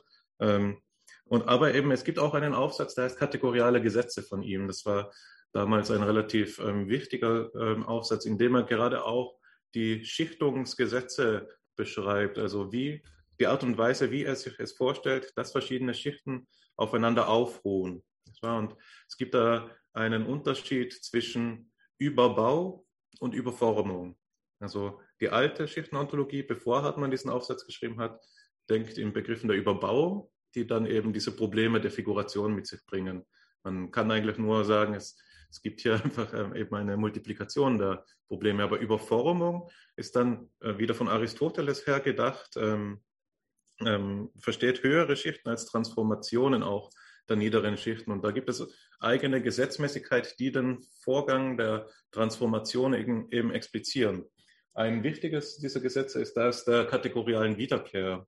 Und ähm, dem entspricht eben so etwas, da weiß ich den Originalbegriff gerade nicht, so etwas wie ein kategoriales Verschwinden. Und das lässt sich am besten veranschaulichen, was damit gemeint ist, im Übergang von der Sphäre, also der Schicht des Lebens zu der des Psychischen, also der nächsthöheren äh, Schicht. Und Hartmann argumentiert hier, wir haben auf sowohl der Sphäre des anorganischen, des physischen Seins, als auch auf der Sphäre des organischen, des lebendigen Seins ähm, Räumlichkeit und Zeitlichkeit. Wenn wir aber hingehen zur Sphäre des äh, Psychischen, dann verschwindet die Räumlichkeit, nicht wahr? Kants innerer Sinn. Wir haben nur noch die Zeit als ähm, ordnendes Moment. So, und da würde man jetzt, könnte man sagen, okay, hier liegt eine Figuration des Bewusstseinsproblems vor, nicht wahr? Es ist vielleicht auch das, worüber wir gerade sprechen. Ähm, wir, wir, können hier nicht mehr die Kategorien der unteren Schichten verwenden, um diese ähm, Schicht des Psychischen adäquat zu beschreiben, sondern wir müssen eben eine Eigengesetzlichkeit entwickeln. Aber nochmal spannender wird es jetzt eben, wenn wir Hartmann weiterdenken und sehen, über der Schicht des Psychischen, der Seele, liegt für ihn die Schicht ähm, des Geistes. Und der Geist ist dann nochmal unterteilt. Das ist jetzt nicht wichtig, aber es gibt eben auch die Schicht des ähm, objektivierten Geistes. Nicht nur der objektive Geist, sondern der objektivierte Geist, der eben letztlich einfach sich ähm, auf so eine Vorstellung beruht, die mit der Drei-Welten-Theorie verwandt ist, dass der Geist Produkte hervorbringt, die geistigen Gehalt haben. In jedem Buch, in unseren Bücherregalen ist objektivierter Geist aufzufinden. Und der ist jetzt wieder räumlich. Nicht wahr? Und das ist das, die Idee der kategorialen Wiederkehr, die aber nicht mehr auf dieselbe Weise ähm, verräumlicht ist, wie eben, sagen wir, organisches Leben seine eigene Grenze aktualisiert, sondern hier haben wir es mit so einem Ausdrucksverhältnis zu tun, nicht wahr? Der objektive Geist drückt sich aus und ähm, konsolidiert sich in einem Buch, aber na, verliert dadurch irgendwie seine, ja, sagen wir, eben Lebendigkeit. Also ich glaube, es gibt, ich will gar nicht mehr äh, leisten mit diesem Ausflug als ähm, ein Denkangebot zu unterbreiten, das eben diesen Punkt nochmal ähm, in seiner Denkwürdigkeit hervorstreicht, dass es eben gar nicht so sein muss, dass wir die äh, Schichtungsproblematiken ähm, multiplizieren, wenn wir eine Schichtenontologie entwickeln, sondern es, wir müssen quasi, wir identifizieren viel mehr eine sehr fruchtbare und interessante Ebene philosophischen Nachdenkens, nämlich die der, der vertikalen Schichtungsgesetze. Also die horizontalen Gesetze der Eigengesetzlichkeit korrespondieren die vertikalen Gesetze der Schichtengesetzlichkeit. So, und ähm, dafür gibt es natürlich verschiedene Angebote, wie man das auffassen kann. Also Alexander, du hattest das jetzt ähm, eben entfaltet anhand der Begriffspaare diskret und graduell. Nicht? Also wie stellen wir uns ein, eine, äh, die Frage war da, wie ein, entsteht beispielsweise aus einer graduellen Anreicherung an Komplexität ein diskreter Übergang, also wie erklären wir überhaupt, dass es zu einer Stufung des Seins kommt? Ähm, das ist ja mittlerweile, oder ein, in der Psychologie spricht man von der Schwelle, eben in der Tradition von Fechner und der Psychophysik. Wie kommt es ähm, zu wahrnehmbaren Unterschieden im Erleben? In, in der Postmoderne, ähm, das nur am Rande, spricht man ja jetzt in diesem Zusammenhang vom Rhizom und dem Plateau, das natürlich den die Idee der Stufung wieder in Frage stellt und stattdessen so ein Wurzelgeflecht, eine Wurzelgeflecht-Metaphysik nahelegt. Aber ähm, da bin ich leider nicht so tief drin, wie ich gerne wäre. Das ähm, könnte man dann nochmal konterkarieren. Ähm, also alles, was ich sagen will, ist, ähm, das ist für sich fragwürdig, ähm, ob, ob, wir die Probleme multiplizieren. Und es gibt, ganz, äh, es gibt eine ganze Reihe von Denkangeboten, wie wir das Philosophem der Stufe nun am besten auffassen sollen. So, das ist das eine. Das andere ist, und daran musste ich denken, eben bei den Ausführungen zum Prioritäten ähm. Ähm, und die darin auftauchende Idee der Weltseele, deren abhängiges Moment nun eben menschliche Seelen sind. Nicht wahr? Da wäre für, also ich kenne, kenne diese, kenne diese ähm, Idee nicht in aller Tiefe. Ich kenne sie natürlich aus der philosophischen Tradition, aber eine Frage für mich wäre hier die, eben vielleicht an dich, Alexander, diesmal, ob man das, ähm, oder auch an Sie, wenn Sie da, ähm, wenn Sie sich da auskennen, Herr Kügler, wie man denn die Unterscheidung von ähm, Moment und Teil ähm, denkt in, in, diesem, ähm, in diesem Bild. Also gibt es, wenn wir die Totalmonade annehmen, nur noch von ihr abhängige Momente oder gibt es auch in ihr unabhängig existierende Teile? wenn Zweiteres anzunehmen ist, dann erhält sich auch in dieser Vorstellung nämlich irgendeine Form von Erklärungslücke und von Gap, nicht wahr? Und meine Vermutung hier wäre das, was ähm, wir jetzt immer wieder affirmiert haben, seitdem wir über Gallagher sprechen, nämlich dass die What is it likeness des Individuums auch für die Weltseele vielleicht nicht nachvollziehbar wäre. Das ist der leibnizianische Punkt der Perspektivität. Etwa die Gottmonade umfasst alle Perspektiven in sich, aber eben als Gesamtheit und nicht in ihrer Partikularität. Also kann die Gottmonade die Endlichkeit der Einzelmonaden nachvollziehen, sich dort hineinversetzen oder kann sie es nicht? Das ist der Gedanke des Individuum ähm, ineffabile. Also eine Variante, vielleicht ein letztes Refugium des Ignoramus-Gedanken ähm, auch.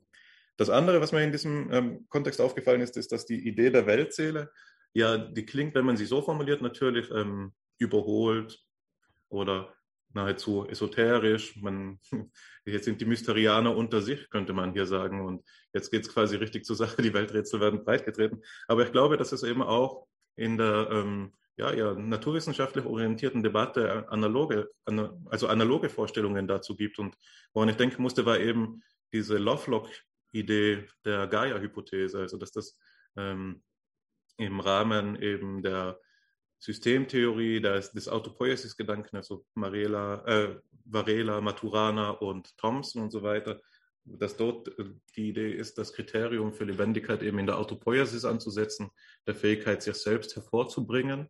Ähm, und wenn man dieses Kriterium für Lebendigkeit ansetzt, man erstens Lebendigkeit für künstliche Maschinen denken kann, aber zweitens auch für quasi beliebig große ähm, autopoietische Systeme, wozu eben auch die Erde oder stärker gedacht das Universum zählt, dann hätte man nichts anderes als eine biologisch inspirierte Reformulierung der Idee des ähm, Kosmopsychismus, nämlich einfach im Gewand der Autopoiesis. Also ist das Universum ein sich selbst hervorbringendes System, das eben Homöostase hält und eine Grenze realisiert und so weiter oder überhaupt die Bedingungen dafür realisiert, dass wir von Grenzen sprechen können. Nicht wahr? Also das ist hier, ähm, das will ich quasi eigentlich nur als Hinweis an unsere Zuhörenden sagen, dass ähm, diese selbe Idee, die vielleicht zunächst ähm, falls wir jetzt zu dieser Stunde jetzt noch Zuhörende haben, ist dieselbe Idee, ähm, die man esoterisch formulieren kann, ein, einen funktionalen Zusammenhang, sage ich jetzt mal, ähm, beschreibt, der eben unabhängig ist von der ontologischen Position, von der aus man, heraus man ihn formuliert. Sie kennen sich offensichtlich bei Hartmann besser aus als ich. Äh, zu diesen Sie haben gemeint, äh, wenn man vertikale Schichtungsgesetze formulieren kann, und Hartmann hat das versucht, dann hätte man nicht jedes Mal wieder dieses unlösbare Problem, sondern man würde eben genau versuchen, nomologisch, also durch die Formulierung von Gesetzen, das Hervorgehen einer höheren Stufe aus einer niederen Stufe äh, zu äh, erklären. Jetzt einmal vorausgesetzt, dass es diese, diese vertikalen Gesetze tatsächlich gibt und die nicht nur in einer relativ vagen, äh, philosophischen Seite, sondern auch präziser irgendwie formuliert sind. Aber angenommen, es gibt diese Gesetze, ist die Frage, ob die Gesetze allein ausreichen. Wir wollen ja auch wissen, warum dieses Gesetz gilt. Sie haben, wenn, wenn Sie psychophysische Gesetze, also Gesetze, die das äh, Physische mit dem Psychischen verbinden. Ja. Solche Gesetze kann man zum Teil heute schon formulieren und wird die Hirnforschung wahrscheinlich in Zukunft auch weiterhin formulieren. Das heißt, es ist die Hoffnung, dass man irgendwann sagen wird können, ja, wenn das und das im Gehirn abläuft, dann hat diese Person diesen Bewusstseinsakt, dieses Erlebnis und so weiter. Das ist ein psychophysisches Gesetz.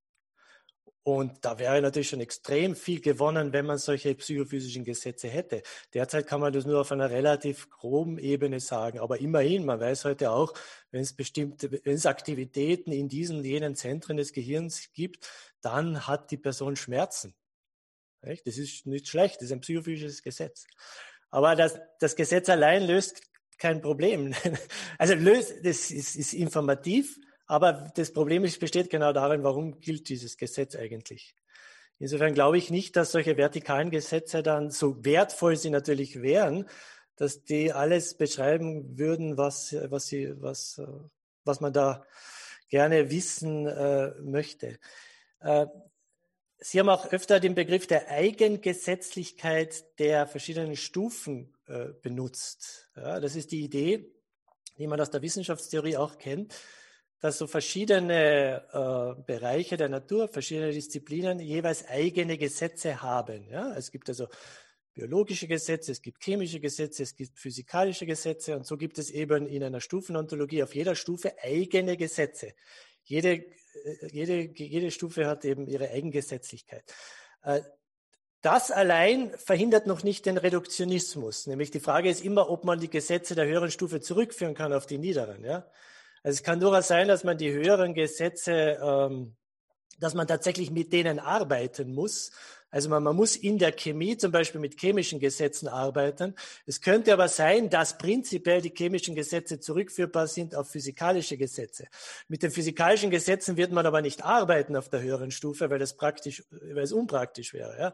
Aber sozusagen die Eigengesetzlichkeit alleine verhindert noch nicht äh, die prinzipielle Reduzierbarkeit oder die prinzipielle Zurückführbarkeit auf, auf niedere äh, Stufen.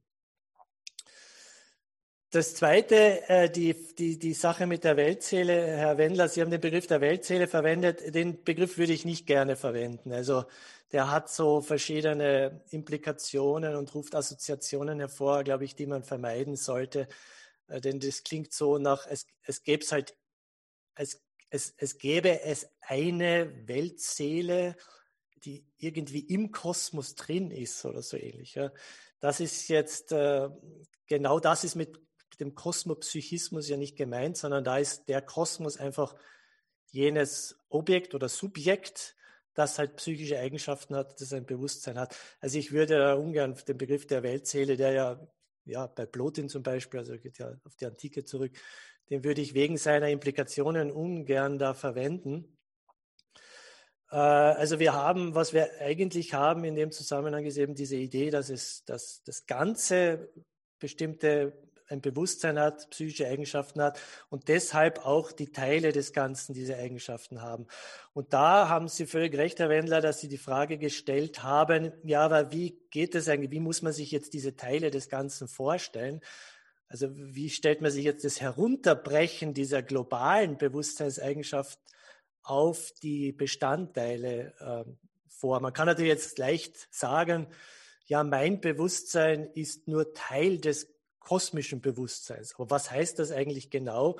Denn wie Sie erwähnt richtig gesagt haben, phänomenologisch kann ich davon ja wenig erkennen, nicht? Also ich, ich erkenne nicht, dass ich erkenne nicht oder ich habe nicht den Eindruck, dass mein Bewusstsein Teil des kosmischen Bewusstseins ist. Wenn man von bestimmten mystischen Erlebnissen absieht, nämlich von solchen mystischen äh, Erlebnissen der der Identifikation mit der Natur, dieses ozeanische Gefühl, von dem zum Beispiel Sigmund Freud gesprochen hat, also wo man tatsächlich, den, wo, wo angeblich jedenfalls Menschen das Gefühl hatten, dass tatsächlich sie Teil des Ganzen sind und da vielleicht auch diesen Eindruck haben, dass ihr Bewusstsein nur Teil des kosmischen, des göttlichen Bewusstseins ist. Aber grundsätzlich ist es schon natürlich tatsächlich diese theoretische Frage, wie soll man sich das vorstellen, dann, dass dann die Zerlegung dieses kosmischen Bewusstseins. Da müsste man sich dann, da kann man sich äh, bestimmte Theorien anschauen. Wenn man jetzt Spinoza, als ähm, klassischen Vertreter anschaut, der hat da eine eigene Terminologie entwickelt beziehungsweise übernommen aus der Philosophie äh, seiner Zeit. Bei Spinoza ist es so, dass das Denken Gottes, also des Kosmos, ist ein Attribut des Kosmos und äh, mein Denken ist ein, ein Modus, ein Modus, also eine, ein, ja, ein, eine Art, ein, ein, ein Modus des, dieses, dieses Attributs. Ja. Es ist sozusagen das Denken im Allgemeinen, könnte man sagen, und dann eine spezielle Form dieses Denkens. Ja. Und natürlich die Summe all dieser Modi zusammen wiederum ist in gewisser Weise dann das göttliche, ja, dieses kosmische Bewusstsein eben mit der Einschränkung, dass die Frage lautet, ob, in welchem Sinn da eigentlich vom Bewusstsein gesprochen wird. Äh, gemeint ist da vor allem wohl eher in, also Spinozas Theorie des Bewusstseins ist vor allem eine Theorie des intentionalen Bewusstseins. Aber so, mit solchen Begriffen kann man da arbeiten. Also man hat das, das Attributdenken als Attribut des Kosmos Und mein Denken ist ein Modus, also eine bestimmte Form, eine bestimmte Art dieses Denkens. Ja. Und natürlich kann man dann wieder die Summe ziehen, also all meine äh, Bewusstseinszustände, all meine Erlebnisse und ihre und ihre und ihre. Und wenn man das alles zusammennennt, kriegt man dann auch so ein menschliches Bewusstsein heraus, ja, das aber natürlich zerfällt, das nicht integriert ist. Ja, es zerfällt, aber natürlich die Summe kann man irgendwie ziehen. Aber es ist völlig richtig, dass das äh, dass das auch aufklärungsbedürftig ist und die Frage lautet, ob man das wirklich nachvollziehen kann. Was jetzt noch die, die letzte Frage angeht, die Gaia-Hypothese von äh, Lovelock und diese Idee, dass, der, dass die Erde ähm, ja, ein Organismus ist, dann würde ich sagen, ja, das ist es eigentlich. Also man kann nach dieser Hypothese die Erde mit einem Organismus vergleichen. Man kann äh, geologische, bestimmte geologische Prozesse mit äh, Stoffwechselprozessen beispielsweise vergleichen. Aber ich bezweifle, man könnte dann auch noch den Begriff der Autopoesis, also der Selbstorganisation da hereinbringen. Man könnte die Erde, aber natürlich auch den Menschen als ein selbstorganisierendes äh, kognitives System auffassen. Das ist alles, äh, glaube ich, durchaus äh, vernünftig. Das äh, führt äh, weit, wie weit ist eine andere Frage. Ich glaube nicht, dass man darauf, dass man da über das Physische hinauskommt. Ja, also auch ein Organismus, auch, auch wenn man den, den, die Erde als einen Organismus auffasst, bleibt halt ein Organismus, also was Physisches. Ich sehe nicht, wie da irgendwelche Bewusstseinszustände hervorkommen. Und deswegen äh, genauso verstehe ich nicht, wie man durch die Theorie der Selbstorganisation alleine irgendwie zu Bewusstsein kommt. Ja? Mein Körper ist sicher ein autopoetisches System, das ist kein Zweifel, ein selbstorganisierendes System. Ja. In dem Sinne also ist es wesentlich komplexer. Es ist nicht bloß ein, ein Haufen, eine Ansammlung von, äh, von Bestandteilen, sondern ein, eben ein Organismus, der äh, selbstorganisierend ist im Sinne der, der Selbstorganisationstheorie. Das heißt, bestimmte, äh, äh bestimmte Eigenschaften werden konstant gehalten. Es gibt Homöostasis, Regelkreise und so weiter aber ich sehe da nicht, dass, dass, dass man daraus irgendwie die Entstehung des Bewusstseins äh, ableiten könnte. Ja, ich hoffe, ich habe jetzt einiges von dem, was Sie angesprochen haben, Herr Wendler, äh, soweit beantwortet. Oder war da, wenn noch was war, erinnern Sie mich bitte. Ich wage es mal an Hannes Stadt zu antworten. Ich glaube, das war schon sehr gut und hat die Fragen beantwortet und ist vor allen Dingen auch anschlussfähig. Aber ich blicke darauf, dass wir seit gut drei Stunden miteinander sprechen und ich glaube, wir wissen alle darum, dass Psycho äh, Philosophie ein ewiges Gespräch ist, weswegen mein Vorschlag zum weiteren Vorgehen ist, dass ich jetzt vielleicht noch auf die Frage eingehe, die Hannes ja auch an mich gestellt hat, äh, dann eine kleine Zusammenfassung geben würde und Ihnen beiden dann nochmal äh, die Gelegenheit geben würde, ähm, abschließende Bemerkungen zu machen. Es ist, muss ja nicht das letzte Mal sein, dass wir in diesem Rahmen oder in einem anderen Rahmen über diese spannenden Themen sprechen. Aber ich glaube, ähm, wir haben schon vieles erschlossen, äh, erkundet, vielleicht nicht erschöpfend dargestellt und das Problem ganz gewiss auch nicht ähm, jetzt den Stein der Weisen finden können, aber oftmals ist der Wert der Philosophie ja auch nicht derjenige, die Antworten zu finden, sondern die Fragen richtig zu stellen. Also auf die Frage, die Hannes mir gestellt hat, was das mereologische Verhältnis zwischen dem der Kosmopsyche und der Individualpsyche ist lässt sich, glaube ich, sagen, dass sich da verschiedene mereologische Alternativen darstellen lassen. Und da würde ich ähm, ganz mit Ihnen übereinstimmen, was Sie gerade gesagt haben. Dass eine Idee jedenfalls die ist, dass wir hier eine logische Beziehung haben, ähm, bei der wir einfach sagen würden, es ist, handelt sich um ein Summenverhältnis, bei dem ähm, es eine Relation gibt zwischen dem Teil und dem Ganzen, die man zum Beispiel als eine transitive Relation oder eine irreflexive Relation beschreiben könnte. Das heißt, das ist so, dass das Teil, ähm, jedes, jeder Teil sich zum Ganzen verhält und dass wiederum alle Teile äh, dieses Teils sich auch mit zum Ganzen verhalten. Das ist also dieser umschließende, summative Charakter. Natürlich bleibt da die Frage, ist dann da in dieser ja, selbst wenn wir den Begriff Weltseele etwas vermeiden wollen, gibt es da noch einen übersummativen Anteil? Gibt es da etwas, was das Ganze dann äh, auszeichnet? Da wäre also die Spur Gottes gewisserweise, aber das will ich nicht mit allzu viel philosophischem Hochmut sagen, denn das ist ja auch eine tiefe und, ähm, und ehrwürdige und eben auch heilige Idee äh, und da machen sich einige äh, Philosophinnen und Philosophen es sich vielleicht zu leicht, äh, sozusagen als Lückenbüßer Gott irgendwo einzubauen. Und die andere Idee wäre eben zu sagen, hier haben wir ein ontologisches Verhältnis, bei dem es um Fundierung geht. Und dann wäre es so, dass das Ganze, so wie vielleicht bei Aristoteles, das Ganze vor dem Teil kommt.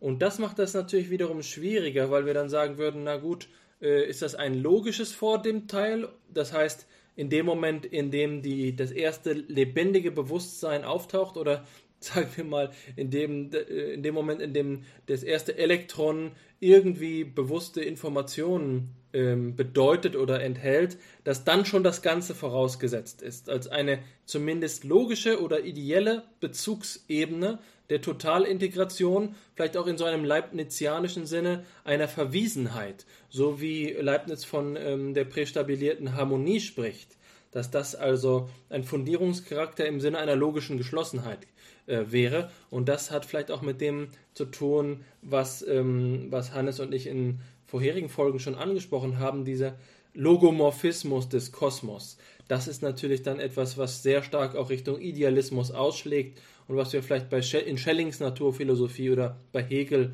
wiederfinden würden. Übrigens auch in der Idee des objektiven, nicht des objektivierten Geistes. Also diese, dieses meriologische Verhältnis können wir logisch, können wir ontologisch verstehen und vielleicht gibt es auch noch epistemologische Spielweisen. Aber ich würde an dieser Stelle ganz gerne ähm, da, dazu übergehen, das jetzt äh, nochmal in eine größere Perspektive einzuordnen und dann zusammenzufassen, was wir heute besprochen haben. Und da scheint mir zunächst ein Hinweis sehr wichtig zu sein. Und ist, ähm, das ist dort, wo Sie, Herr Kügler, gesagt haben, sich als Kantianer äh, identifiziert haben und ein, eine Lanze für die Transzendentalphilosophie gebrochen haben. Und das scheint mir sehr wichtig zu sein, von größter Wichtigkeit zu sein. Wenn wir eine naturwissenschaftliche Darstellung des Universums aufbauen, da denke ich jetzt an meinen Physikunterricht, meinetwegen der Mittelstufe, Oberstufe äh, in Niedersachsen zurück und ähm, dort ist es so, dass man eigentlich ohne diese Probleme weitgehend auskommt. Und ich kann mir das auch so vorstellen, dass in den Teilen meiner, meines Daseins, in denen ich ein ähm, leichtfüßiger und frohmütiger Naturwissenschaftler bin, ich mich einfach ans Werk mache und über die Natur nachzudenken beginne und sie sich so allmählich erschließt und die verschiedenen Phänomene, aber nicht eben im starken Sinne von Erscheinungen, sondern die die äh, Ereignisse, die Vielfalt an Ereignissen in der Welt sich so aneinander reiht und man von einer, von einem Teil der Natur zum nächsten übergeht. Und ähm, das ist ja auch die Idee, die man ähm, in dieser Metapher, war es von Davidson, glaube ich, wiederfindet. Wenn wir einmal uns vorstellen, wir sind in einem kleinen Raumschiff, in einem sehr kleinen Raumschiff und fliegen über den Sehnerv in das Gehirn und schauen in allen Ecken und Windungen Dort werden wir vermutlich nie dem Bewusstsein begegnen. Wir können an, an jeder Tür des Ge Gehirns klopfen und nirgendwo wird uns dahinter ähm, das Bewusstsein herein entgegenrufen. Also eine naturwissenschaftlich geschlossene Erklärung kommt vermutlich ohne den Bewusstseinsbegriff aus. Und wenn es nicht äh, gewissenhafte Philosophinnen und Philosophen geben, die die Naturwissenschaften darauf aufmerksam machen, dass das doch nicht ganz so einfach wäre, würde die Naturwissenschaft vermutlich selbst, selbst genügsam ähm, mit, dem, mit, mit der Natur umgehen können. Und das ist für mich sehr wichtig aus einem entscheidenden Grund. Und zwar ist es so, dass wir, wenn wir uns fragen, wo ist das Bewusstsein in der Natur, dass wir dieses, diesen Bewusstseinsbegriff nicht als den eines gewöhnlichen, natürlichen Phänomens einführen, das einfach unter seinesgleichen ähm, der Erklärung bedürfte, sondern wir können eine naturwissenschaftlich geschlossene, eliminativ-materialistische Erklärung äh, durchführen und ganz ohne Gewissensbisse das tun und würden vermutlich gar nicht auf die Idee kommen, das Bewusstsein zu thematisieren. Das verlangt meines Erachtens immer eine Parallaxe. Und das ist die, die sie transzendentalen Idealismus genannt haben. Kant sagte ja, es gibt so einen methodologischen Dualismus bei ihm, empirischen Realismus, transzendentalen Idealismus. Und da scheint mir mindestens auf methodologischer Ebene immer noch so etwas wie eine Haltung der, der Sehnsucht gegenüber dem Bewusstsein, gegenüber der Integration der Phänomene, dem, was eben dann die starke Seite des Phänomens ist, erforderlich zu sein, um überhaupt über das Bewusstsein zu sprechen. Und daher kommt für mich eine sehr starke Skepsis gegenüber naturwissenschaftlich immanenten Erklärungsversuchen gegenüber dem Bewusstsein. Ich glaube, dass eine Erklärungsweise, die von ihrer Natur aus, von ihrer Eigenheit aus ohnehin nie auf den Bewusstseinsbegriff angewiesen ist, immer dazu neigen wird, die, das Bewusstsein als Begrifflichkeit unterzuordnen, einzuordnen in die homogene, geschlossene ähm, Erklärungsweise der, ähm, äh, der Naturwissenschaften. In diesem Sinne ist für mich gewisserweise die, die Skiller äh, das eine Monstrum, das uns droht, zu sagen, das Bewusstseinsproblem, das ist doch eigentlich ein Hirngespinst. Und die andere Seite, die Charybdis, ist meines Erachtens so etwas wie, ja, ich will, will es mit, äh, mit Weichschädel sagen, der ja vom Gott der Philosophen gesprochen hat. Also die Philosophie bildet sich etwas ein und besetzt dann Begriff, Begriffe wie Bewusstsein nicht in einem phänomenalen Sinne, in einem phänomenologischen Sinne, so wie sie uns in der lebendigen Erfahrung widerfahren, sondern in einem logisch konstruierten ähm, architektonischen Sinne. Und viele der Bewusstseinstheorien, über die wir auch heute gesprochen haben, kommen mir so vor, als würde das Bewusstsein auf eine Weise äh, konstruiert werden, als ein Begriff bestimmt werden, der an eine Systemstelle passt, statt der äh, tatsächlichen Erfahrungsweise dessen, was wir in unserem lebendigen Vollzug ähm, erleben, ähm, zu entsprechen. Und das ist für mich die Charybdis. Das ist vielleicht nicht der Gott der Philosophen, sondern das Bewusstsein der Philosophen, das Bewusstsein der analytischen Philosophen in diesem, in diesem weichschädelianischen Sinne von einer, einem Begriff, der, ähm, der entführt wird, der äh, genutzt wird, um eine Systemstelle zu, zu füllen. Das scheint mir äh, zumindest von meiner Seite ähm, ein, ein, ein Standpunkt zu sein, der, den ich jetzt gegen, durch unser Gespräch gegenüber dieser Debatte als methodologische Reflexion gewonnen habe. Da will ich nur eine Facette ergänzen, bevor ich zur Zusammenfassung übergehe. Und das ist gerade in dieser methodologischen Hinsicht.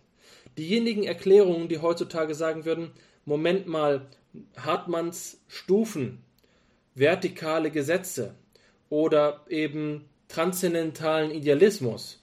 Das brauchen wir nicht, das ist doch überflüssig, das ist doch irgendwie unhandlich.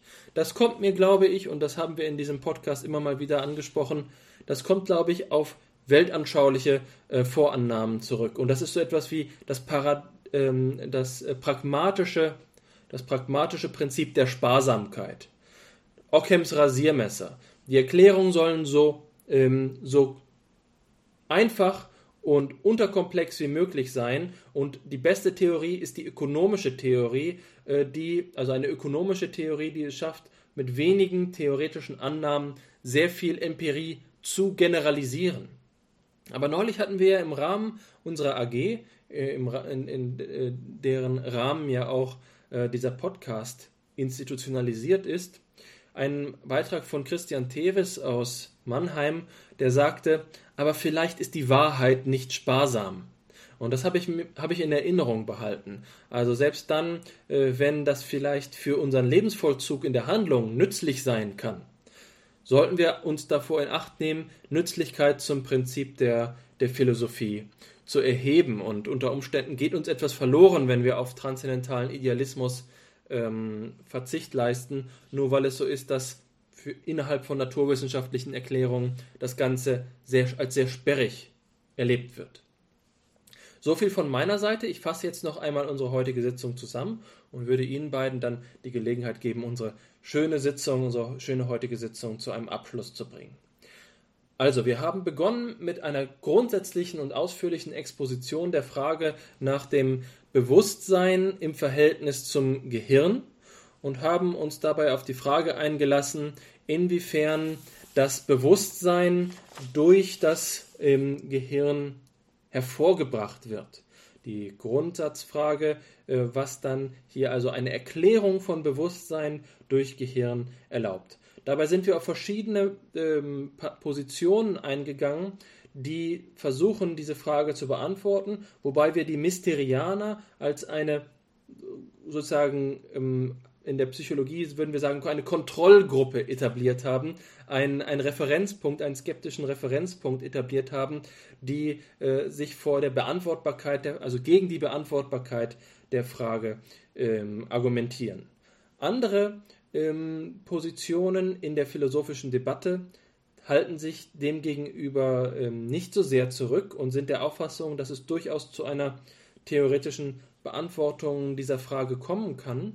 Und das haben wir äh, anhand von verschiedenen Theorien äh, dargestellt, nämlich einmal der Global Workspace Theory, die von Bernard Bass entwickelt worden ist, und andererseits der Integrated Information Theory. Zwei Theorieangebote, die einmal dargestellt haben, wie man auf, mit, diesem, ähm, mit dieser Bewusstseinsproblematik umgehen kann. Andererseits haben wir dann zum Beispiel mit der Hilfe von Kant versucht, einen, eine Metaperspektive zu entwickeln, von der wir aus diese theoretischen Alternativen äh, beurteilen können und ein, äh, die Grundsatzperspektive anzunehmen, um zu sagen, wie können wir überhaupt zwischen guten und schlechten Bewusstseinstheorien entscheiden. Und in diesem Sinne habe ich auch unser, unsere Diskussion erlebt, die ja jetzt eine ganze Weile gedauert hat, dass wir uns einmal über die Grundlagen, die, ähm, den philosophischen Kontext und die Einbettung der Problematik Gedanken gemacht haben, um einen möglichst präzisen Zugang zu gewinnen, sodass wir nicht einfach nur Theorien wie Wolkenkuckucksheime äh, konstruieren, sondern uns einmal nach Maßstäben gefragt haben und wie wir zu, einem, äh, zu einer Beurteilung des Sachverhalts kommen können. Dabei sind wir auf sehr viele Dinge eingegangen, die man kaum resümieren kann. Also beispielsweise die Frage nach dem Kosmopsychismus als eine Alternative zum Panpsychismus oder der Idee, dass äh, man den, die Naturbegrifflichkeit, die der Erklärung von Bewusstsein zugrunde liegt, pluralisieren könnte. Und da ist beispielsweise die teleologische Alternative ins Gewicht gefallen, aber auch die Idee, dass man den Begriff des Lebens als Grundlage von Naturdenken ähm, heranziehen kann. Dabei ähm, haben wir uns bemüht, das Ganze immer auch in Bezug zu setzen auf die Plausibilität dieser Maßstäbe vor dem Stand der aktuellen Forschung. Und das ist sehr wichtig zu sehen, dass viele der Ideen, die in der Philosophie aufgekommen sind, gerade vor dem äh, Hintergrund von aktuellen Einsichten der Neurowissenschaften, der Kognitionswissenschaften, wiederum ähm, relativiert werden müssen. Und ich hoffe, ähm, dass Sie beide damit äh, mit sich mit dieser ähm, Zusammenfassung zufrieden geben können. Ansonsten werde ich mich nicht grämen, falls Sie noch eine Ergänzung vornehmen. Also ergänzen möchte ich nichts. Ähm, ich denke, wir haben in dieser Sitzung einen ungeheuren Problemdruck aufgebaut, der uns eben dazu veranlasst hat, immer weiter zu forschen und zu denken und immer uns eben uns auch einzulassen auf immer tiefere Schichten. Und ich denke, dass ähm, wenn es so etwas äh, wie Schönheit in der Philosophie gibt, dann dass ja auch darin bestehen muss, eben in diesem Problemdruck, in diesem Problemdruck zu leben und sich schöpferisch an ihm zu entzünden. Und letztlich am Ende der Philosophie, am Ende dieses Problemdrucks steht für mich so etwas wie Weltöffnung. Also ein, ein kurzer Blick vielleicht nur eben in, die, in diesen unerschöpflichen Reichtum von immer neuen Fragen. Und ich denke, wir haben unseren Teil dazu getan in, dieser, in diesem Menschheitsgespräch, das die Philosophie ist mit Rorty. Ähm, ihr habt dem Ganzen auch nichts mehr anzufügen mit einer ja, zugegebenermaßen etwas langweiligen Ausnahme, nämlich die Formalia. Ähm, und zwar möchte ich die Episode wie immer mit dem Hinweis beschließen, dass, also bevor ich Ihnen natürlich nochmal die Gelegenheit zum Abschlusswort gebe, zum, um ein Abschlussplädoyer zu entfalten, wenn Sie dann wollen, Herr Kögler. Ähm, aber davor will ich eben verweisen darauf, dass Sie uns ähm, aufsuchen können auf der Homepage der Arbeitsgemeinschaft für Philosophie und Psychologie. Sie finden den Link dazu in der Podcast-Beschreibung. Dort ähm, haben Sie auch die Gelegenheit, mit uns in Kontakt zu treten über verschiedene Kanäle, etwa über E-Mail auf fipsi.phi-psi.de oder per Telegram. Da finden Sie einen Link auf der Homepage der AG. Dort können Sie alle Veranstaltungen der AG auch einsehen, die per Telegram dann angekündigt werden oder eben mit uns selbst aktiv an der Podcast-Gestaltung mitwirken. Ähm, wenn Sie Ideen haben, über die Sie gerne sprechen wollen mit uns, ähm, Seien Sie nicht scheu, schreiben Sie uns eine Nachricht und wir laden Sie gerne als Gast zu uns ein. Aber so viel zu den Formalia jetzt, wie gesagt, ähm, das Abschlusswort gerne von Ihnen, Herr Kügler. Nochmal meinerseits vielen Dank, dass Sie da waren und auch an dich, Alexander, vielen Dank, dass du mal wieder mit mir ähm, ähm, gesprochen hast und diese Reise auf dich genommen hast. Danke an die Zuhörenden und das war's von meiner Seite. Ja, ich darf mich auch noch einmal bedanken für dieses äußerst interessante, wenn auch etwas ausufernde Gespräch. Äh, aber ich würde gerne auch mein, mein Schlusswort zu zwei äh, metaphilosophischen äh, Bemerkungen äh, nutzen, jetzt angeregt auch durch das, was Sie gerade gesagt haben. Äh, das erste, das hat eben unser Gespräch gezeigt, ähm, wie sehr die philosophischen Themen und Probleme alle miteinander zusammenhängen. Es ist also kein Wunder, dass wenn man entsprechende Gesprächspartner hat, dass dann ja alles ausfranst und dass viele Wege eröffnet werden, die nicht die nur gezeigt werden, aber die, die, die man nicht zu Ende gehen kann. Aber glaube ich, ich glaube, das ist auch typisch für Philosophie und wichtig auch für die Philosophie, weshalb man vielleicht sagen kann, dass Philosophie die, in dieser Hinsicht die schwierigste aller Wissenschaften ist, weil sie eben kein Ende hat. Allerdings äh, fällt mir auch auf, dass das nicht die Art ist, wie Philosophie heute oft betrieben wird. Sie wissen selbst, dass man als, gerade als professionelle Philosophen, Philosophinnen oft gezwungen ist, sich zu äh, fokussieren, sich zu spezialisieren, äh, Texte zu schreiben, Aufsätze zu schreiben, die Dinge kurz umreißen oder es irgendwie begrenzen, obwohl man beim Schreiben, mir geht es jedenfalls immer so, immer das Gefühl hat, ja, im Grunde genommen, da, das müsste man ja eigentlich noch genau erklären. Und das gilt ja nur dann, wenn man das auch noch berücksichtigt und so weiter, so dass es immer irgendwie so, man muss den Eindruck äh, erwecken eines abgeschlossenen äh, Beitrags und eigentlich hängt aber alles miteinander zusammen. Ja, leider, ich glaube, ich habe das Gefühl, dass das in der gegenwärtigen Philosophie, diese Fokussierung und Spezialisierung zu sehr äh, betont wird aufgrund diverser institutioneller und organisatorischer Umstände. Und ich würde mir mehr wünschen, dass es wieder mehr so konfuse und ausfranzende Gespräche wie unsere da stattfinden. Und das Zweite, was ich noch äh, an, zum Schluss anmerken wollte, ist mir auch deshalb wichtig, weil, ähm, weil natürlich ich, wenn ich über das Bewusstseinsproblem gesprochen habe und über Mysterianismus, eine schon eine Art, das kann man als eine Art von Wissenschaftsskepsis natürlich verstehen. Ja? Also das ist ja letztlich die Idee, dass die Wissenschaft nicht alles erklären kann. Und ich, das ist, glaube ich, auch ein ganz wichtiges philosophisches Ergebnis. Nur Wissenschaftsskepsis ist ein sehr problematischer Begriff. Und Sie alle wissen, äh, was das heißt, gerade auch außerhalb der Philosophie in der öffentlichen Diskussion. Äh, jetzt, ich möchte jetzt nicht über Corona-Leugnung und so weiter sprechen, aber Sie wissen, was Wissenschaftsskepsis alles heißen kann. Ich glaube auch, dass auch in der Philosophie die Wissenschaftsskepsis oft viel zu weit getrieben wird. Also ich glaube, dass äh, die Beschäftigung, die Auseinandersetzung mit insbesondere jetzt Naturwissenschaften, was das Bewusstseinsproblem angeht, oft zu leichtfertig aufgegeben wird, also man sich nicht mit Wissenschaft beschäftigt und man zu schnell sich davon abkehrt und dann zu metaphysischen, spekulativen Theorien äh, kommt. Also zum Beispiel, mir fällt ein deutscher Philosoph ein, dessen Namen ich nicht nennen äh, möchte, der der Meinung ist, weil das Bewusstseinsproblem nicht lösbar ist, ja, müssen wir annehmen, dass Gott das Ganze gemacht hat. Ja. Ich finde, das ist nicht der richtige Weg. Also da gebe ich Churchland vollkommen recht. Man muss der Wissenschaft so lange folgen, bis es wirklich nicht mehr geht. Ja. Das ist meine philosophische Haltung. Also der Wissenschaft so lange vertrauen, bis man wirklich gute Gründe hat zu glauben, hier geht es wissenschaftlich nicht mehr weiter. Und wenn man dann an diesem Punkt angelangt ist, dann stellt sich die Frage, wie macht man dann weiter? Und erfindet man dann irgendwelche Begriffe, Ideen, Theorien, Spekulationen, die im schlechten Sinne metaphysisch sind, weil sie nicht verständlich sind, weil sie nicht nachweisbar sind, weil sie nicht nachvollziehbar sind. Oder, oder sagt man dann einfach, okay, man kommt hier nicht weiter, aber ich habe auch nichts Besseres. Ja, ich, okay, ich habe halt wirklich ein unlösbares Problem. Ich würde das gerne, manchmal nenne ich das skeptischen Naturalismus.